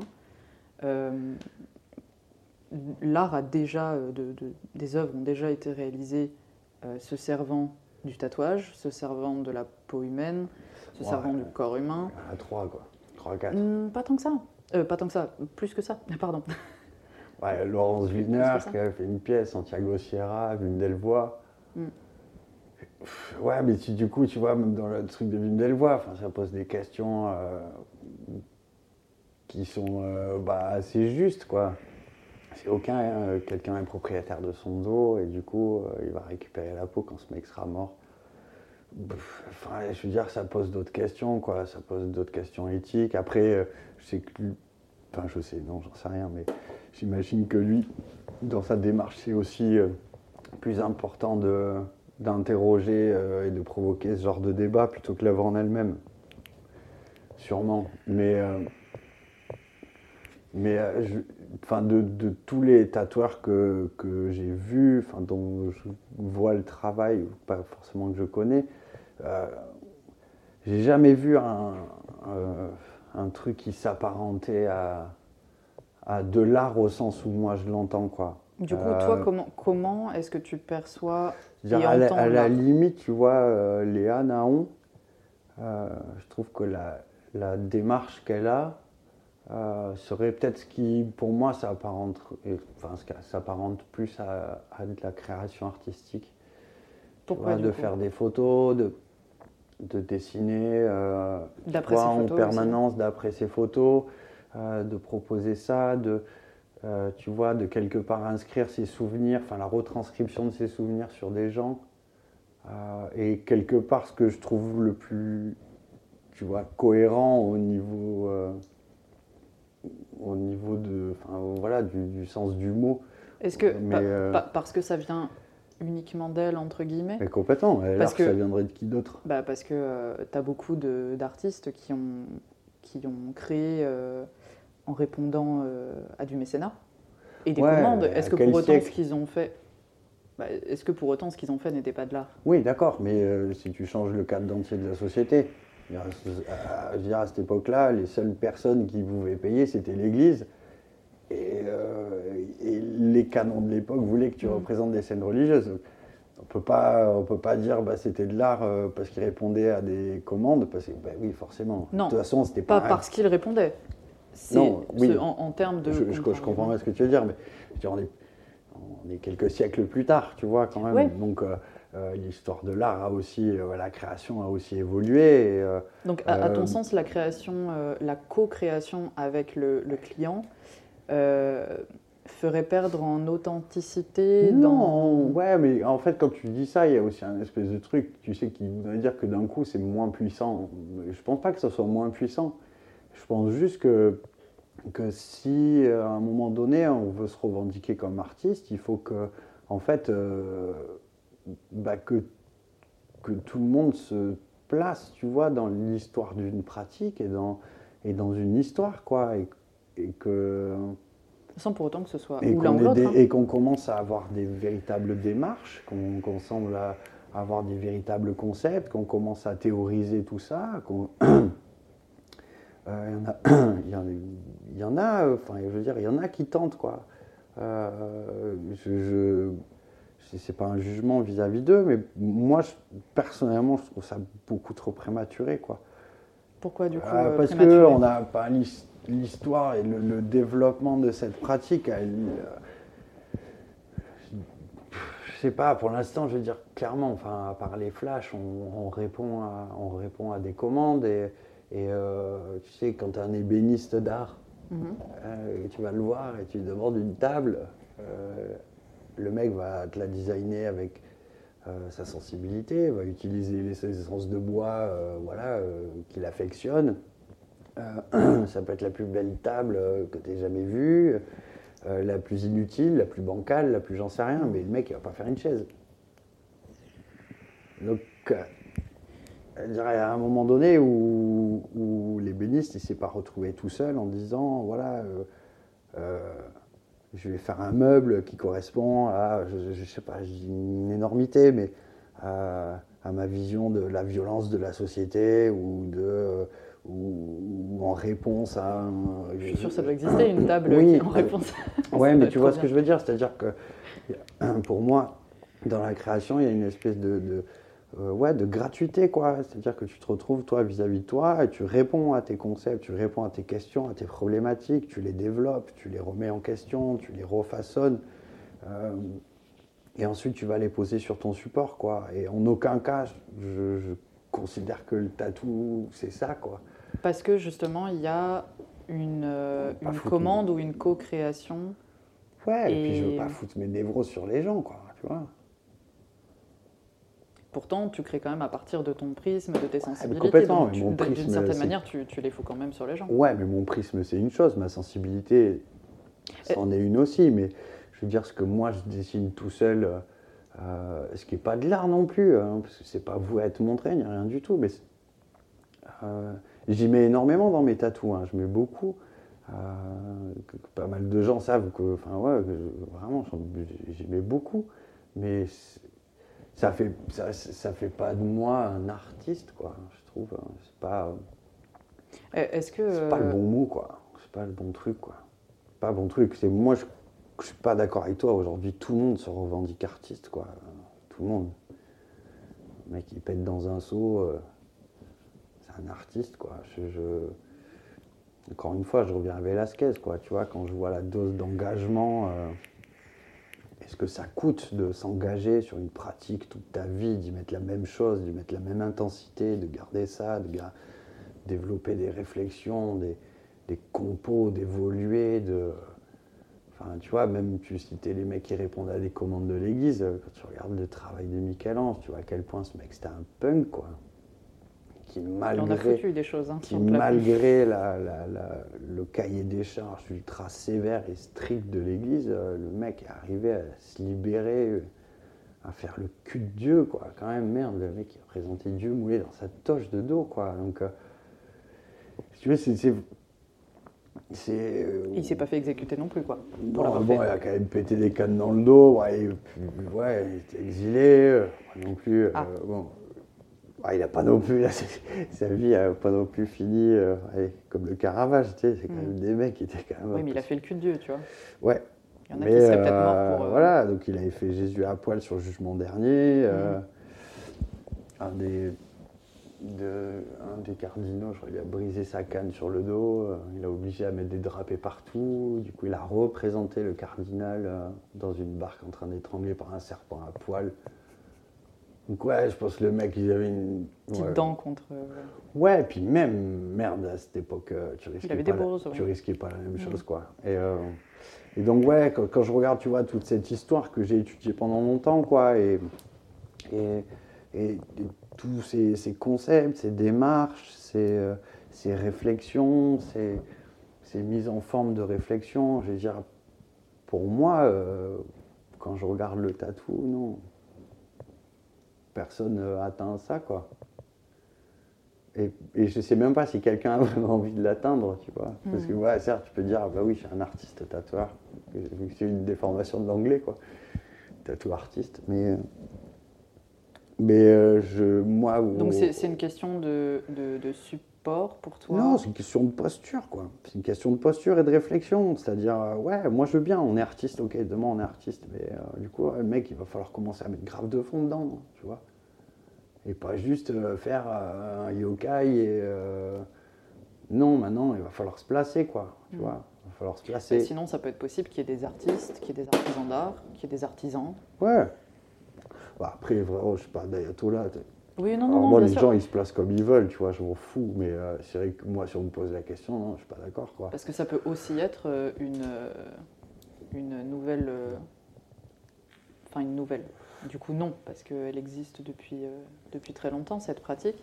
Mais euh, ça peut aussi être un des nouveaux, euh, si je dis pas de bêtises, de médium Mm. de l'art, euh, avec les- tous les enjeux que ça sous-tend, Mmh. dans une certaine mesure, dans un certain contexte, avec un propos donné, euh, et, euh, et toujours soumis à la subjectivité du regardeur qui va, qui va l'apprécier. euh, Ouais, mais c'est- c'est- je, je veux et, et- dire, et je au suis- contexte contemporain, etc. Je suis complètement que- d'accord. Sais, C'est c'est un peu le, le genre de débat où, où en fait personne ne sait vraiment de quoi il parle. Dans un sens ou dans l'autre. C'est-à-dire Ouais, que ouais. tu peux systématiquement trouver des contre-arguments. quoi. Mais c'est mais c'est ça qui est aussi très intéressant, parce que là, tu vois, tu m'as donné des points de vue où- auxquels j'avais même pas forcément Mm. pensé aussi, et c'est justement ce qui est intéressant, c'est que tu ah ok, j'avoue ça j'ai pas pensé. Bon bah à quoi je peux réfléchir? Ouais, ouais, non, mais Parce que en, en soi c'est juste des termes, mais c'est pas si important, mais mine de rien justement ah, c'est comme quand tu même le des dis, termes qui ont du sens. quoi. ça, ça, ça implique un background derrière, Ah une ouais, attitude, une implication. Ça implique des Euh, textes, ça implique euh, énormément de choses, quoi. Ça C'est implique ça. des théories, ça implique. Encore une fois, ça implique vraiment, je pense, le truc des postures, quoi. C'est Mhm. ça. Ça implique vraiment des postures.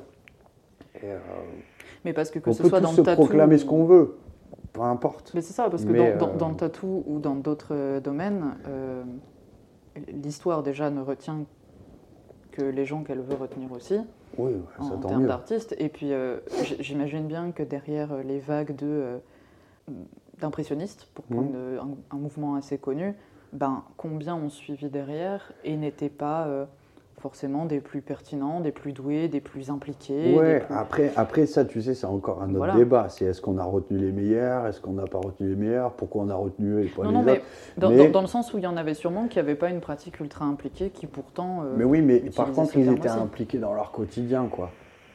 Moi, c'est surtout ça. Enfin, euh, je veux dire, tu peux pas te mettre du jour au lendemain à créer un truc en disant, bah, vous savez quoi, ça c'est culte, c'est intemporel. Enfin, je crois que je l'ai lu une fois dans une interview d'un musicien, je sais plus laquelle, plus qui c'est, mais qui disait, j'écris des chansons intemporelles. Je disais, ah putain, mec, il faut une sacrée paire de couilles pour dire ça, Mhm, quand même. mhm. Bah, T'imagines, tu te doutes de rien, quoi. Ouais, ouais. Enfin, C'est-à-dire que Ouais, toi, quand tu es en train de créer quelque chose, tu te dis qu'en fait, ça va parler à tout le monde, intragénérationnel. Enfin, Ouais. Tu pars de haut quand même, frère, tu de rien. Ouais, quoi, avant tu de vois. traverser les siècles. faut- Non, mais mec, ça, ça veut dire, ça veut rien dire. Un réal qui fait un film et pendant qu'il fait le film, il dit celui-là, il va être culte. Qui croit en son film? C'est un truc. Mm. Qui met tout ce qu'il a, c'est un autre. Mais qui arrive à être culte, il va traverser les générations. mais- De le dire avant que ce soit Alors, le et puis en plus, clairement, c'est pas à toi de le dire. Mm, mm, mm. Donc, euh, non, j'en sais rien. Je, je- c'est, c'est juste, euh, voilà, c'est juste, je trouve, c'est un, un problème de placement et c'est juste que ça implique d'autres choses. Ça implique beaucoup de choses, beaucoup, beaucoup de choses. Euh, ça implique un côté mercantile aussi où, Mercantile, c'est argent? Bah oui, euh, dire euh, ce qui fait, on peut pas nier que non plus euh, dans l'art il y a un marché, que le marché de l'art c'est fait de cotes. Là on fait comment? Enfin si tu veux, c'est des trucs débiles auxquels je réfléchis, mais Moi aussi. mais, mais c'est fais pas. euh, pff, ouais, je, je veux dire ça implique quelque chose qui est, je trouve beaucoup plus gros Bah, Est-ce que l'art sans marché que euh, ce est toujours fait. de l'art? Oui, justement, quand il, a- quand il vient de base de quelque chose de gratuit. euh, Bah, c'est gratuit, mais c'est vendu. Il faut bien qu'il mange, le mec. je-. Voilà, c'est là aussi où tu as la réalité de. Ouais. Euh, mais en attendant, euh, par exemple, toi, tu, tu dessines depuis avant de tatouer. Mm. Si un jour tu arrêtes de tatouer, est-ce que tu, tu continueras à dessiner? Non. Oh oui, oui, oui, oui, oui, clairement. sans, sans que ce soit euh, Ouais, une non, question oh, d'aller si, l'exposer, machin Oui, non, bien sûr, oui, c'est mon, c'est mon support. Après, j'ai envie d'essayer plein de trucs, tu vois, Mhm. mais. euh, À créer et à générer des choses ouais, quelque chose qui- complètement. Et puis, c'est, surtout, après, ce que j'aime, c'est que le tatou, ça peut amener à d'autres choses, en fait, et des, des- des supports, euh, voilà, qui interrogent, qui interrogent d'autres, euh, d'autres, euh, merde, je sais plus comment dire, d'autres, d'autres milieux et d'autres, qui provoquent d'autres, interrogations, quoi.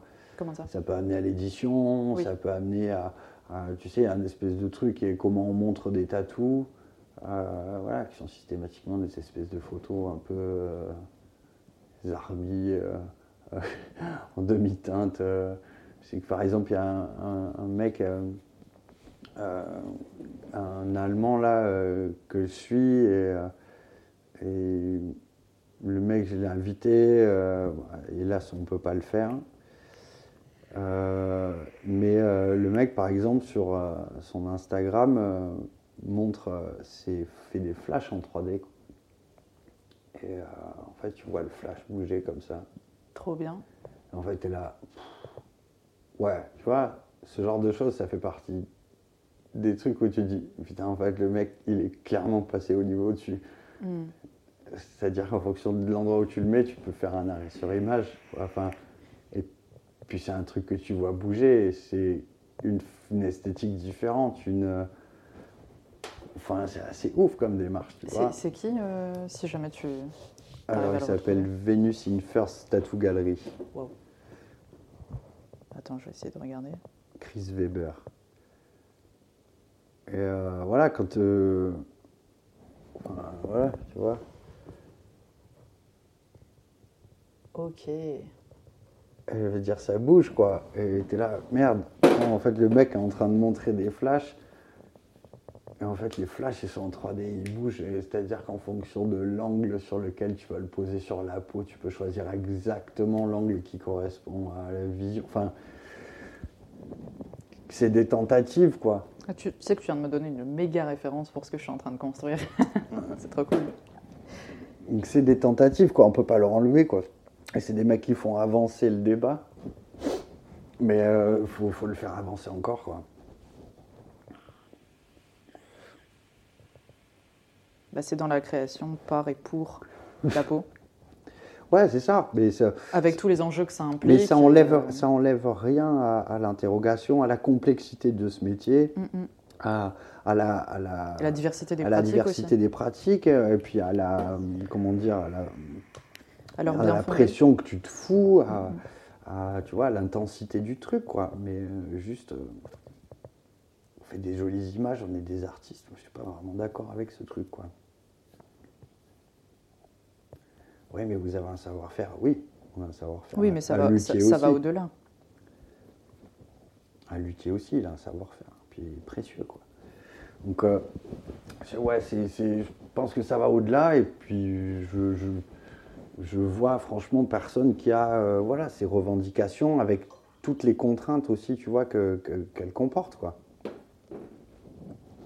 Je veux bien que vous soyez des artistes, moi, il n'y a aucun souci, mais juste, il faut tout qu'il y aille avec. Il faut le discours, il faut, faut tout, faut tout. Il faut que chaque chose fasse sens entre elles.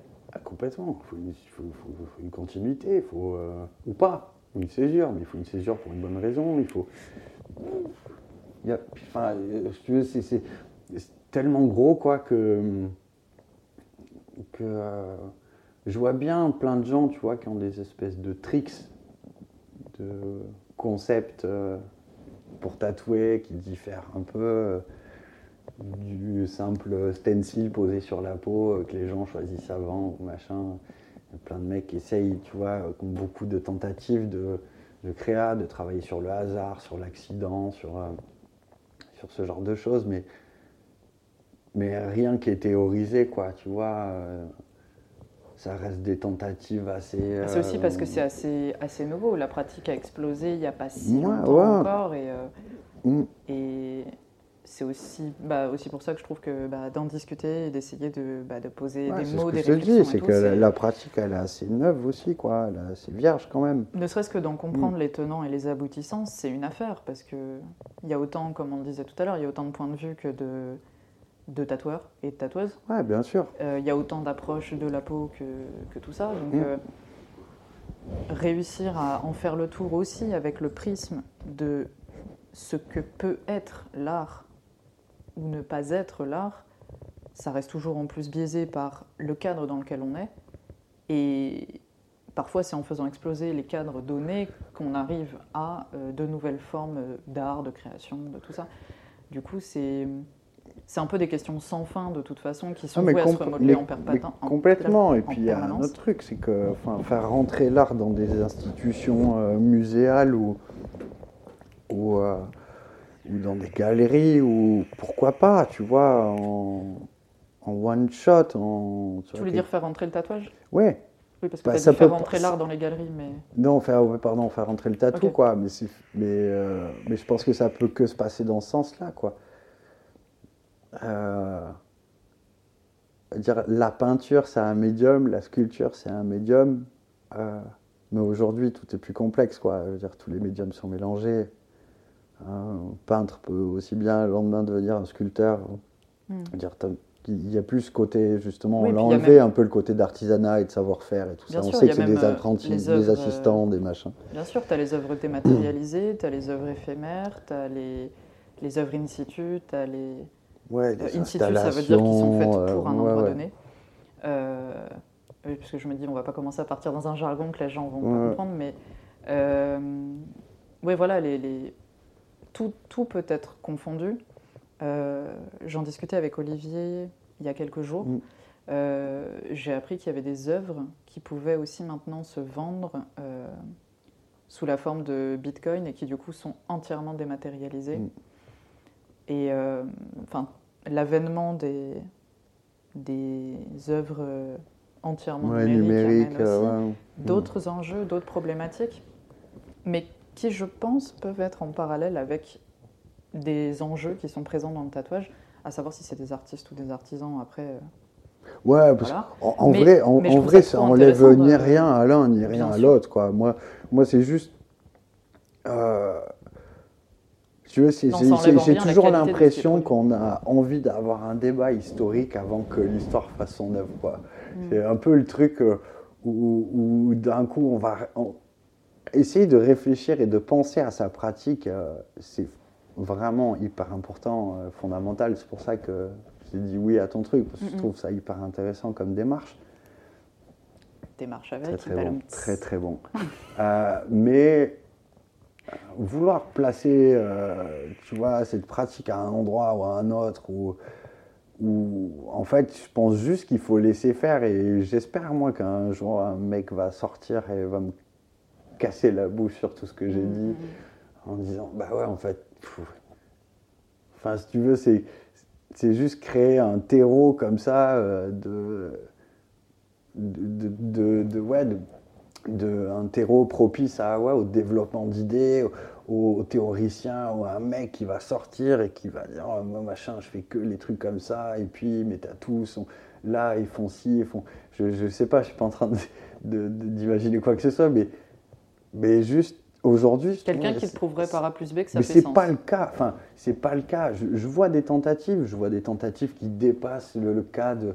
Mais comme n'importe quel artisanat, quoi. Quand on essaye de remettre en question sa pratique et de l'apprivoiser de façon différente et de la pratiquer de façon différente. Mais en aucun cas, je vois aujourd'hui, euh, euh, voilà, des des mecs qui réfléchissent à leur pratique différemment et qui Servadio le fait aussi, tu vois. Mhm. euh, euh, c'est hyper intéressant, son boulot, il est très beau, euh, hyper intéressant.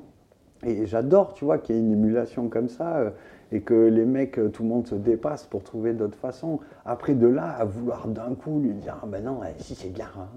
ben ouais, mais non, en fait. Bah, en euh, fait, ça, ça- ça pourrait et ne pourrait pas, mais il faut l'inclure, quoi qu'il arrive, dans le contexte historique de l'art, ouais, complètement. avec tout ce que ça implique en. Bah ouais, c'est qui, pour qui ça. peut le- aller au-delà de- du figuratif et de la représentation. Avec Simone Roucault, ils avaient fait des espèces de euh, euh, nature morte euh, sur le modèle vivant. Je trouvais le truc hyper intéressant, quoi. Ils créaient une nature morte euh, et, euh, ils le tatouaient en regardant, euh, tu vois, d'après modèle, sur un modèle. Enfin, voilà, sur Ouais, un- ouais. et Bah, c'est des démarches que je trouve hyper intéressantes parce que du coup, elles se classent, tu vois, dans une, une histoire de la pratique de la nature morte et du modèle vivant. Et il y avait une espèce de complexité comme ça, tu vois, au niveau du sens. Il y a Yvan Le Pays Euh. aussi qui a, qui a synthétisé des paysages comme ça lors d'un road trip au, au Canada où euh, ben, il, il installait son, son camp euh, pour tatouer, etc., euh, pour que ça reste le plus clean possible en extérieur. Et il synthétisait ce qu'il voyait du paysage en le tatouant euh, sur euh, bah, les, les- les cinq, euh, je crois qu'ils étaient cinq dans l'expédition.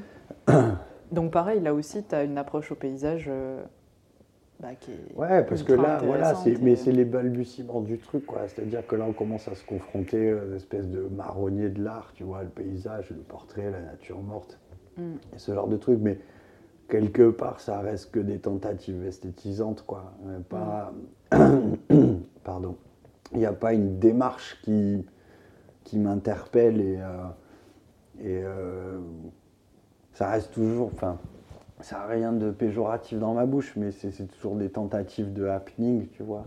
Euh, un espèce de truc comme ça. J'aimerais bien avoir arrivé quelqu'un avec un gros fond, quoi, tu vois, avec, avec de la théorie, avec de l'écrit, avec des choses posées, avec, euh, avec des enjeux écrits, avec des réflexions, avec. euh, Sur sa pratique euh, ouais, sur, sur, sa pratique, bah ouais, clairement sur sa pratique. Si on considère que le tatou c'est de l'art, il faut fondamentalement qu'il y ait un, qu'il y ait un un propos. fond de théorie et qu'il y tienne. un propos, quoi. Et que ce propos soit cohérent, quoi. Mm. Pas juste on a fait des images sur les, sur les gens, quoi, tu vois. Pas- Ouais, ouais.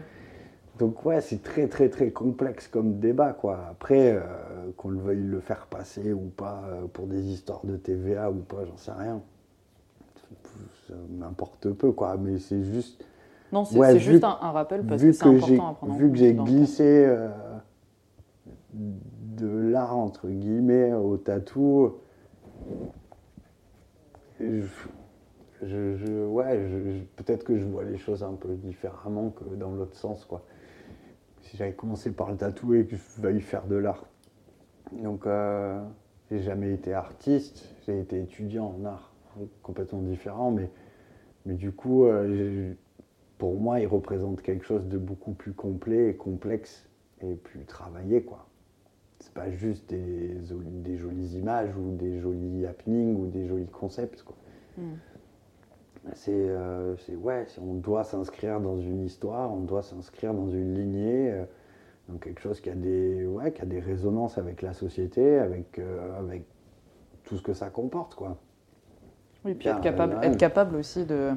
Ouais, ça part Le de Chauvet jusqu'à de- aujourd'hui, quoi. Il y a Mhm. quand même une histoire. Aujourd'hui, tu peux pas toucher un pinceau en disant, euh, Ouais, ça y est, je viens d'inventer la peinture à l'huile, quoi. Mhm. Après, parfois, tu as des choses qui naissent euh, spontanément et puis la théorie vient après et la réflexion aussi. Mais... Oui, oui, complètement. Mais, euh, Mm. Ouais. Quoi Tu vois? Quand même- C'est Bah, quand même- c'est quand même pas la grosse majorité des trucs. Non, non, Non, non, non. on- on est Après, après, je comprends, hein, il y a des avant-gardes. Et, euh, Moi, je suis et- sûr, il y a des trucs, c'est parti d'une connerie. Hein. euh. Ah, mais bien sûr. Après, euh, enfin, quand tu regardes les avant-gardes, c'est rarement parti d'une connerie. C'est juste parti Oui. des périodes les plus glauques de l'histoire. Donc, je le souhaite à personne, tu vois. D'inventer, d'avoir une nouvelle avant-garde, il faut tout ce qu'on souffre. c'est pas- pas dingue. Bon, ces temps-ci, on n'est pas ouf non plus, hein, mais Ouais, bon, comparé a- à une bonne guerre, c'est quand même, bien sûr. quand même mignon. Hein. Ah bah, Mm. faut, faut, faut relativiser. Mais, euh, mais je, je, comprends ton positionnement. Après, euh, voilà, mais il y a plein de choses que je, j'essaye encore de démêler. Parce que c'est essayer de, de- comme je te, je te l'ai dit hors micro, en fait, c'est essayer de voilà, poser euh, les bases et toutes les composantes de ce que est le tatouage, factuellement. Et ensuite, euh, par rapport à tout le contexte historique dont, dont on parlait, en quoi le tatouage peut et peut, peut être et ne pas être de l'art, peut ou ne pas être de l'artisanat, dans quelle mesure, etc., dans quel contexte. Et, euh, et tout ça aussi dans un but euh, bah, déjà de, bah, d'essayer d'y réfléchir. Et après, moi, de pouvoir me positionner euh, par rapport à ça, ne serait-ce que pour savoir Ouais, mais euh, tu sur vois, dans, fais, euh, tu vois, par exemple, dans cette phrase, euh, c'est que d'un coup, dire qu'un médium, c'est de l'art. Un médium, c'est Non, c'est ce que tu vas en Un faire. médium, c'est pas de l'art. C'est ce que tu vas en un faire. artiste, c'est de l'art. Un artiste, il fait de l'art. Donc, euh, Mais est-ce que tout ce qu'il euh, fait est de l'art est-ce que tous les gens qui étalent de la peinture euh, sur une toile, c'est des artistes? On en revient Non. à Isabelle et c'est la bande. Alors, euh, ouais, Isabelle euh, et ses champs de lavande de, de numéro d'art. Euh, ouais, non, enfin, je- je- j'en sais rien. Peut-être qu'un jour ça le sera, peut-être c'est pas à moi d'en décider. Mais euh, peut-être qu'un jour euh, il y a une autre Isabelle qui va faire que des numéros d'art et faire une expo avec des numéros d'art, tu vois, peu importe. Mm, mm, mm, Mais ça sera inscrit dans un concept, écrit dans une réflexion. Dans... Euh, il y a un truc qui est beaucoup plus complet autour, quoi. Savoir si telle pratique peut être l'art. Aujourd'hui, tout est art. Donc, euh, Tout dire, peut être ah. Ouais. euh. Dire les mecs ont poussé le concept quand même vraiment, euh, tu vois, hyper loin, quoi. Savoir, euh, c'est la question qui fait l'art. Euh, ok, d'accord. Mais Mm. est-ce que c'est que la question qui est art? Alors du coup, j'ai montré que la question. Ils ont poussé le concept hyper loin, d'enlever Mhm. les œuvres. dans- de- Mais tout ça, c'est le fruit d'une réflexion. euh, j'ai- aucun jugement. Ça me touche, ça me touche pas, peu importe. Mais au moins, ça s'inscrit dans une histoire, ça s'inscrit dans une réflexion qui est autre que celle que nous on a, quoi. Clairement. Il y a des tentatives, encore une fois, mais euh, c'est des tentatives. C'est pas. mm. Oui, c'est pas parce que. euh, C'est pas une posture d'un mec c'est pas parce qu'on est sur peau je que Ouais, c'est de l'art, c'est pas parce qu'on Non, c'est pas retransmet parce un qu'on est dessin. tatoueur, c'est pas parce qu'on sait bien dessiner ou Mhm. mal, ou qu'on fait de l'ignorant style, ou, euh, ou du graphique tattoo, ou du. j'en sais rien, ouais, ce que tu veux.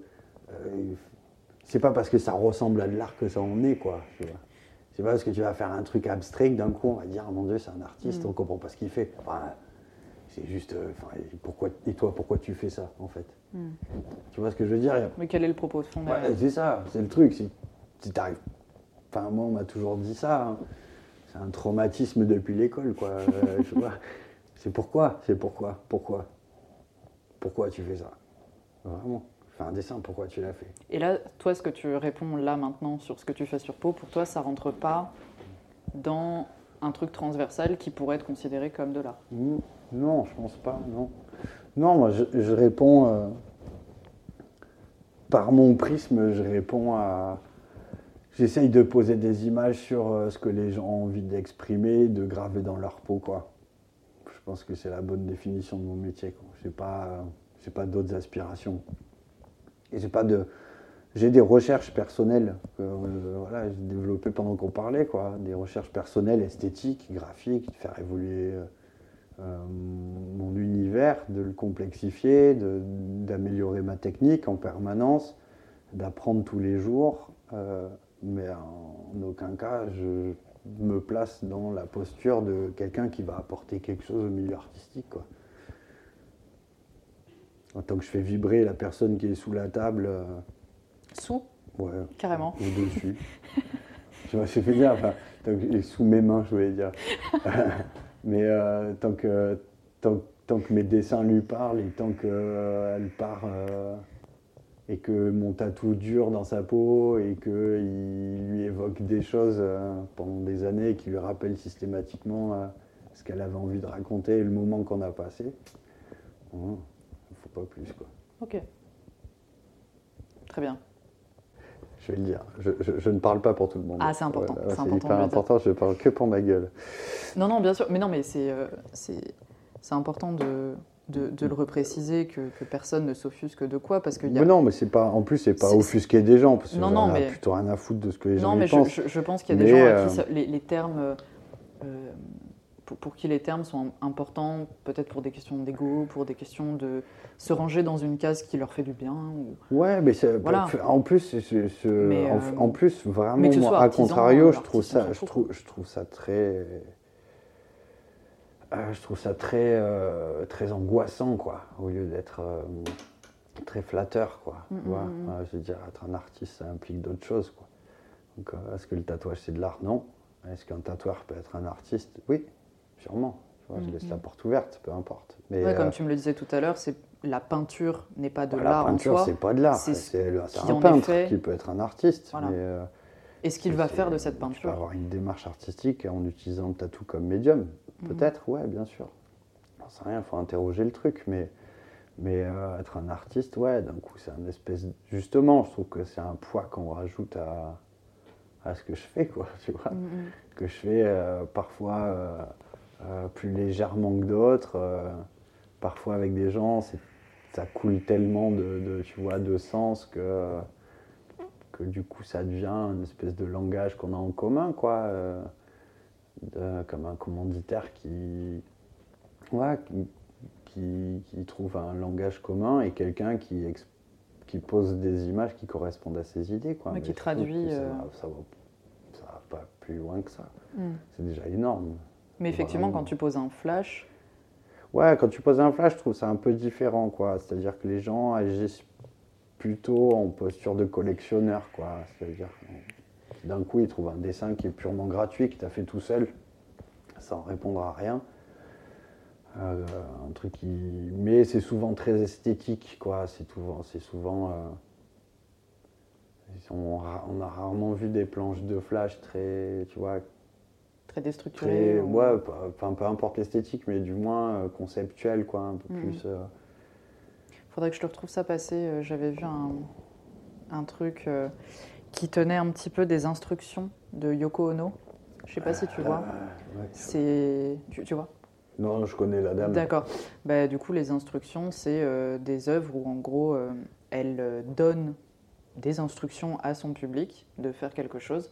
Et, euh, et du coup, le public euh, va le faire. C'est-à-dire que, par exemple, elle va dire euh, euh, quelque chose de l'ordre de euh, prenez euh, un sac de graines quelconque, euh, ouvrez-le et euh, accrochez-le là, là où il y a du vent pour euh, ensemencer le monde, quoi, en gros.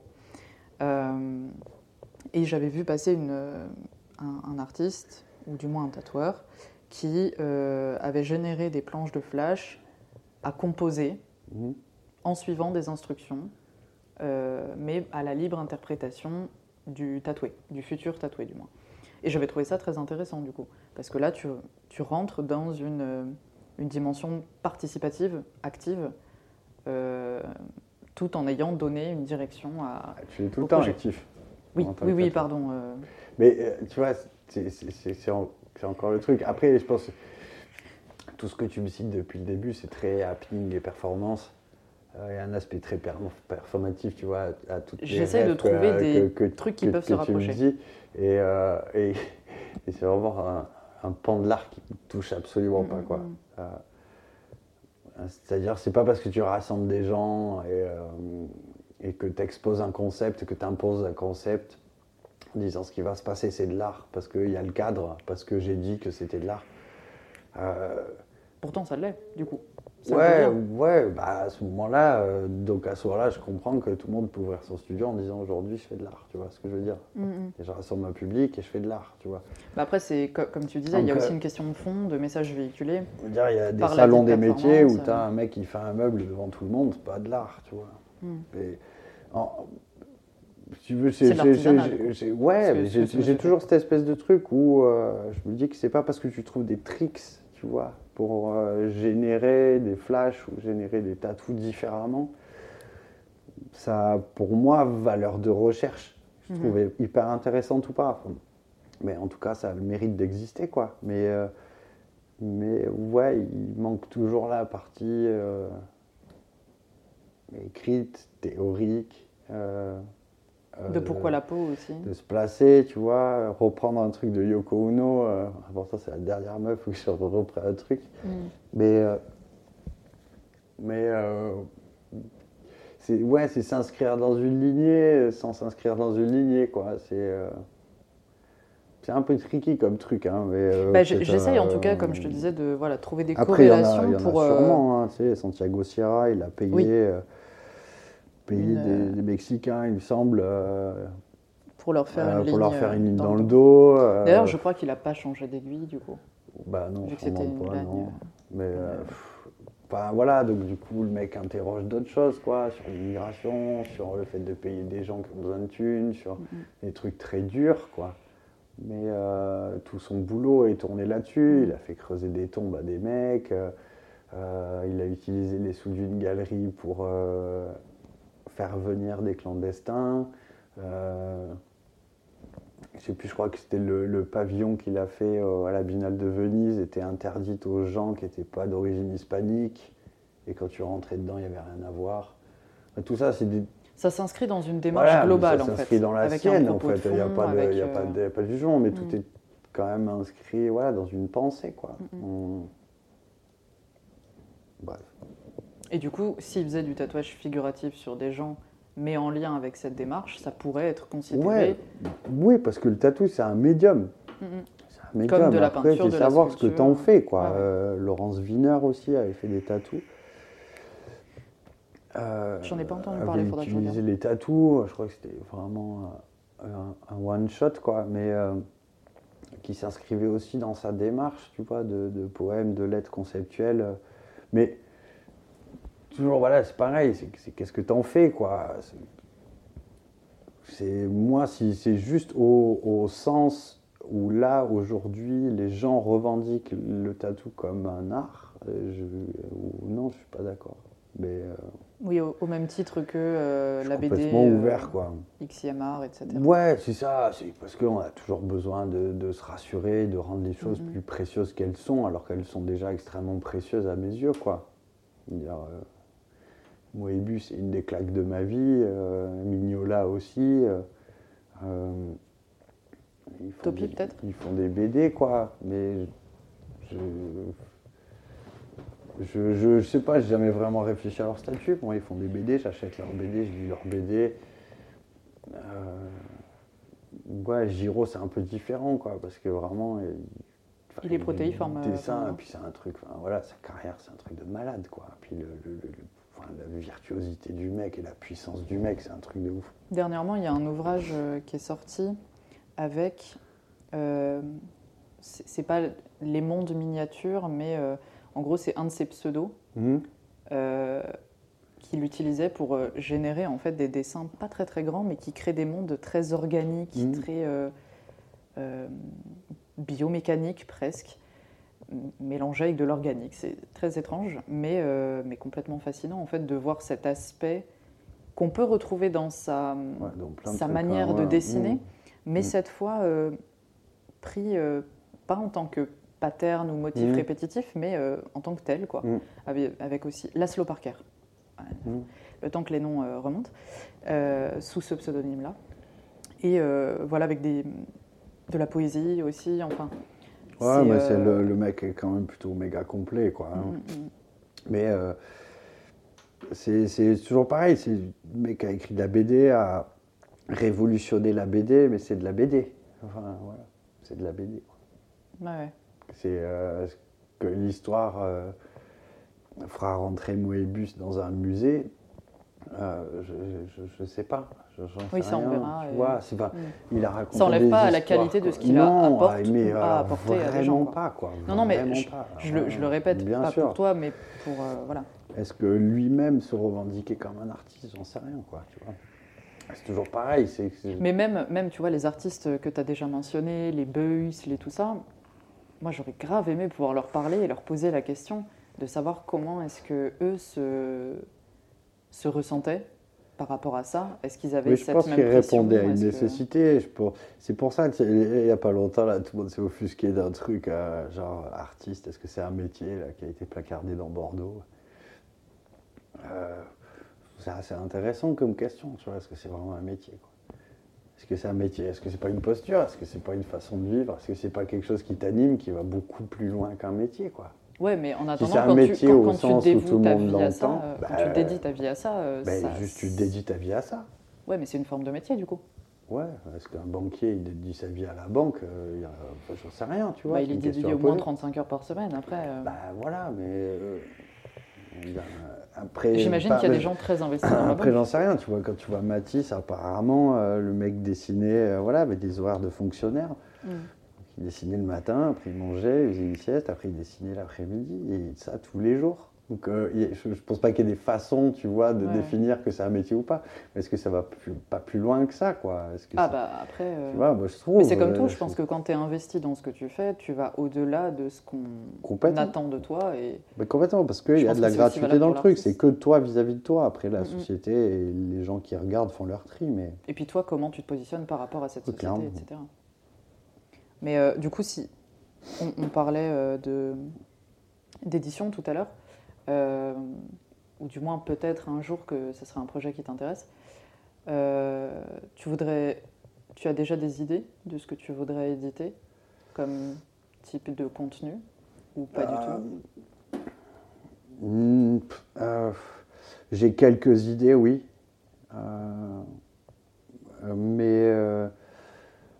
Euh, euh, je sais pas comment exprimer ça. C'est. En fait, je ne suis pas du tout assez intelligent pour faire des essais ou des théories ou ce genre de choses. Euh, j'ai vraiment, enfin, j'ai vraiment une grosse part de, fiction, tu vois, et de ce que j'essaye de faire depuis longtemps avec mes tatous, tu vois, raconter des histoires. J'ai vraiment envie de m'attacher et de m'atteler à ça, quoi. Euh, dans des tentatives, euh, ouais, de, je sais pas, de. En fait, c'est juste fixer, euh, fixer ces images et les faire exister sur d'autres supports, les confronter à du texte, les confronter à de la pensée, les confronter à de la poésie, euh, mais euh, les faire sortir un peu de leur carcan. parce que faire un dessin pour du papier, faire un dessin pour un tatou, c'est complètement différent. Mais mettre un tatou sur du papier, c'est encore un autre truc, quoi. Donc, donc euh, je sais pas, ça- tu sais, c'est des tentatives de, voilà, de me dire qu'en plus je vais pouvoir expérimenter euh, mes propres prints, mes, mes propres sorties, euh, maîtriser le, tu vois, la chaîne de A à Z. Pourquoi pas me remettre un peu à la gravure euh, si- Enfin, je sais pas. T'as une presse juste. euh, dans la nef ou pas? Non, non, non, pour l'instant, euh, vierge de tout là-haut. Mais ouais, envie de me racheter un peu, tu vois, des machines d'impression. euh, euh, puis voilà, essayer d'expérimenter un peu, d'autres, euh, faire sortir un peu le, le- tout en gardant mon iconographie, quoi. Euh, Enfin, j'ai plein, de plein de projets, j'en ai un tous les quarts d'heure en vrai, donc il faut que je me maîtrise aussi. Mais, mais, euh, mais ouais, tu vois, une envie de faire des figurines, une envie de, je sais pas, donner d'autres formes, d'essayer de voir les choses plus en volume, de après carrément les coller sur du papier, les confronter avec des théories, avec, ouais, avec du- de la vraie réflexion, quoi. Donc euh, pour l'instant, j'en sais rien, franchement, je, Ok. je me laisse vraiment le. Mais tu as envie de te confronter au papier et aux mots Ouais, ouais, je- oui, oui, ça fait des années que j'ai envie de re- remettre ça. euh. Les réseaux sociaux aujourd'hui, ils ont leurs limites en ça, tu vois. Enfin, tu sais très bien que si tu mets une image sur Instagram avec un pavé,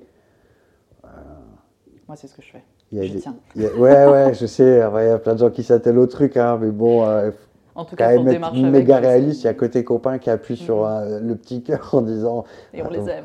Bon, tu sais quoi, J'ai pas lu vraiment tout, mais. euh, J'ai lu en diagonale, mais, mais je savais que c'était cool. Ouais, voilà. Donc, euh, non, je trouve. euh, à chaque médium a sa. Ce que tu disais au début, quoi. Ouais, c'est ça. Prendre la décision de, Mm, mm. de lire, de regarder des images, de. Voilà, d'essayer de proposer, quoi. Pas des espèces d'énormes ouvrages euh, à 400 balles, mais euh, peut-être essayer de. Voilà. Un petit un fanzine ou, tu vois, quelque chose qui. Qui amènerait une autre euh, matérialité à ce que tu oui, c'est ça, ouais, un autre support et se confronter à d'autres choses, quoi, à d'autres problématiques. à- Qui que ça arrive- forcément ta pratique. Voilà, puis ouais, puis qui arrivent en complément surtout, c'est Mhm. surtout ça, quoi. Garder le truc, tu vois, de tatouer euh, et de, de faire monter ça et de essayer de voilà d'amener autre chose, quoi. Trop bien. Ouais. Trop bien. Parce que ouais, le, on, on parlait des réseaux et tout, et euh, je, me, je me demandais, toi, tu, tu prends en photo tes tatouages pour les retransmettre. Mm. Est-ce que tu as des parties pris photographiques? Euh, alors En- en le plus en- gros parti pris photographique que j'ai, c'est essayer de pas faire une photo de merde. C'est déjà pas mal, tu me diras Et, et crois-moi, c'est déjà un challenge. Ouais. Euh, Oui, parce que la peau, c'est pas évident à prendre en photo, quoi, avec les reflets, C'est insupportable. C'est franchement en plus. En général, tu sors d'un tatou, t'es vanné. Et euh, là, il faut te reconcentrer, mettre des lumières et tout. Ça me fait chier de ouf. Vraiment. Vraiment, ça m'emmerde. Tout. Oui, tu le disais tout à l'heure, t'es pas professionnel de la photo. non, puis c'est tout le temps euh, raté, c'est tout le temps. Voilà. Et puis, j'ai pas envie de m'acheter du matos de malade euh, pour. euh, enfin. euh, on va vraiment, en plus c'est con parce que plusieurs fois vraiment je prends pas les tatous en photo. Si je les prends pas en photo, les gens me disent ah, pourquoi tu les prends pas en photo? Ça veut dire Ouais. que t'en es pas fier. En fait si, en fait je, sais- en fait, je le préfère sur toi en fait parce que genre la poêle est rouge, euh, t'as les cheveux de la meuf, euh, ils sont en aplat. euh, tout- les yeux ils sont bien, le nez il est bien, les cheveux ils sont genre surgonflés et tout. Et t'es là, ouais, pff, ouais, je veux bien le prendre en photo, mais si je le prends en photo et que je le poste pas, tu vas être encore plus vexé. Donc, euh, enfin, ouais, parfois C'est un délicat. peu. euh, c'est tellement plus joli sur la peau, quoi. C'est Mm. tellement plus joli quand c'est cicatrisé. C'est. euh, Les gens reviennent, du coup, euh, ou t'envoies des photos cicatrisées Non, pas cool souvent. Bah, après, j'aime bien un truc hyper poétique, j'aime bien les imaginer dans la nature. Quoi. Ok. Tu vois, j'ai un truc, Après, ouais, forcément, il faut communiquer dessus. Il y a des pièces qui marchent bien en photo. Euh, c'est un kiff, tu vois, tu fais une belle photo et tout, c'est cool. Euh, mais euh, ouais, c'est vrai que c'est un. Bah, c'est plutôt tout une- un setup en ouais, c'est plus à faire. Quoi. partie qui me casse les couilles Ok. en vrai. Mais, euh, mais oui, c'est important. En plus, enfin, souvent, c'est important pour toi aussi. Tu vois, tu gardes une trace de ce que tu as fait, quoi. Même si Bah tu ouais, t'en souviens, question, mais au moins, ouais, il y a l'aspect technique aussi, il y a le truc. Mais c'est pas. Comment, comment- qu'aujourd'hui, c'est euh, c'est énorme pour plein de gens. C'est-à-dire tout ce qui est important, c'est de faire une super photo. Un truc de ouf avec des fonds, avec des machins, avec. euh. On va rajouter des petites touches de blanc pour que ça soit cool et tout. Mais. euh, je sais pas. En vrai, je sais pas, quand quelqu'un, quand tu finis ta séance et que tu as donné ce que tu avais, ton savoir-faire, tes images, ton implication, ton engagement, et que la personne est trop contente et que toi aussi, limite la photo, c'est un peu, euh, Ouais, après, c'est un comme, peu superflu. Quoi. comme tu le disais, euh, on est dans un, un monde d'images et du coup, cette image, il faut la vendre. Et du coup, Ah, mais euh, complètement, c'est hyper important parce que tu es quand même un commerçant, quoi. Donc euh, il faut avoir des clients pour vivre. Donc euh, il, Jusque-là, ça se tient. il faut faire, voilà, il faut faire voyager tes images et puis les, les réseaux sociaux et les outils sont assez géniaux pour ça, quoi. Euh, après, euh, après c'est euh, c'est- ouais, c'est un autre taf, quoi. C'est un autre taf. Plutôt j'y vais un peu à reculons, mais après, faut, enfin, vraiment, faut le faire, puis c'est important. Et puis en plus, vraiment, ça fait aussi plaisir, tu vois. Enfin, quand même, quand tu as des retours, c'est quand même des moyens géniaux, quoi, de communiquer. Donc, euh, quand tu as des, des retours euh, enfin, incroyables, tu vois, où tu te pètes des 50 commentaires, euh, ouais, c'est hyper flatteur. C'est- puis ça, ouais, ça, ça- ça te fait pousser, euh, pousser encore plus loin, quoi. Donc, c'est hyper bien. Après, j'avoue que c'est pas la partie que je préfère. Ça n'a pas l'air, effectivement. du coup, si jamais tu devais exposer du tatouage, comment tu, comment tu le ferais? Tu t'exposerais des photos Tu ferais un tatouage Bah non, dans l'expo Non, ça s'expose pas. Non, bah, ça revient à ce qu'on se disait, ce qu'on se dit depuis tout à l'heure. ouais, quoi. ouais. C'est-à-dire que si d'un coup on me dit exposer, ouais, mais c'est moi qui expose. Du coup, euh, je rentre dans, un, dans une autre démarche, quoi. Mm. Peut-être que le tatou interviendra, peut-être pas, j'en sais rien. Mais euh, exposer du tatou, non, je vois pas le. En fait, je, je vois pas vraiment l'intérêt de. Pourquoi on exposerait du tatou Ça sert à quoi? Tu revendiques ça avec quoi? Ça a quelle utilité? C'est un rapport entre toi et quelqu'un, entre euh, un tatoué et un tatoueur. Euh, L'intérêt, il est là, quoi. Il est dans la connexion des deux. Il faudra qu'il y ait du public, qu'il n'y ait pas de public, que ça soit vu, que ça soit pas vu. Euh, je, je vois pas l'utilité que ça a, en Mm. fait, de, de faire rentrer, euh, tu vois, d'exposer du tatou, ça n'a pas beaucoup de sens. Du moins pour moi. Voilà. Après, euh, peut-être les, ouais, des gens qui ont trouvé des concepts géniaux pour exposer du tatou, sûrement, je l'espère. Mais euh, je, je vois pas. je- en fait, j'aime tellement, tu vois, cette espèce de moment magique et assez alchimique où, où, où tu es en train de piquer quelqu'un, euh, tu rentres ton dessin dans sa peau, euh, le mec lutte euh, un peu, tu vois, contre son propre corps, la douleur. euh, se rassure en disant qu'il adore le motif. Tu vois, tu vois Mm, toute cette mm. espèce d'alchimie qui se passe pendant le rituel limite du tatou. Ouais, ça me convient en fait. Après, le faire sortir de son cadre et l'emmener ailleurs, ouais, mais il faut y réfléchir. Pourquoi Beaucoup plus. bah ouais, qu'est-ce que ça va apporter C'est surtout ça. Pourquoi tu fais les choses C'est toujours pareil. Du coup, qu'est-ce qui t'emmerde et te plaît dans le monde de nos jours Et du coup, est-ce que tu essayes de transmettre quelque chose par rapport à ça Je déteste la violence. Euh, D'accord. On t'écoute. On est là quoi. Qu'est-ce que je déteste dans le monde Qu'est-ce que qu'est-ce qui t'emmerde et te plaît aussi dans le monde de nos jours? Euh, Et du coup, est-ce que ton travail euh, a un lien par rapport à ça? Non, mon travail n'a pas la prétention d'avoir un quelconque lien avec le monde. Euh, ce qui me déplaît, c'est sûrement la bêtise, vraiment. C'est ce qui me déplaît le plus.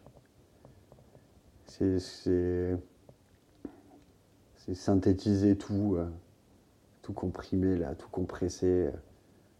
Genre, ce qu'on se disait, euh, cinq films préférés. En fonction des cinq films préférés, bah, du coup, je peux te parler. Peut-être quel signe. euh, ouais, je- Oui, à force de tout synthétiser. Ouais, euh, c'est vraiment ça. Enfin, je trouve que les gens, euh, l'être humain est quand même beaucoup plus complexe que ça. Et, euh, bah, on en oublie en subtilité. quoi. et on, ouais, on est carrément plus du tout en subtilité. Quoi. Après, il y a plein de trucs qui me vénèrent dans le monde. hein. Je ne veux pas les aborder là parce que tu n'auras pas, assez- pas de piles et puis je vais crier. Mais, euh, mais ouais, c'est pour synthétiser en gros, je pense que c'est vraiment Oh là là, tu synthétises. Attention, ouais. tu perds en subtilité là. Ouais, ouais, je sais, mais, c'est complètement voulu. Ton micro peut pas euh, peut pas encaisser. les décibels. Mais euh, ouais, c'est clairement la bêtise. Clairement, euh, les gens qui font des raccourcis surtout, quoi. Euh, c'est... tout est complexe, tout, est, tout mérite de s'y attarder, tout... vraiment, quand tu commences à, à prendre des raccourcis... c'est vraiment le truc qui m'emmerde le plus, quoi. Donc c'est voilà, essayer de voir les choses dans leur globalité, essayer d'en voir tous les aspects, essayer de. Il y a des choses auxquelles j'ai pas du tout envie de réfléchir non plus, et que la société te pousse à avoir une réflexion dessus, j'en ai pas envie. Mais euh, ouais. Mon travail après n'a aucune résonance avec ça. Je m'en fous, je tire mon fil, quoi. Ok. Ouais, puis, ni engagé, ni rien du tout, je branle. Ok. Mais t'as le droit. Oui, non, non, c'est- de- non, non, mais c'est clair. Mais je... Après, message, euh, après, après, forcément, sais, euh, ça a d'autres débats quoi, en disant que toute création est politique. Forcément, elle est politique parce qu'elle est dans un contexte socio-économique qui me permet de faire le métier que je fais. Et J'en remercie tous les jours. Hmm. la société, du coup, de pouvoir me permettre de faire ça, euh, de vivre dans une légèreté qui me permet d'avoir le temps de réfléchir à ça, c'est super. Il y a beaucoup de gens qui n'ont pas cette chance-là. Mais euh, je trouve qu'à force aussi euh, de trop avoir cette liberté-là, on, on la spolie un peu et on se concentre, on va un peu trop à l'essentiel, quoi. Mm. Voilà. Ça vaut pour tout, quoi. Tout nécessite du temps. Et, euh, et puis quand tu commences, t'as pas le temps, et puis alors qu'il faudrait le prendre, et puis quand tu continues, tu commences à en avoir, puis après ça se réduit. et- Bah, c'est une lutte contre le temps, quoi, mais finalement c'est ça qui est génial, mais c'est toujours prendre le temps de faire les trucs, quoi. C'est important dans ton process du coup. Ouais, ouais. C'est pour ça que ce qu'on se disait tout à l'heure, quoi, la nécessité aussi de me libérer un peu de Paris, euh, se faire sentir, quoi. Pour, euh, Pour bah, les pour- rats aussi. au- Aussi énormément pour les rats. Je déteste les rats. Surtout ceux qui Désolé pour les gens qui en ont un sur l'épaule pendant qu'ils m'écoutent, mais euh, je, vraiment, je déteste ça. C'est vraiment. Je leur veux pas de mal, hein, je vais pas les chasser, mais vraiment, il faut juste qu'ils restent un peu loin de moi. Euh, si, si les rats et les serpents m'écoutent d'ailleurs, s'ils pouvaient tous partir avant que j'arrive. Euh, non, non, mais voilà, tu vois, c'est vraiment euh, juste ouais, se libérer d'un truc qui va trop vite, quoi. Ouais.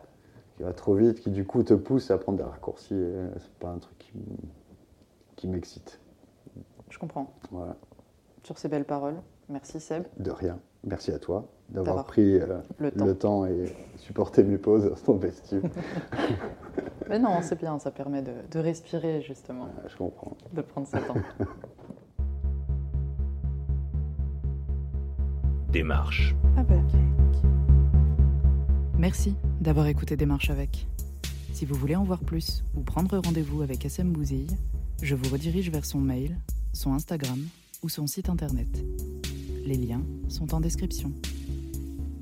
Ce podcast est réalisé gratuitement avec beaucoup de passion.